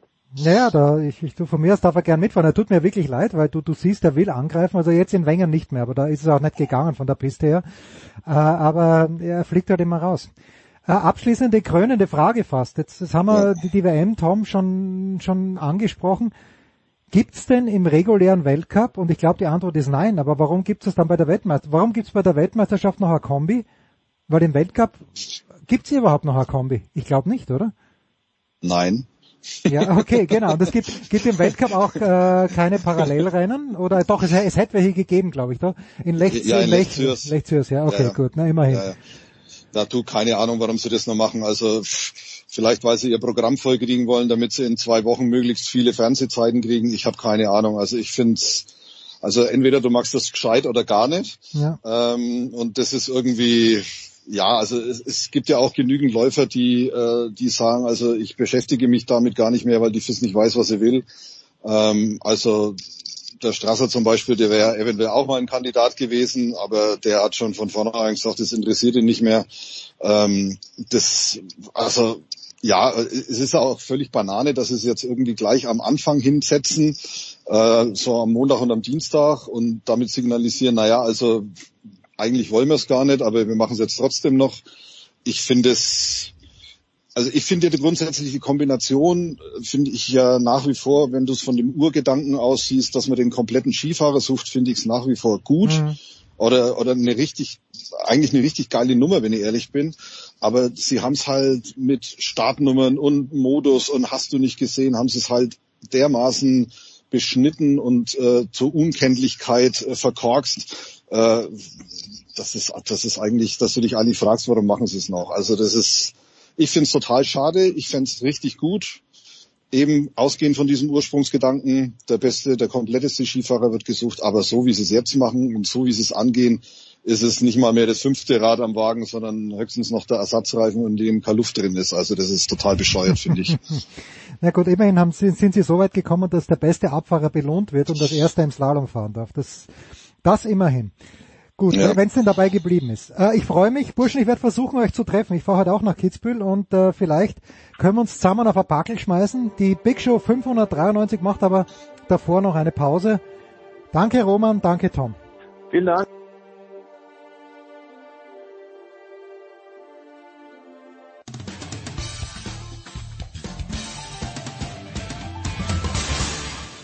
Einen wunderschönen guten Tag, hier ist der Dieter Baumann und ich grüße alle Hörer von Sportradio 360. Ich wünsche einen schönen Tag und Dauerlaufen nicht vergessen.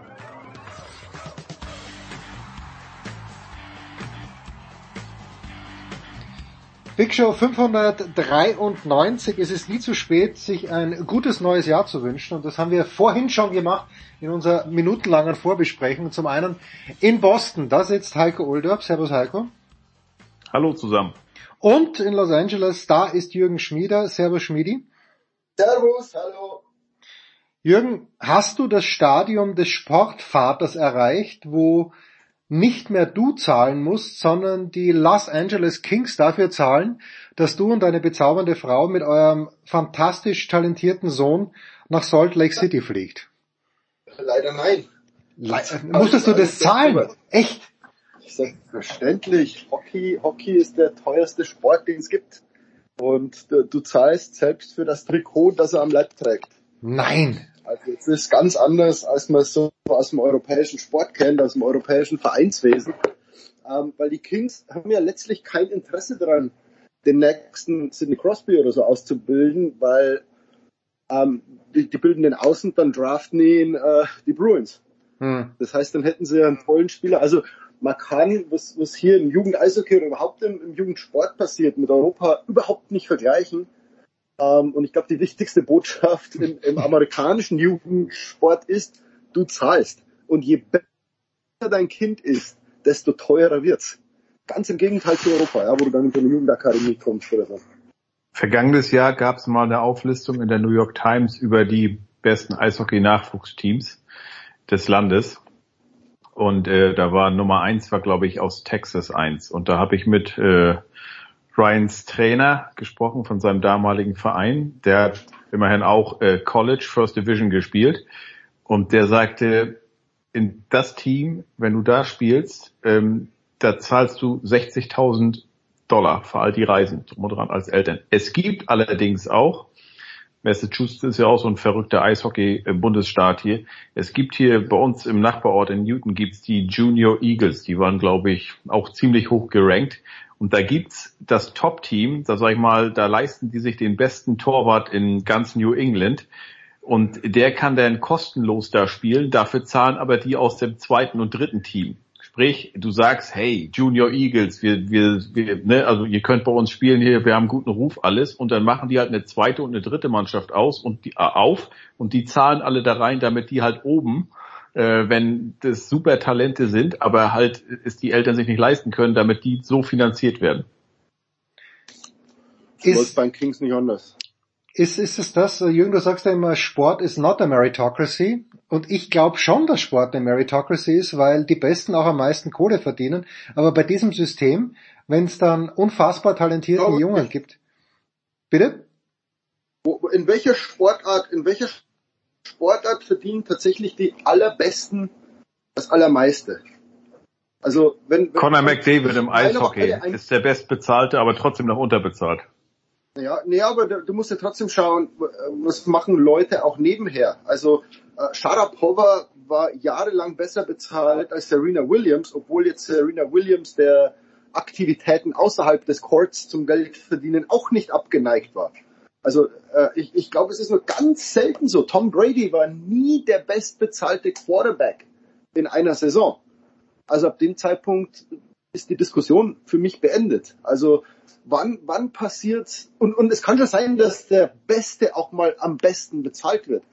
Aber äh, selbst im Fußball, also schau mal so einen Kader an, da fragst du dich manchmal, warum verdient denn der so viel?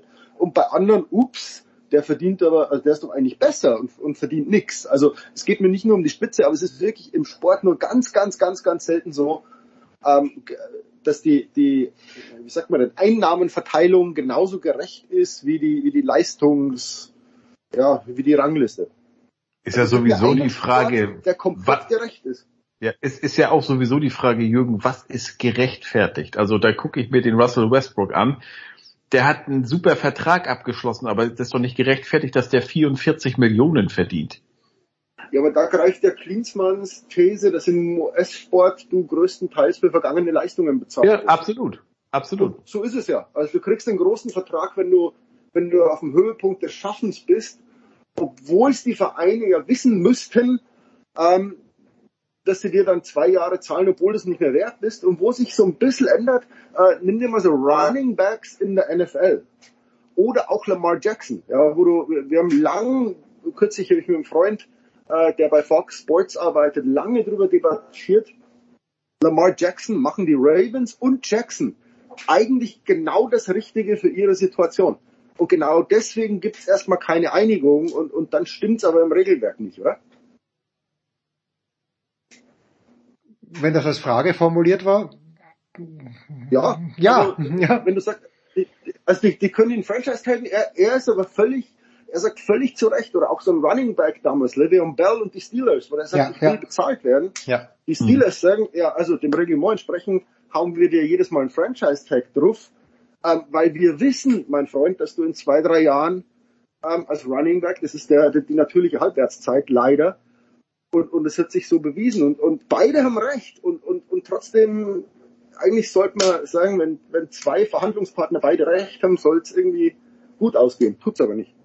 Ich meine, deshalb sind die Patriots, geht's ja bei denen den Bach runter, weil Bill Belichick partout Tom Brady nicht 50 Millionen für zwei Jahre zahlen wollte, was ja noch unterbezahlt wäre. 25 Millionen, wir reden über die Saison 2020 und 2021, da wäre er viel mehr wert gewesen, aber Bill Belichick ist selbst bei einem Tom Brady seiner Marschroute äh, ähm, treu geblieben. Ich trenne mich lieber zu spät von einem Star als äh, lieber ein Jahr zu früh von einem Star als ein Jahr zu spät. Allerdings, da sehen wir auch jetzt, wo die jetzt sind, hier die Patriots. Kann man dann aber nicht, was ich da nicht verstehe, ist einfach, und weil wir eh in Boston sind, Heiko, ähm, Xander Bogarts ist, ist, ist ein Franchise-Player gewesen, im Grunde genommen für die Red Sox und geht dann für, ich glaube, 13 Jahre nach San Diego. Und jetzt haben sie Rafael Devers, okay, den, den haben sie bezahlt, aber es hat ja gerade in diesem Jahr irre lange Verträge gegeben. Aaron Judge äh, wird das wird sein Geld nie wert sein, aber die Yankees mussten den halt bezahlen. Welcher Weg, Heiko, ist der richtige? Weil ich kann die Red Sox, äh, ich mag den Bogarts und äh, sympathischer Spieler, guter Spieler, aber für 13 Jahre ist er komplett absurd, weil der in drei Jahren diese Leistung, die er die letzten Jahre gebracht hat, nie mehr bringen wird. Wo, steht, Klar, wo ich meine, da? 13, 13 Jahre hätte er hier auch nicht bekommen, aber das ist schon ein gefährliches Spiel, was der Hein Blum hier macht. Also der wird hier sehr, sehr kritisiert. Ich glaube, 25 Spieler jetzt im, im aktuellen Red Sox-Kader haben nur Einjahresverträge. Ähm, äh, Rafael Devers, den mussten sie ja zahlen. Ich meine, sonst kannst du das Ding zumachen hier. Ne, also da ist ja schon die Frage, was will John Henry eigentlich? Wir wissen ja alle, der hat noch den FC Liverpool, da ist er ja auch nicht mehr ganz so zufrieden mit. Dann hat er sich die Pittsburgh Penguins vor, vor kurzem noch gegönnt. Und die Red Sox, da ist so, ähm, also das ist ja, haben wir schon einige Male drüber gesprochen, die bauen ja hier Tampa Bay Race 2 äh, auf hier, weil Hein Blum kam ja aus Tampa Bay. Und in Tampa Bay wissen wir alle, die geben ja auch kein Geld aus. Und wenn dann jemand irgendwo anders mehr verdienen will, dann soll er gehen. Aber die, das ist natürlich ein anderer Markt hier. Ich meine, die, äh, die, die Leute sind absolut unzufrieden. Die Red Sox, warum sollst du da hingehen? Also da, da ist, da ist sportlich ist das Team einfach nicht gut und das scheint den Besitzern scheißegal sein, scheißegal zu sein. Der Hein Blum kann tun und machen, was er will und das Ergebnis ist, dass das Team eher schlechter wird als, als besser. Und, und wie, nochmal, wenn du 25 Spieler hast mit einem Einjahresvertrag als Fan, wie kannst du dich ja damit denen identifizieren? Ja, äh, Ja, Jürgen.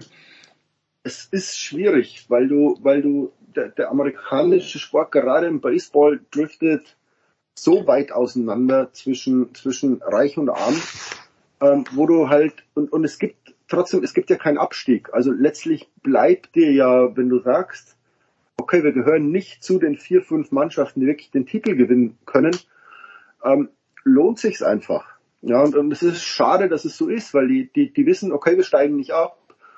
Und, und wenn es aber dann sein soll und, und wenn der Verein irgendwie das Gefühl hat, heuer klappt's, dann pulvern die alles raus. Deswegen geht der ja zum Padres. Äh, äh, weil San Diego irgendwie jetzt schnuppert, oh oh, ähm, da haben wir irgendwie eine Titelchance. Scheiß drauf, wie die Verträge ausschauen. Hauptsache, das Team im nächsten Jahr oder vielleicht in den nächsten zwei Jahren klappt und wir haben tatsächlich die Chance, die erste Meisterschaft in, in der, ich, der kompletten Sportgeschichte. Ich glaube, San Diego ist eine der wenigen Städte, die mal zwei Franchises hatten und noch nie einen Titel gewonnen haben. Dann hauen die Geld drauf. Und jetzt, wenn du dir diese, diese Wechsel bislang in der Winterpause anschaust, es ist immer oder sehr oft so, dass ein Team merkt, okay, nächste wird's wahrscheinlich nichts. Also richtig, richtiges Ausverkaufen. Und dann gibt's diese drei, vier Teams, die, die mit Kohle um sich werfen, weil sie sagen, 23 muss unser Jahr sein. Also es ist, es ist traurig, aber ich wüsste nicht, wie man es ändert. Darüber habe ich mit meinem Fox Sports Kollegen gesprochen, weil der sagte, stell dir mal vor, wir führen in Amerika europäische Fußballverhältnisse ein. Ähm, dann dauert es aber nicht mehr lang bis zum Milliardenvertrag. Ne? Also ich, ich wüsste nicht, wie man das System ändert. Ohne, Ja. ohne eine komplette Revolution. Also ich, ich war ja früher mal, als es noch Spaß gemacht hat, den Pittsburgh Pirates zugetan. So, und, und das, das macht aber keinen Spaß mehr, seit Barry Bonds 1993 nach, äh, nach San Francisco gegangen ist. Ich glaube, seitdem waren sie einmal in den Playoffs und da gibt's den Brian Reynolds, der wahrscheinlich ein mittelmäßiger, insgesamt gesehen ein mittelmäßiger Baseballspieler ist, aber es heißt natürlich sofort Star. Der hat, glaube ich, einen Vertrag noch bis 2025, aber möchte auch schon raus. Und das, das finde ich halt frustrierend. Also mir ist es mittlerweile ja, ich meine, Fan zu sein. Ich bin ja nicht mal richtiger Fan von, ich bin schon, ich mag Sturm Graz, aber es ist nicht mal so, dass ich nicht, dass ich drei Tage nicht schlafen kann, wenn die ein Match verlieren. Aber das ist das Frustrierende, finde ich, wie du sagst, Jürgen, arm und reich. Du hast überhaupt keine Aussicht als Fan der Pittsburgh Pirates. Warum sollst du im Juli noch ins Stadion gehen? Ja, aber ähnlich ist es ja, und, und deshalb kommt bei mir auch so ein Gleichmut über die Bundesliga auf. Werder Bremen wird, solange ich lebe, nie wieder deutscher Meister werden. Und Jürgen ist noch jung, muss man dazu sagen. Ja. Und der wird sehr, sehr alt. ja, das stimmt. aber, nee, aber damit musst du dich, damit musst du dich abfinden. Und, und, und das war eben der Beginn der, der Debatte mit meinem, mit meinem Fox-Kollegen, weil der auch aus Boston kommt. Ähm, wieder lang drüber gesprochen, auch über die Patriots und so. Dann sagt er, okay, we suck a couple years, but there's a chance. There is a rebuild chance. Und dann schaust du auf den europäischen Fußball und nochmal, Werder Bremen, mein Lieblingsverein, Köln, dein Lieblingsverein, Heiko, die werden in unserem Leben keine deutsche Meisterschaft mehr holen. Und, und ab dem Zeitpunkt verliere ich so ein bisschen das Interesse, dann ärgern mich die Niederlagen nicht mehr, weil ich sage, wofür spielen wir denn? Also eigentlich spielen wir zur Unterhaltung des Volkes ähm, und, und am Ende sind wir froh, wenn wir Zehnter werden in der Bundesliga. Also bloß nicht absteigen und vielleicht äh, kommen wir mal in die Europa League oder so, wie, wie dann Frankfurt sogar in der Champions League. Oh, das sind dann Fußballfeste, aber letztlich sagst du so, okay, also es ist irgendwie, man, man akzeptiert, in diesem Leben wird es keinen großen Titel mehr geben. Jürgen, du hast allerdings Titel gesehen von Werder. Ich bin seit Mitte der ja. 80er Köln-Fan, ich habe nichts gesehen. Ja. UEFA Cup Finale 86 und DFB Pokalfinale 91 waren die Highlights und dazwischen gab und dann folgten aber noch sechs Abstiege, zum Glück auch wieder sechs Aufstiege. Aber ja. es, es, es war mal so, die Spiele gegen Bayern München, da hast du dich die ganze Woche drauf gefreut. Mhm. Heute, mhm. die rechne ich gar nicht mehr mit ein mein FC Köln hat 32 Spiele pro Saison. Keine 34. Gegen Bayern gibt's eh nichts zu holen. Da kannst du nur hoffen, dass die Konkurrenz an den äh, Spieltagen nicht punktet. Wobei, was ja lustig ist und im Fußball auch darüber gesprochen, aber irgendwie die Bayern, sie scheinen irgendwie verwundbar zu sein, aber die Bundesliga aber ja traut sich keiner zu. Ja genau, es traut sich niemand zu. Das ist wie, äh, um beim Tennis zu bleiben, es gibt ganz wenige, die überhaupt die spielerischen Mittel hätten, Djokovic zu schlagen, Best of Five, aber es gibt noch weniger, ja. die die spielerischen Mittel haben und auch auf den Platz gehen und, und nicht sagen, wäre das toll, wenn ich wenigstens einen Satz gewinnen würde. Ja. Äh, das, das ist halt das, das Bedrückende.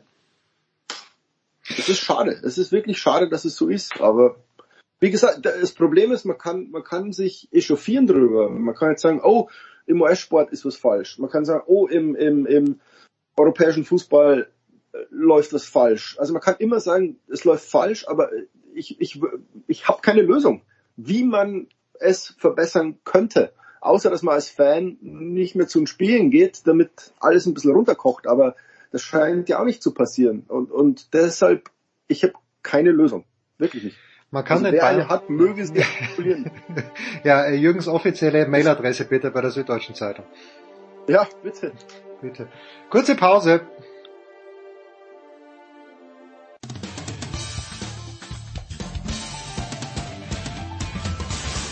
Hi, hier ist Dritter Steffen und ihr hört Sportradio 360.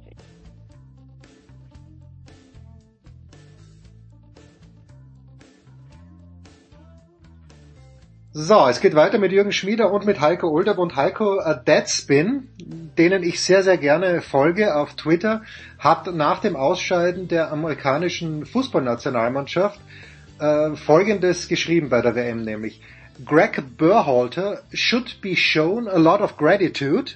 Dann sind drei Punkte gekommen. And the door. So. Was, was zum, was war da los? Im amerikanischen Fußball ist. Ich meine, es ist ein großes Thema, dass äh, die Familie Rayner da glaube ich nicht äh, nicht happy ist. Ja, äh, auch nicht. Ich glaube, weißt du, ein großes Thema ist es, wenn wenn die das bei ähm, Pardon the Interruption diskutieren Okay, so okay, richtig gut, oder okay. oder oder so bei ESPN oder aber das ist natürlich die Soccer Bubble hat's mitbekommen, vielleicht auch der eine oder andere, der sich jetzt wie alle vier Jahre dann so ein bisschen nach der WM ein bisschen mehr für Fußball interessiert, aber ansonsten hier sind die NFL, die NHL, NHL und die NBA ganz normal weitergegangen. Ich glaube, das war nicht so ein Oh. großes Thema, wie es vielleicht so so äh, in, in Europa ankam. Natürlich ist das schade, dass da Freunde nach 30 Jahren da irgendwie ne, äh, sich gegen oder sich ans Bein pinkeln wegen Nichtigkeiten, weil der Sohn nicht spielt und alles drum und dran. Aber ähm, also ich ich hab's ja an der Ostküste nicht so groß empfunden. Ich weiß nicht, Jürgen, wie es bei dir, bei euch, bei euch ange angekommen ist. Das ist schon ein Thema. Also und, und Ja, mittlerweile ist ein Thema, aber das ist doch nicht, dass es deshalb die NBA über, überragt, dass da die NBA, dass da irgendein ESPN oder so sagt, du, wir machen mal jetzt mal keine, äh, keine NBA oder keine NFL bei uns, sondern wir machen mal 30 Minuten extra hier äh, US Soccer, Börhalter Ja, und aber Claudio. wer- also entschuldige mal, entschuldige mal, Heiko, welch, bei welchem Thema, bei welchem Thema würde ein US-Sportsender sagen, wir zeigen dafür kein Football? Also, aber ich meine nur, da, da, muss, da, da muss aber schon irgendwie Michael Jordan Selbstmord begehen, dass, dass sie in Amerika Football unterbrechen. Also, wenn das der Gradmesser ist, dann, dann weiß ich nicht. Also, da, dann, dann gibt's nix. Dann gibt's wirklich nur die ganz großen Skandale. Und ich finde schon, äh, gerade weil es kam ja raus, dass die, die Mama von Rainer offenbar dem amerikanischen Fußball zugesteckt habe, auf dem ähm, Berhalter vor 31 Jahren Hm. äh, seine jetzige Fra- Frau gegen den Fuß getreten habe. Also ähm, die, die, die Mutter Rainer Ja. hat quasi Aus Rache, weil- mit, Aus Nein, Rache. Das ist ja nichts anderes, das ist ja nichts anderes als Erpressung. Also die, die hat dem Verband dieses Video geschickt und anscheinend, also entweder feuert ihr den oder dieses Video geht an die Öffentlichkeit. Und, und Aber warum, Jürgen? Warum? Fall ja eine, eine komplett andere Wendung, ja, wo du jetzt sagst, ab dem Zeitpunkt ist es nicht mehr nur, ähm, da kabbelt einer, weil er nicht spielt, oder da, da gibt's einen kleinen Rift. Ab sofort ist, ist der Verband drin, ab sofort ist Bestechung drin, äh, ab sofort haben wir ein Thema der, der häuslichen Gewalt bei Berhalter, auch wenn es 31 Jahre zurückliegt. Also äh, ab sofort ist das keine nicht mehr nur eine Sportgeschichte, sondern ab sofort ist es eine TMZ äh, äh, Promi-Geschichte und äh, Eric Winalda hat heute gesagt, er wüsste auch nicht, ähm, wie man als US-Verband nun reagieren sollte, weil die Frage ist, kannst du Berhalter jetzt überhaupt noch rausschmeißen? Also Kannst weil- du, klar, hast du, hast doch. Zeit. Die, die, die, ja, aber dann, Kann- dann, kannst du, finde ich. Dann ist, dann ist aber die öffentliche Meinung, oh, pass auf, nach der WM habt ihr nicht rausgeworfen, aber jetzt, wo Rainers Mummy äh, ein Video schickt, das peinlich ist für Berhalter, schmeißt ihr ihn raus. Das Ja, ich- Schmeckle. Ja, und die das wohl zweite richtig. Frage ist, Ja. darf Rainer, was passiert denn eigentlich mit dem jungen Rainer? ja, also der Dortmund. sich da bei der WM offensichtlich nicht mit Ruhm bekleckert hat, ähm, bei dem offensichtlich die Mami, also ich bin gerade bei so Eishockey-Turnieren, ich kenne Sporteltern, aber ich weiß nicht, ob irgendjemand ein Video von vor 31 Jahren an Verband schicken würde. Also da muss man als Verband auch mit dem Rainer reden und sagen, du pass auf, ähm, wie, wie gehen wir denn in Zukunft miteinander um? Also wir, wir wollen ja, dass du für uns spielst, aber ähm, fang mal deine Mama mit dem Lasso ein. Also wer, wer gerade in einer ganz schlechten Position ist, ohne, ohne was dafür zu können, ist der US-Verband. Weil, weil der muss sich jetzt, der muss diesen, diesen gordischen Knoten, der sich da auftut, irgendwie entwurschteln. Weil, weil eigentlich müsstest du ja über Rainer sagen, pass mal auf, du bist jetzt mal drei Monate suspendiert. Punkt. Passiert vielleicht auch nicht. Also es ist schon eine, es ist eine sehr interessante Geschichte, weil da so viele Sachen rein, reinspielen, über die man debattieren kann und dann äh, wieder so die Frage, wie würdest du als US-Verband jetzt reagieren? Sag Also ich das. glaube, wenn, sie ihn en- entlasten, dann natürlich nicht wegen dieser Geschichte, sondern rein sportlich, perspektivisch. Ich meine, du bist der. das hätten sie aber vor zwei Wochen tun können. Ja, aber, aber die haben doch keine, aber die haben doch keine Eile, Jürgen. Ich meine, die spielen keine keine WM-Quali-Turniere, die sind gesetzt als einer von drei Gastgebern und die sind natürlich, die wollen den großen Fisch. Neulich war ja vor wenigen Tagen gerade hat Zinedine Zidane abgesagt. Ähm, seit Jahren spekulieren die ja immer schon, oh, Pep Guardiola wäre der, der Wunschkandidat. Ähm, aber ich meine, die erinnern mich so ein bisschen an, Sch ich glaube, es war Schalke damals, die wollten auch immer den ganz großen internationalen Namen haben. Letztlich ist es trotzdem immer wieder Hüb Stevens geworden. Ähm, und ja, und bei den Amis irgendwie, also wir haben es ja beide so ein bisschen mitbekommen während der Klinsmann-Ära hier. Ähm, es ist natürlich lukrativ, äh, hier Trainer zu sein, weil ich glaube, was denn? Ich, ich wollte gerade sagen, als, als Trainer, wenn du nicht, nicht die Champions League gewinnen willst oder so, also wenn du ganz, die ganz großen Ziele hast, ähm, Trainer der, des US-Verbandes ist, glaube ich, einer der spannendsten Jobs. Absolut. Wenn das läuft hier, kann, weil, hier, hier, weil, hier ist so viel ja, Geld Also erstens, du verdienst, ich glaube, Ja. du verdienst beim US-Verband als international anerkannter Trainer, also Pep, nimm Pep, mehr als du irgendwo anders verdienen könntest, weil der US-Verband wird dich mit Kohle zuscheißen. Vielleicht in Saudi-Arabien könntest du mehr machen, aber ich weiß Wahrscheinlich, ja. ja. aber, aber so, also finanziell ist es okay. Du wohnst in einem, in einem tollen Land, du kannst dir wahrscheinlich aussuchen, wo in Amerika du wohnen willst. Also Pep, äh, nicht Pep mal ein Jahr in New York in. New York, Ja, ja. genau. Also, Sabbatical. Es ist ein geiles, und was du nicht vergessen darfst, es ist eigentlich eine geile Truppe, die die beieinander haben. Das ist jetzt nicht kein WM-Favorit, aber das ist eine junge, gute Truppe. Und, und wenn wir uns erinnern, meine These ist, bei einer Heim-WM kommst du immer zwei Runden weiter, als es äh, äh, die Qualität des Kaders eigentlich vorgäbe. Ähm, Außer du mal Katar. die- Ja, gut. Aber schau dir mal die, die, die Südkorea. letzten zehn WMs an. Südkorea, auch Deutschland 2006. Also wenn jemand gesagt hätte, vor der, im, im Frühling 2006, glaube ich, haben null Prozent der Deutschen gesagt, wir kommen ins Halbfinale oder weiter. Ähm, Mexiko ist Die äh, Russen, war die. Russen auch. Die Russen auch, die waren im Russland. Also Viertelfinale. das ist immer, der Gastgeber kommt immer weit. So, jetzt hast du die Chance, vier Jahre lang eigentlich eine junge, gute, hungrige Truppe aufzubauen. Wie Pep Guardiola, in dem du sowieso schon ein Jahr gelebt hast. Du verdienst einen Haufen Kohle und machst dann eine Heim-WM mit. Das ist so eine Herausforderung, gerade für einen Trainer wie Guardiola, der alles schon erlebt hat. Äh, kann er sagen, aber eine Heim-WM habe ich noch nie erlebt. Deswegen finde ich, äh, es ist und, und der Druck, ich glaube, weil du ja, wie du gesagt hast, Heiko, qualifiziert sind sie schon. Also du hast eigentlich vier Jahre lang wenig Druck, kannst vier Jahre lang in Ruhe auf diese WM arbeiten und dann den Druck, diese WM zu haben, das wollen Typen wie Guardiola ja. Also ich finde, es ist eines der spannendsten Projekte, die du derzeit als, als Fußballtrainer annehmen könntest. Ja, aber so war es zumindest bei Klinsmann haben wir es ja auch gesehen. Die wollen einen großen internationalen europäischen Namen, aber der möge doch bitteschön die MLS nicht ignorieren. Der möge doch bitteschön ähm, das, das Amerikanische nicht aus dieser Mannschaft rausnehmen. Jürgen Klinsmann hat ja damals gesagt, 2014, ich möchte eigentlich, dass meine Nationalspieler alle in Europa spielen. Jetzt, 2022, war es der Fall. Die, also außer Walker Zimmerman, da hat er bei in Nashville spielt, spielen alle in, in Europa und mit, mitunter sogar bei Topvereinen oder sagen wir mal so, sind unter Vertrag. Ob sie spielen, ist ja dann noch immer äh, ähm, eine, eine andere Sache wie äh, Christian Pulisic äh, bei, bei Chelsea. Aber wir haben es Aber ja bei das schreibe ich ihm, das schreibe ich mir doch in Vertrag. Also jemand wie Guardiola hat doch eine Verhandlungsposition, dass er sagt, pass mal auf, über den Kader bestimme ich. Und, und Guardiola ist aber auch clever genug, dass der sich bei MLS-Spielen sehen lassen wird.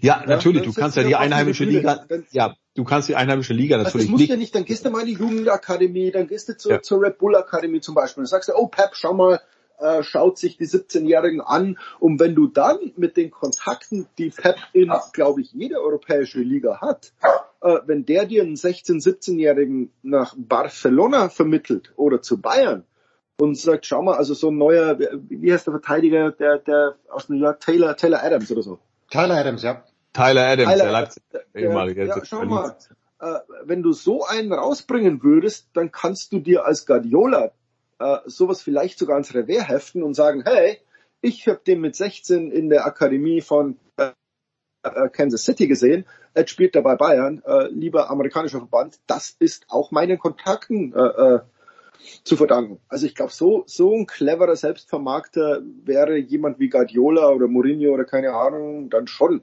sowas zu tun. Also wenn die eins können, dann sich selber vermarkten. Worauf ich aber eigentlich hinaus will, Jürgen, ist, wie gesagt, die wollen gerne den haben hier und der da bekommt ja auch viele Kompetenzen. Aber wie gesagt, er soll dann auch bitte schön doch äh, ähm, irgendwo amerikanisch bleiben und und äh, was auch immer dieses dann heißen mag, worauf ich hinaus will, ist, das hat Klinsmann ja auch zu spüren bekommen, du hast immer noch die Alexi Lallis, die Eric Vinaldas, die alten Köpfe ja. hier, die, die im Schnitt maximal ein Spiel pro WM gewonnen haben, die aber immer noch diejenigen sind, die den Amerikanern hier den Fußball vermitteln und erklären und, und wehe, wehe dann, oh, da, dein Weg führt nicht sofort zum Erfolg. Also das ist so ein bisschen wie bei Bayern auch. Du darfst gerne was Neues probieren, aber musst trotzdem erfolgreich sein. Und wenn du hier alles umkrempeln willst, willst, dann braucht das halt Zeit. Und weißt doch damals zwei Viertel, ja, wehe, wehe, wehe, du, wehe, ganz kurz mal, wehe, wehe, du sägst ein, ein Lenton Donovan Donovan ab und nimmst den nicht mit zur WM. Oh, also da war das mal wirklich absolutes Gesprächsthema bei ESPN und überall. Da haben sich, glaube ich, der, was? Also, erstens, glaubst du, dass Pep Guardiola auch nur einen Pfifferling drauf gibt, was ein Alexi Lallis im TV Nein, natürlich nicht. Ich glaube, ich Nein. glaube, Klinsmann hat, hat das auch nicht interessiert. Nee, aber diese Debatten sind ja völlig künstlich, die, die einen wie in Guardiola nicht zu interessieren haben. Und zweitens, welcher Druck denn? Also man sprach ja immer, können sich die Amerikaner nicht qualifizieren, weil sie sich für Russland, äh, äh weil sie da kläglich gescheitert sind. Ähm, und, und weil es 2022 auch, das schaut ja immer mit diesen Gruppenständen in, hier immer ganz, ganz schlecht aus und dann ist jedes Spiel irgendwie a must-win. Ähm, haben sie nicht. Die sind schon qualifiziert der Guardiola hat vier Jahre keinen Druck und er hat auch keine Lalas Vinaldas und, und jetzt Landon Donovan übrigens, der ja auch kommentiert. Ähm, das kann ihm egal sein. Ich glaube, dass sich Leute wie Donovan eher an Guardiola anbieten und sagen, oh, das ist aber eine interessante Entscheidung, dass er hier den jungen Mann äh, aus Kansas City in den Kader genommen hat. Also ich glaube, da, da wäre eher Ehrfurcht geboten. Also ich wage zu prognostizieren, dass äh, da schon dann vor der WM 26 der Druck kommen wird hier, weil die wollen oder also die können nicht wieder die Gruppenphase über, überstehen und, und dann im Achtelfinale raus. Also ich glaube, Viertelfinale ist schon deren Ziel und wer weiß, was bis dahin noch alles ist. Ich glaube nämlich, dass die Amis ja, das, das jetzt... Dir, ja, aber du hast dann in vier Jahren Druck, in vier, weißt du, wann ich das nächste Mal beruflich Druck habe? Morgen früh. Und weißt du, wann jeder Mensch das nächste Mal Druck in seinem Beruf hat? Morgen früh. Und da kannst du mir doch nicht sagen, oh, das ist aber ein ganz schön harter Job, weil... Das habe ich ja gar nicht gesagt, das habe ich ja gar nicht, das, das, muss sage ich ja gar nicht. Achtelfinale kommen, ich bitte dich. Nee, Achtelfinale ja, aber da, für, für ein Achtelfinale ja, holst du ja kein, kein, kein, Jahren. Ja, aber Jürgen, für ein Achtelfinale holst du kein Pep Guardiola. Das schaffst du wahrscheinlich mit Bruce Arena auch zu Hause noch. Ja, Oder mit Bora Petrovinovic, wenn er noch lebt. Dann hat er in dreieinhalb Jahren versagt. Und? Ja, also ich glaube, dass Bora Milutinovic nicht mehr lebt. Ich verstehe deine Gründe, warum man diesen Job nicht annehmen sollte, nicht. Nein, nein, du, Jürgen, wie gesagt, ich finde das, ich stimme dir voll zu, das ist ein super attraktiver Job, weil hier stehen dir Mittel zur Verfügung, ähm, die findest du woanders kaum. Ne? Und, und stell dir mal vor, du bist derjenige, der wirklich das Pflänzchen Soccer oder Fußball oder Football hier endlich mal in den amerikanischen Boden verwurzelt. Weil das haben ja schon viele geschafft. Und jedes Mal bei der WM heißt es wieder, jetzt ist aber das ist der Durchbruch und dann wieder nicht. Aber äh, und wir mal überlegen, 94, Stichwort Bora Milutinovic, damals gab es ja noch nicht mal eine einheimische Liga. Jetzt haben 2026 wird die MLS 30 Jahre alt sein. Ähm, und und äh, äh, du hast äh, tolle Stadien, du hast Nachwuchsakademien, alles drum und dran. Jetzt muss halt in Anführungsstrichen nur noch, dann muss es mal richtig weit gehen mit dieser Mannschaft. Und äh, äh wenn du dann sagst, okay, du warst der Trainer, vielleicht wie Südkorea damals äh, 2002, du hast diese amerikanische Mannschaft ins Halbfinale geführt, du hast wirklich mal diesen Soccerboom, den lang erwarteten, ausgelöst. Da da kannst du schon, äh, also da kannst du den richtigen Namen machen hier. Ich sag nur so, abschließend, der einzige Grund, der dagegen spricht, US-amerikanischer Nationaltrainer zu werden, du hast keinen glaubwürdigen Stürmer. Und den musst du jetzt innerhalb von drei Jahren hervorzaubern. Du brauchst jemand, der vorne zuverlässig die Tore macht. Die Mannschaft ist okay. ich finde sie nicht ganz so spannend wie du, Jürgen, aber du, du weißt natürlich mehr als ich. Aber das, das der Fede. Okay. Sie, ja. sie, ist keine, sie ist keine Mannschaft, die von der du sagst, oh, das wird aber schwer, die Gruppenphase zu überstehen. Also es ist kein Katar dieses ja, Jahr oder solche. 2026 ja ohnehin nicht mehr mit 48 Mannschaften dann, Jürgen. Also Sondern das ist, es ja ist wirklich, und das meine ich ja, die werden die Gruppenphase ganz, ganz sicher überstehen und dann, meine Güte, ja, dann, dann muss der schauen, wo es wo es hingeht. Aber, aber ansonsten, ich meine, und ich habe ja gesagt, es ist kein, kein Titelfavorit. Ja, das werden wieder andere sein, das werden die Altbewerten sein. Aber du hast eine Chance als Gastgeber wirklich, so, so ein Halbfinale ist auf jeden Fall drin, weil der Kader tatsächlich so eine, eine überdurchschnittliche Qualität. Der ist jetzt nicht Wahnsinn, aber der ist überdurchschnittlich gut. Das war ja bei den Amis so. Die wollten Katar jetzt wirklich als Erfahrung äh, mitnehmen, genauso wie Kanada übrigens und dann ja voll fokussieren auf die Heim-WM, dann sind alle vier Jahre älter, dann sind halt die nachher so die Leistungsträger wie ein äh, Tyler Adams, Christian Pulisic, von mir aus auch Gio Reyna, dann ist er vielleicht soweit, dann sind die halt nicht mehr 22, 23, sondern vier Jahre älter, vier Jahre weiter gereift in Europa in wichtigen Spielen und dann sind sie halt in dem richtigen Alter, um ja hier hoffentlich mal es krachen zu lassen. 48 Mannschaften, keiner weiß, ob in Vierergruppen oder nicht.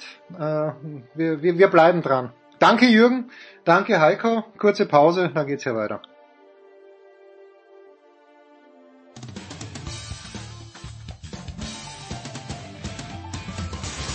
Ja, grüß euch, servus, das ist Dominik Landerdinger und ihr hört Sportradio 360.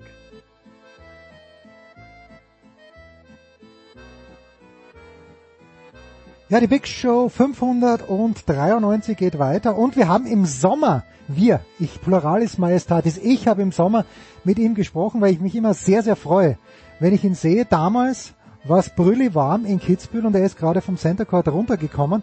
Und er, das ist Nico Langmann, die Nummer eins in Österreich im Rollstuhltennis. Servus Nico. Hallo, servus Jens. Nico, ich habe gehört, du warst verletzt, wurde mir gezwitschert. Wie geht's dir jetzt? Hast das Training schon wieder aufnehmen können? Äh, ja, ich äh, habe so diese Wehwehchen der Wintersaison, die, also der Aufbausaison, die glaube ja. ich äh, viele Sportler kennen, eigentlich in der Phase, wo man sich nicht verletzen sollte.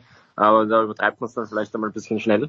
Aber äh, fühle mich großartig eigentlich, besser denn je am Platz, obwohl ich mich das im Winter glaube ich jedes Mal noch gesagt habe und bei den ersten Turnieren dann irgendwie aufgezeigt wurde. Aber dieses Mal fühle ich mich wirklich so, als ob viel weiter gegangen wäre. Es hat ja gerade in Österreich große Diskussionen gegeben, äh, ob Hallen zusperren müssen wegen der hohen Energiekosten. Ist das Training so verlaufen in den letzten Wochen, wie du dir das eigentlich vorstellen hast können? Abgesehen eben davon, dass ich glaube, die Bandscheibe hat dir Probleme bereitet. Genau, ja, also ich hatte meinen Bandscheibenvorfall sogar, hm. ähm, äh, den ich aber Gott sei Dank eben mittlerweile im Griff habe und äh, man muss halt irgendwie das Training ein bisschen mehr vielleicht darauf anpassen, aber nicht weniger dadurch. Ähm, aber äh, mein Winter ist eigentlich wirklich so gelaufen, wie ich mir das vorgestellt habe. Ich habe schon Mitte November mehr oder weniger die Saison beendet gehabt. Mhm. Ähm, auch im Dezember hat es eh keine Turniere gegeben. Australian Open sich die Qualifikation leider wieder ums A-Lecken nicht ausgegangen. Sprich dich ruhig aus. Sprich dich ruhig aus. Ja. und äh, deswegen habe ich jetzt einfach die Vorbereitung verlängern können und beginne erst im Februar wieder mit äh, Turniersaison. Okay. Wir freuen uns da, wir haben gerade vorhin im Vorgespräch ein bisschen gesprochen, wer denn in München zu den BMW Open kommen, kommt, die heuer ein bisschen früher stattfinden. Dort wird der Nico, du wirst im, es ist glaube ich ein Achterfeld und du wirst in diesem Jahr am Start sein. Äh, ich glaube, es sind sogar zwölf dieses Mal. Auch schön, ähm, schön. Letztes Jahr waren es 18, sind jetzt ausgeweitet auf zwölf. Ähm, und freue mich vor allem, weil genau diese Events diejenigen sind, die mir, also, die mir am meisten Spaß machen einerseits und andererseits glaube ich auch äh, am meisten bewegen, weil das sind dann plötzlich um einiges mehr Zuschauer. Das sind, ein, sind wir dann Teil dieser großen ATP-Bühne äh, und das freut mich dann immer sehr. Der Anlass aber, mein lieber Nico, warum wir miteinander sprechen, ist, weil wenn ich wieder nach Wien komme, ich wo schlafen möchte. Nein, weil du ein, äh, weil du ein Buch herausgebracht hast. Ich, ich bin fast geneigt, ein Buch geschrieben hast. Ich glaube aber, na, ich nehme einfach an, dass ein Ghostwriter mitge mitgeholfen hat oder du, du, du, hast, hast du bist ein Mann deiner Szene, der die Sportler kennt und weiß, sie sind nicht in der Lage, sich selber ihre Wörter zu schreiben. Nein, nein, nein, nein, nein, das, das wollte ich so nicht sagen. Aber nein, es hat dir schon jemand geholfen. Mit wem hast du es denn geschrieben zusammen? es hat mir sogar ein Landsmann von dir geholfen. Christian Bartler heißt er. Der ist Journalist für die Zeit. Okay. Ähm, und äh, hat selber, das war sein erster Ghostwriting-Job. Und Ghostwriting in dem Sinn war es ja nicht, weil wir, äh, also doch, ich, ich, ich weiß ehrlich gesagt nicht genau, aber wir haben halt schon sehr viel miteinander gearbeitet und äh, ich habe auch diverse Passagen immer ausgebessert und selbst geschrieben und ich will jetzt mich nicht drüber denk, äh, höher stellen, als ich bin. Natürlich hat der Christian meine Gedanken vor allem irgendwie in Worte fassen können und ordnen können vor allem. Aber ich glaube, es ist ein ziemlich schlüssiges und cooles Ding rausgekommen. Wie heißt es? In welchem Verlag ist es erschienen? Äh, wie man einen Traum aufgibt, um ein Leben zu gewinnen. Klingt komisch, aber das ist der Titel. Äh, Im Brandstätter Verlag. Brandstätter Verlag. In der gut sortierten Buchhandlung zu finden. Und ich muss dich ganz kurz korrigieren. Sollte Christian Bartlau nicht zufällig einen österreichischen Pass haben, ist er nicht mein Landsmann. Aber das nur nebenbei. Ist auch nicht. Ist, Stimmt natürlich, Entschuldigung. Ja, ist, ist auch nicht weiter schlimm. Äh, was erfährt Ja, man? aber ich, wie bin ich gerade aufgekommen, dass du aus Deutschland bist? Was ist, Ja, ich wohne wo- nur in Deutschland. Ich wohne nur in Deutschland. Du wohnst nur in Deutschland. Ah, Ja, okay. ja, okay, ja. okay. Aber ich renn gerne mit der rot-weiß-roten Mütze herum, vor allen Dingen am Hahnenkamm-Wochenende. Aber das ist ein, ein anderes Thema. Nico, was, was lernen wir in dem Buch? Also wo, wo geht's los? Wo hört's auf? Wo führt's hin? Ähm, also ich muss leider wahrscheinlich viele, nicht Fans von mir, aber Fans des Tennissports enttäuschen, weil ein großartiges Tennisbuch in dem Sinn ist es nicht.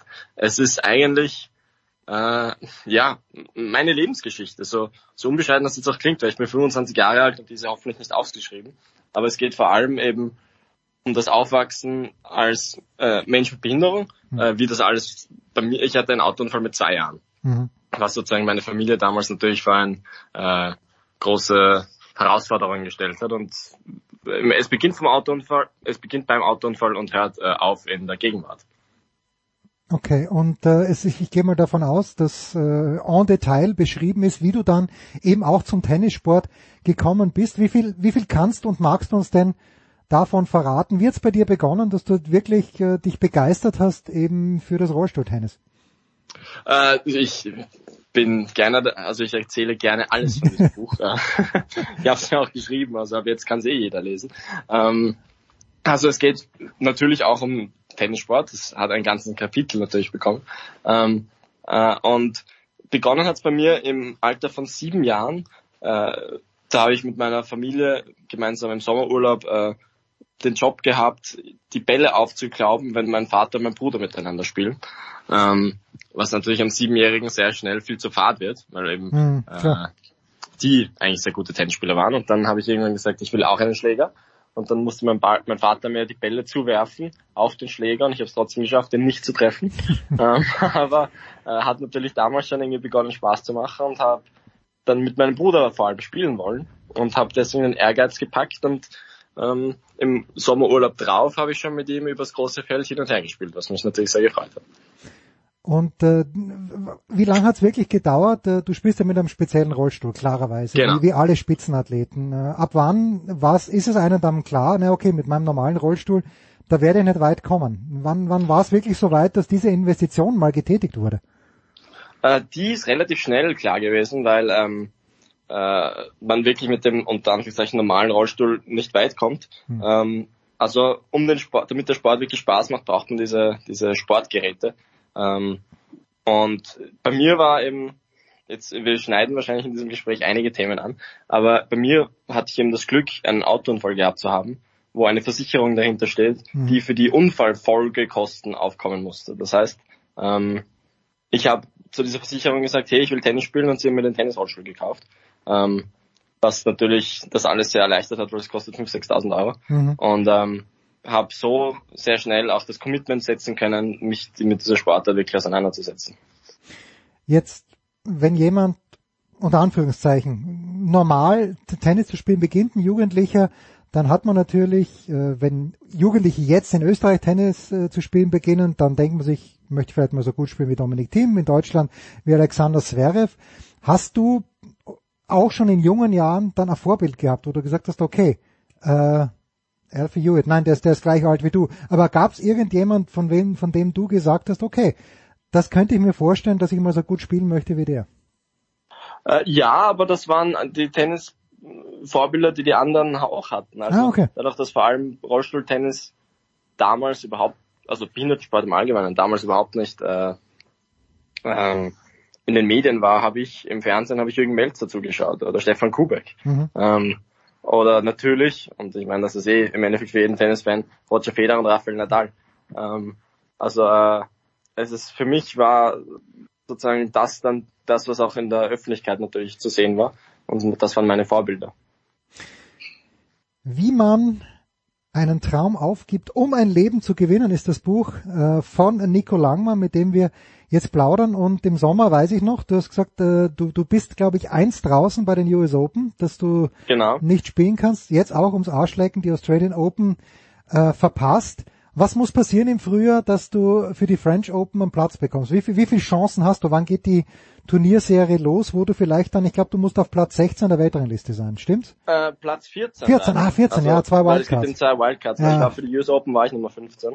Ähm, äh, was muss passieren? Also Mitte Februar geht's eben los und das sind zwei Turniere in Großbritannien. Das ist ein 500 und ein 250er. Mhm. Und wenn ich die beiden gewinne, dann bin ich wahrscheinlich bei den French Open dabei. Also es ist im Endeffekt eh straightforward. Ich muss Matches gewinnen und gut spielen. Und äh, ähm, wie hoch die Wahrscheinlichkeit, also ich, in Wahrscheinlichkeiten zu rechnen, ist immer schwierig, glaube ich, als Sportler. Natürlich, also weil es einen einfach eher hemmt als, als, als beflügelt. Aber ähm, ich, wie gesagt, fühle mich sehr gut und bin jetzt eben in einem Punkt in meiner Karriere, wo ich einfach, also nicht jetzt in einem Punkt in meiner Karriere, aber es ist einfach immer schon dieser große Traum gewesen, äh, Grand Slam spielen.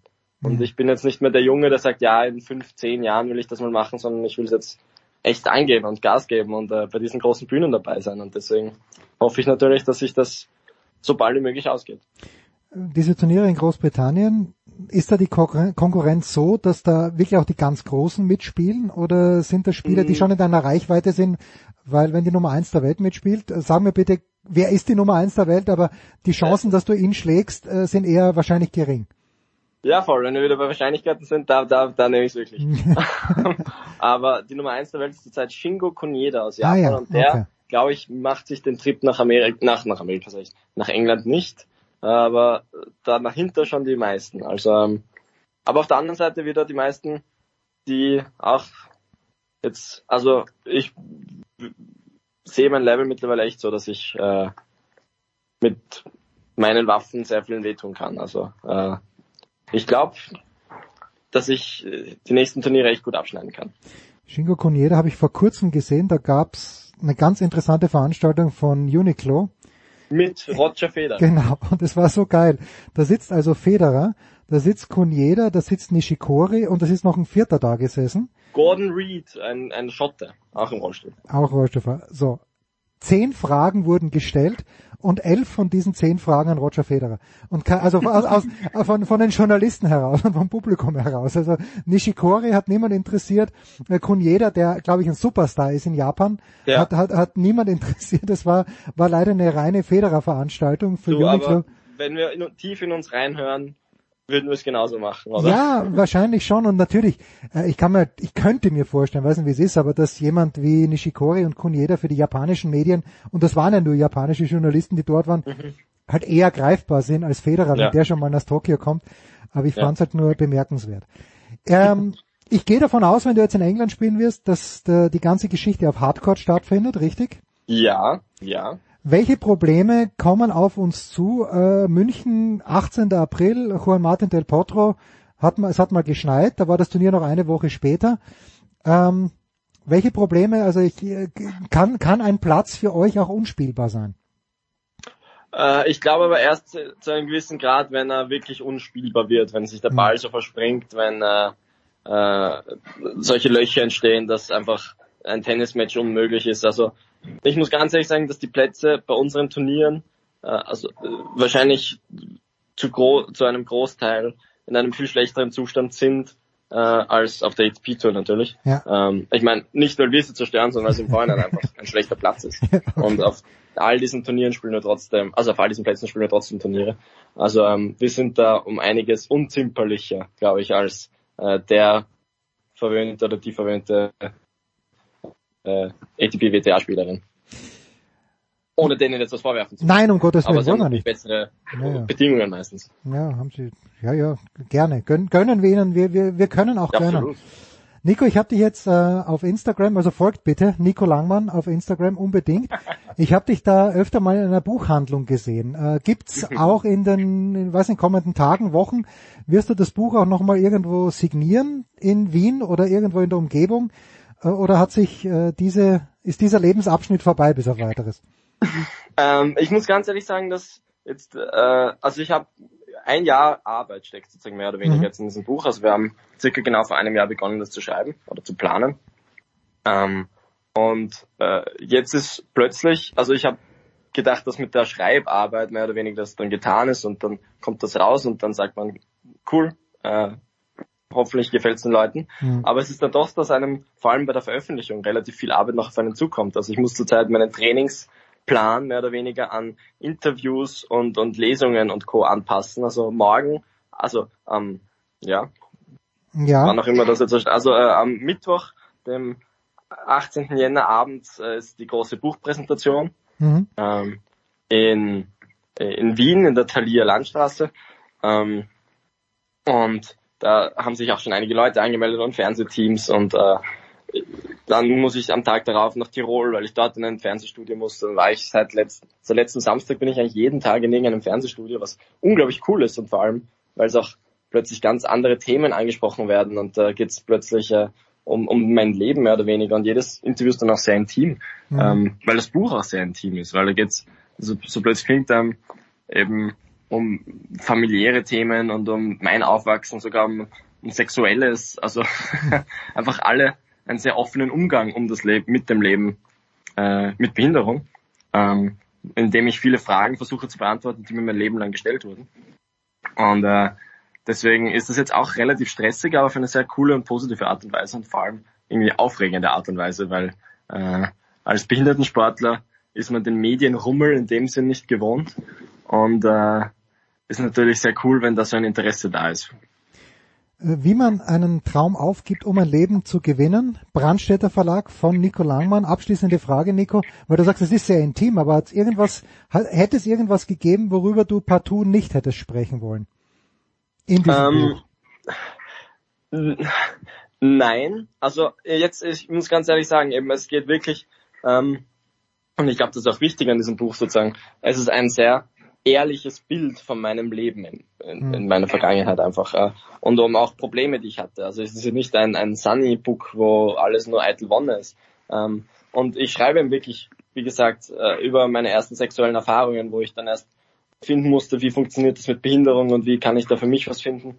Ähm, und äh, auch sehr, sehr, sehr intime Geschichten, wo auch was daneben gegangen ist einmal und äh, wo ich beim Schreiben mit einer anderen Person überhaupt nicht das Problem hatte, das jetzt sozusagen zu Papier zu bringen. Mhm. Nur jetzt der Gedanke, dass man als wildfremde Person das erwerben kann und dann einfach nachlesen kann, äh, hat, macht mich schon sehr nervös.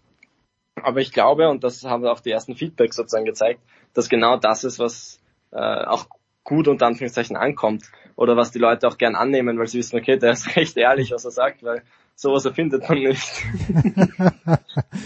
Ja, also äh, ich, ich habe das Buch noch nicht gelesen, aber ich nehme es mir auf jeden Fall vor. Es ist so, wenn ihr, das ist jetzt ein Pro-Tipp, wenn ihr in Wien seid, und das ist mir nämlich mal passiert, aber ich wollte dich nicht ansprechen. Äh, wenn ihr in Wien seid, äh, ich habe dich auch nur auf äh, 20, 30 Meter Entfernung gesehen, und es kommt doch ein unfassbar fescher Bursch in, äh, im Rollstuhl vorbeigefetzt. Du hast auch ausgeschaut, als ob du zum Termin musstest. Das ist, äh, das ist Nico Langmann.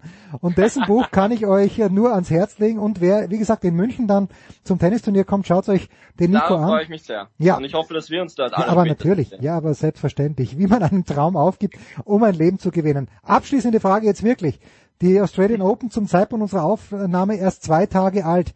Wer kann Novak Djokovic schlagen? Wer gewinnt bei den Frauen? Uh. Ähm, also ich glaube, Iga Swiatek ist natürlich irgendwo der, der natürliche ähm, Guest und ich, ich finde auch, dass sie ein Spiel hat, mit dem sie es gewinnen kann. Mhm. Ähm, und wer Novak Djokovic schlagen kann, ist natürlich eine, eine sehr gute Frage. Ähm, ich traue es zurzeit eigentlich noch niemandem zu, auch wenn ich als ja, und ich will mich jetzt, also Oute ich, dich, oute dich bitte. ich will mich jetzt, Eben, ich will mich nicht outen, aber ich oute mich als absoluter Nadal und auch Federer-Fan. Und so sehr ich die sportlichen äh, Leistungen von Djokovic bewundere ins Höchste, hoffe ich trotzdem, dass Nadal irgendwie diesen Rekord über die Runden bringt. Ähm, aber ich sehe nicht, ich sehe niemanden, der ihn wirklich gefährden kann eigentlich. Medvedev. Vielleicht. Vielleicht Medvedev. Aber der ist am oberen Ast, das ist ganz, ganz haarig. Viertelfinale Nadal, wenn es nach der Setzung geht, Tsitsipas im Halbfinale. Und Djokovic unten hat's relativ einfach. Nico, ich danke dir herzlich. Es war eine Freude. Ich Wir machen danke eine dir. kurze Pause in der Danke. Big Show 593.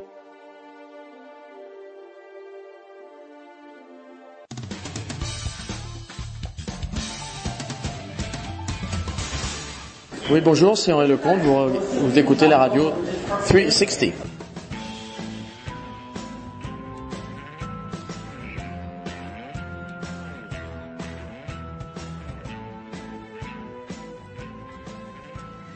Ja, und hinten raus in der Big Show 593 selbstverständlich noch Tennis bei den Australian Open und ich freue mich sehr, dass ein paar Minuten nachdem Alexander Zverev leider rausgeflogen ist, der deutsche Davis Cup Kapitän, Head of Men's Tennis, ein paar Minuten Zeit für uns hat, in Melbourne wohlgemerkt, Michael Kohlmann. Servus Michael.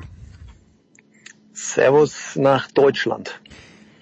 Ja, ich bin, na, was, gib mir mal dein Resümee. Also Sascha hatte, denke ich, äh, noch mit seinem ersten Match zu kämpfen in diesem zweiten Match. Wie, wie, wie bewertest du die vier Satzniederlage gegen Michael Moe?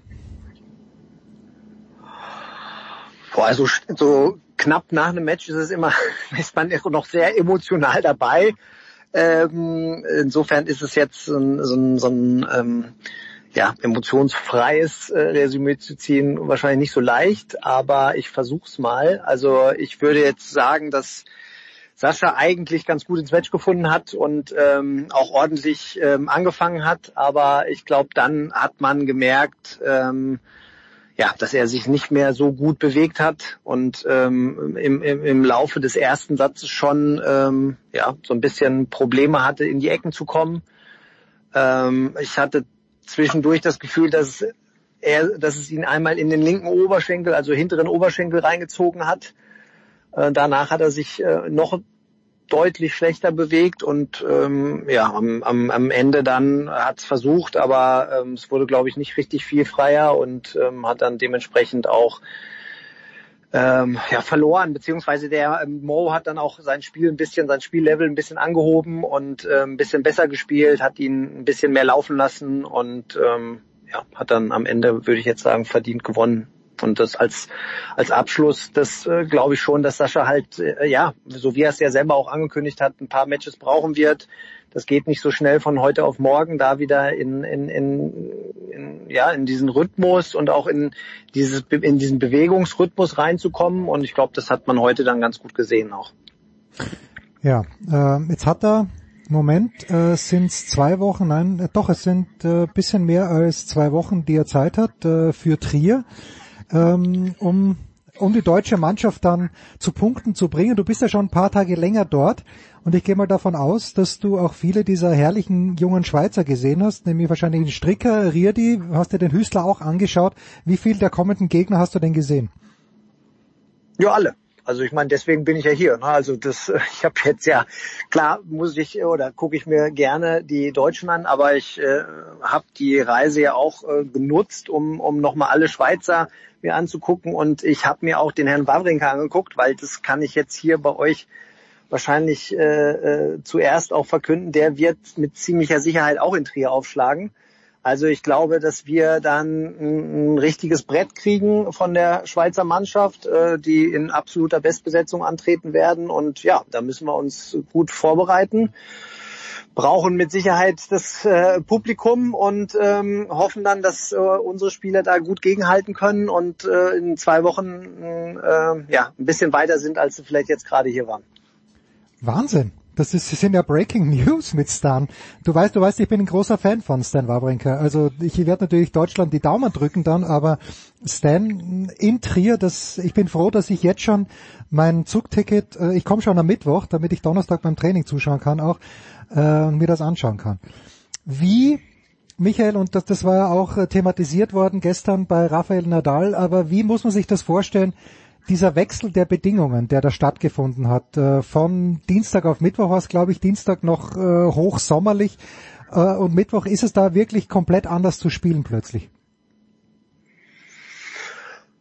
Ja, also für die, die jetzt ähm, draußen gespielt haben bei, bei teilweise 38 Grad, ähm, um, um dann am, am Mittwoch abends dann vielleicht in, ähm, ja, im, im Nieselregen zu spielen, das ist schon ein, ein Riesenunterschied. Aber ich, ich sage jetzt mal, wenn du wenn du jetzt auf, auf Sascha zum Beispiel äh, ansprichst, der hat ja am Dienstag in der Halle gespielt, also die war schön runtergekühlt auf auf 20 Grad. Also für den war es jetzt kein großer Unterschied von den Temperaturen, weil heute war es, fand ich, mit offenem Dach genauso. Ähm, aber äh, klar, also in, in der Hitze, äh, wenn es heiß ist, dann springen die Bälle ein bisschen höher, die Bälle fliegen ein bisschen mehr.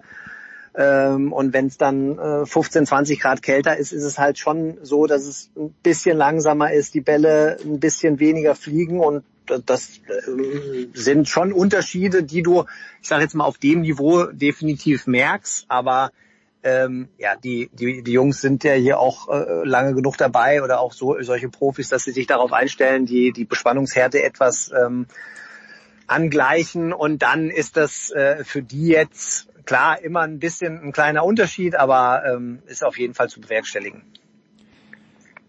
Jetzt ist am Mittwoch Rafael Nadal rausgeflogen wie ist denn die generelle Stimmung? Also du, du bist ja, du, du kennst Rafa schon seit Jahren. Ähm, ist es, da hat sich da große Bedrücktheit über den ganzen Zirkus gelegt oder ist es wirklich nur eine Geschichte, die Nadal seine Familie betrifft? Oder hat man schon vielleicht ein kleines bisschen das Gefühl, es könnte das letzte Mal dort gewesen sein. Es ist gerade jetzt publik geworden, er soll acht Wochen Pause machen müssen.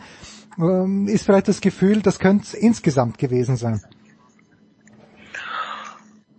Ja, also ich habe die Gerüchte hier auch gehört, aber weil ja so wie Rafa sich verabschiedet hat, ähm, könnte man vielleicht darauf schließen, aber äh, ich weiß es nicht. Also ich meine, man hat ihn schon so häufig abgeschrieben und ähm, äh, so wie ich das mitbekommen hatte, hat er ja auch so ein bisschen drauf reagiert, als als äh, Sascha seine Bemerkung äh, im, im, im Eurosport-Interview gegeben hat, dass er sich ja. vorstellen könnte als Vorhersage, dass äh, Rafa eventuell in Paris aufhören könnte.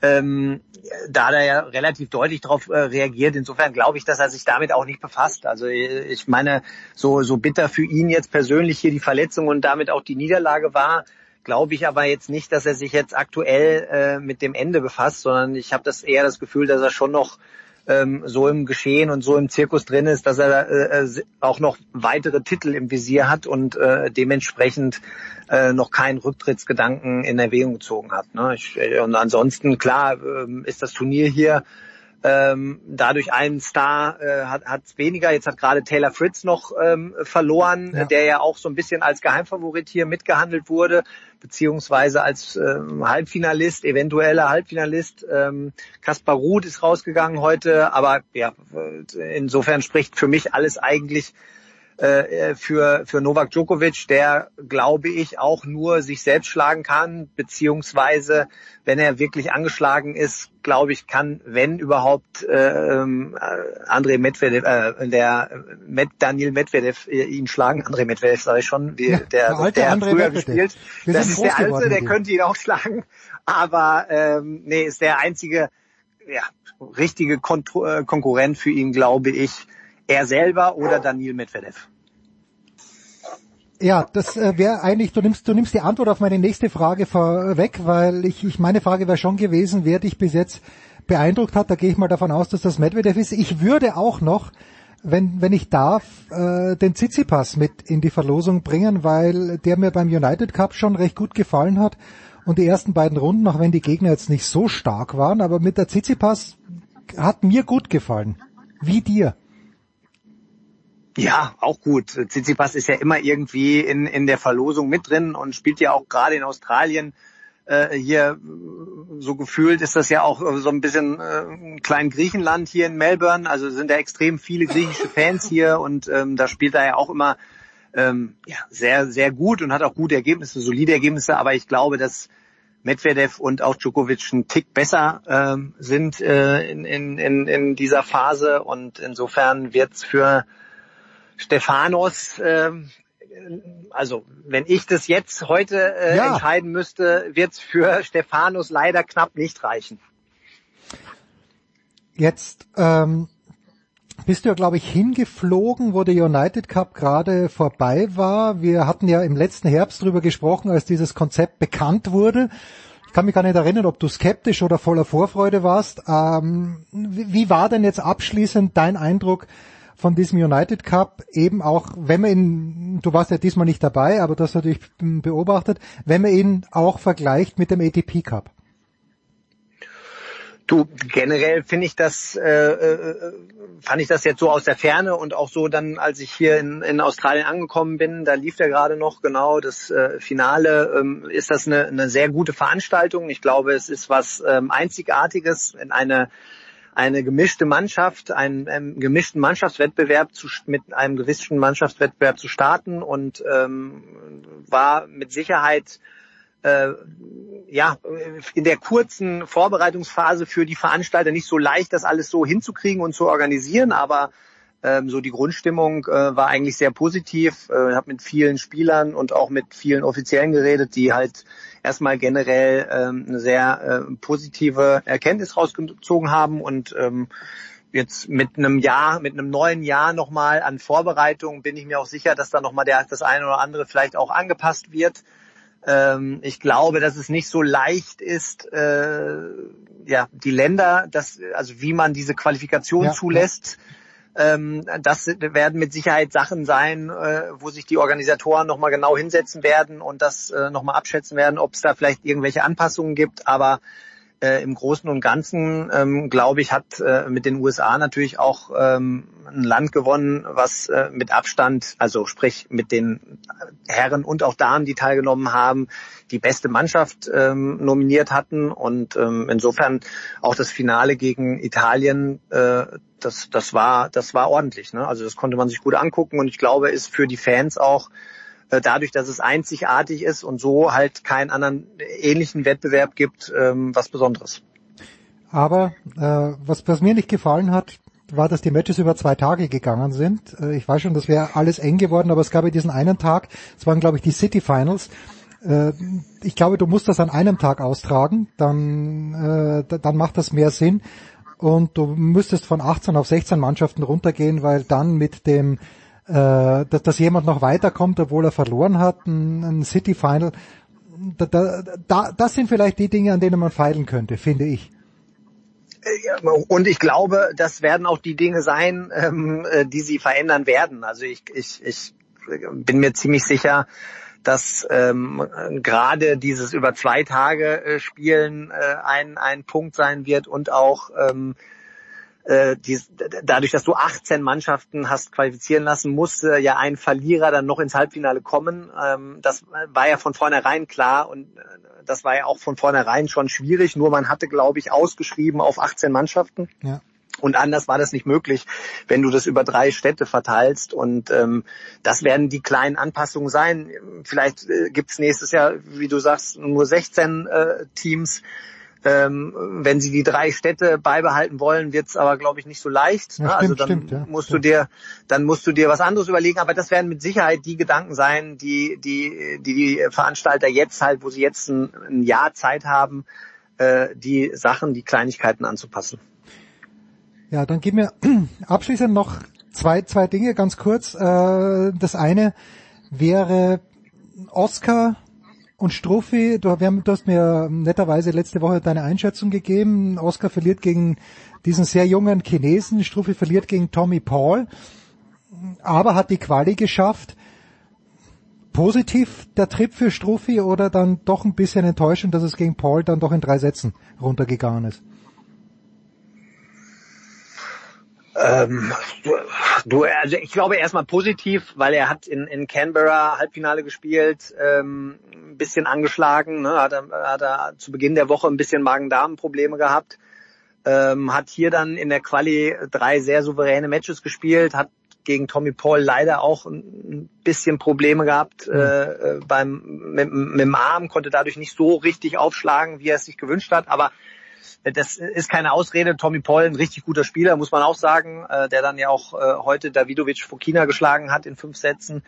Ähm, ich glaube, dass er mit einem positiven Gefühl nach Hause fliegt, äh, hat sechs Matches gewonnen und ähm, spielt jetzt nächste Woche noch in Belgien einen Challenger und wird da auch nochmal versuchen, äh, ja, nicht nur ein paar Matches zu gewinnen, sondern vielleicht sich auch in der Rangliste jetzt noch weiter nach oben äh, wieder zu spielen, dass er an die ersten 100 mal rankommt.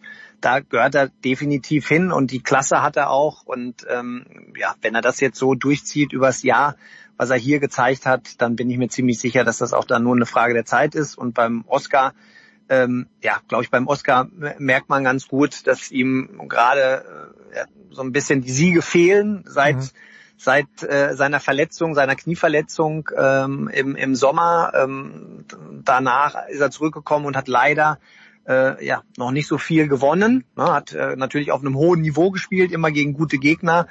Und ähm, ja, da, da, die, da fehlt so ein bisschen die Leichtigkeit. Ne? Und der, der kleine äh, Chinese hat es wirklich sehr, sehr, sehr gut gemacht. Ist auch ein extrem guter Spieler. Ne? Das ging mir so ein bisschen unter in dieser Vorberichterstattung.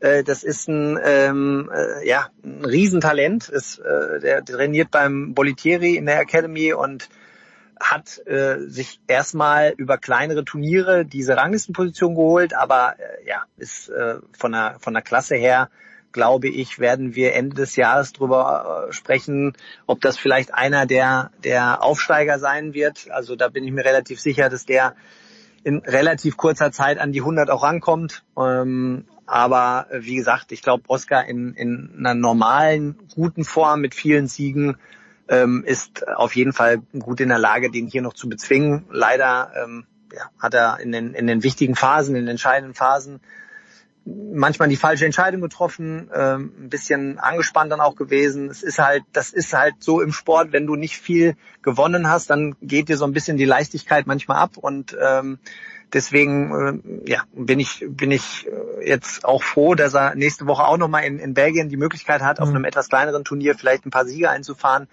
dass er dann in Trier auch ähm, äh, definitiv dann ein Kandidat ist, auch die Punkte für uns zu holen.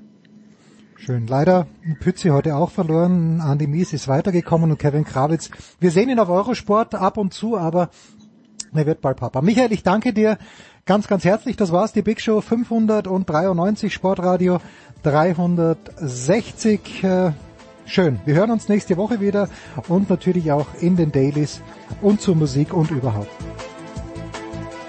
Das war die Big Show auf Sportradio 360.de. Folgen Sie uns auf Twitter, klicken Sie den Gefällt mir Button auf unserer Facebook-Seite und abonnieren Sie uns via RSS-Feed oder auf iTunes. Die nächste Ausgabe der Big Show gibt es am kommenden Donnerstag. Bis dahin sollten Sie die Zeit nutzen und die weiteren Angebote auf sportradio360.de wahrnehmen. Play Ball! Da ist gar nichts toll!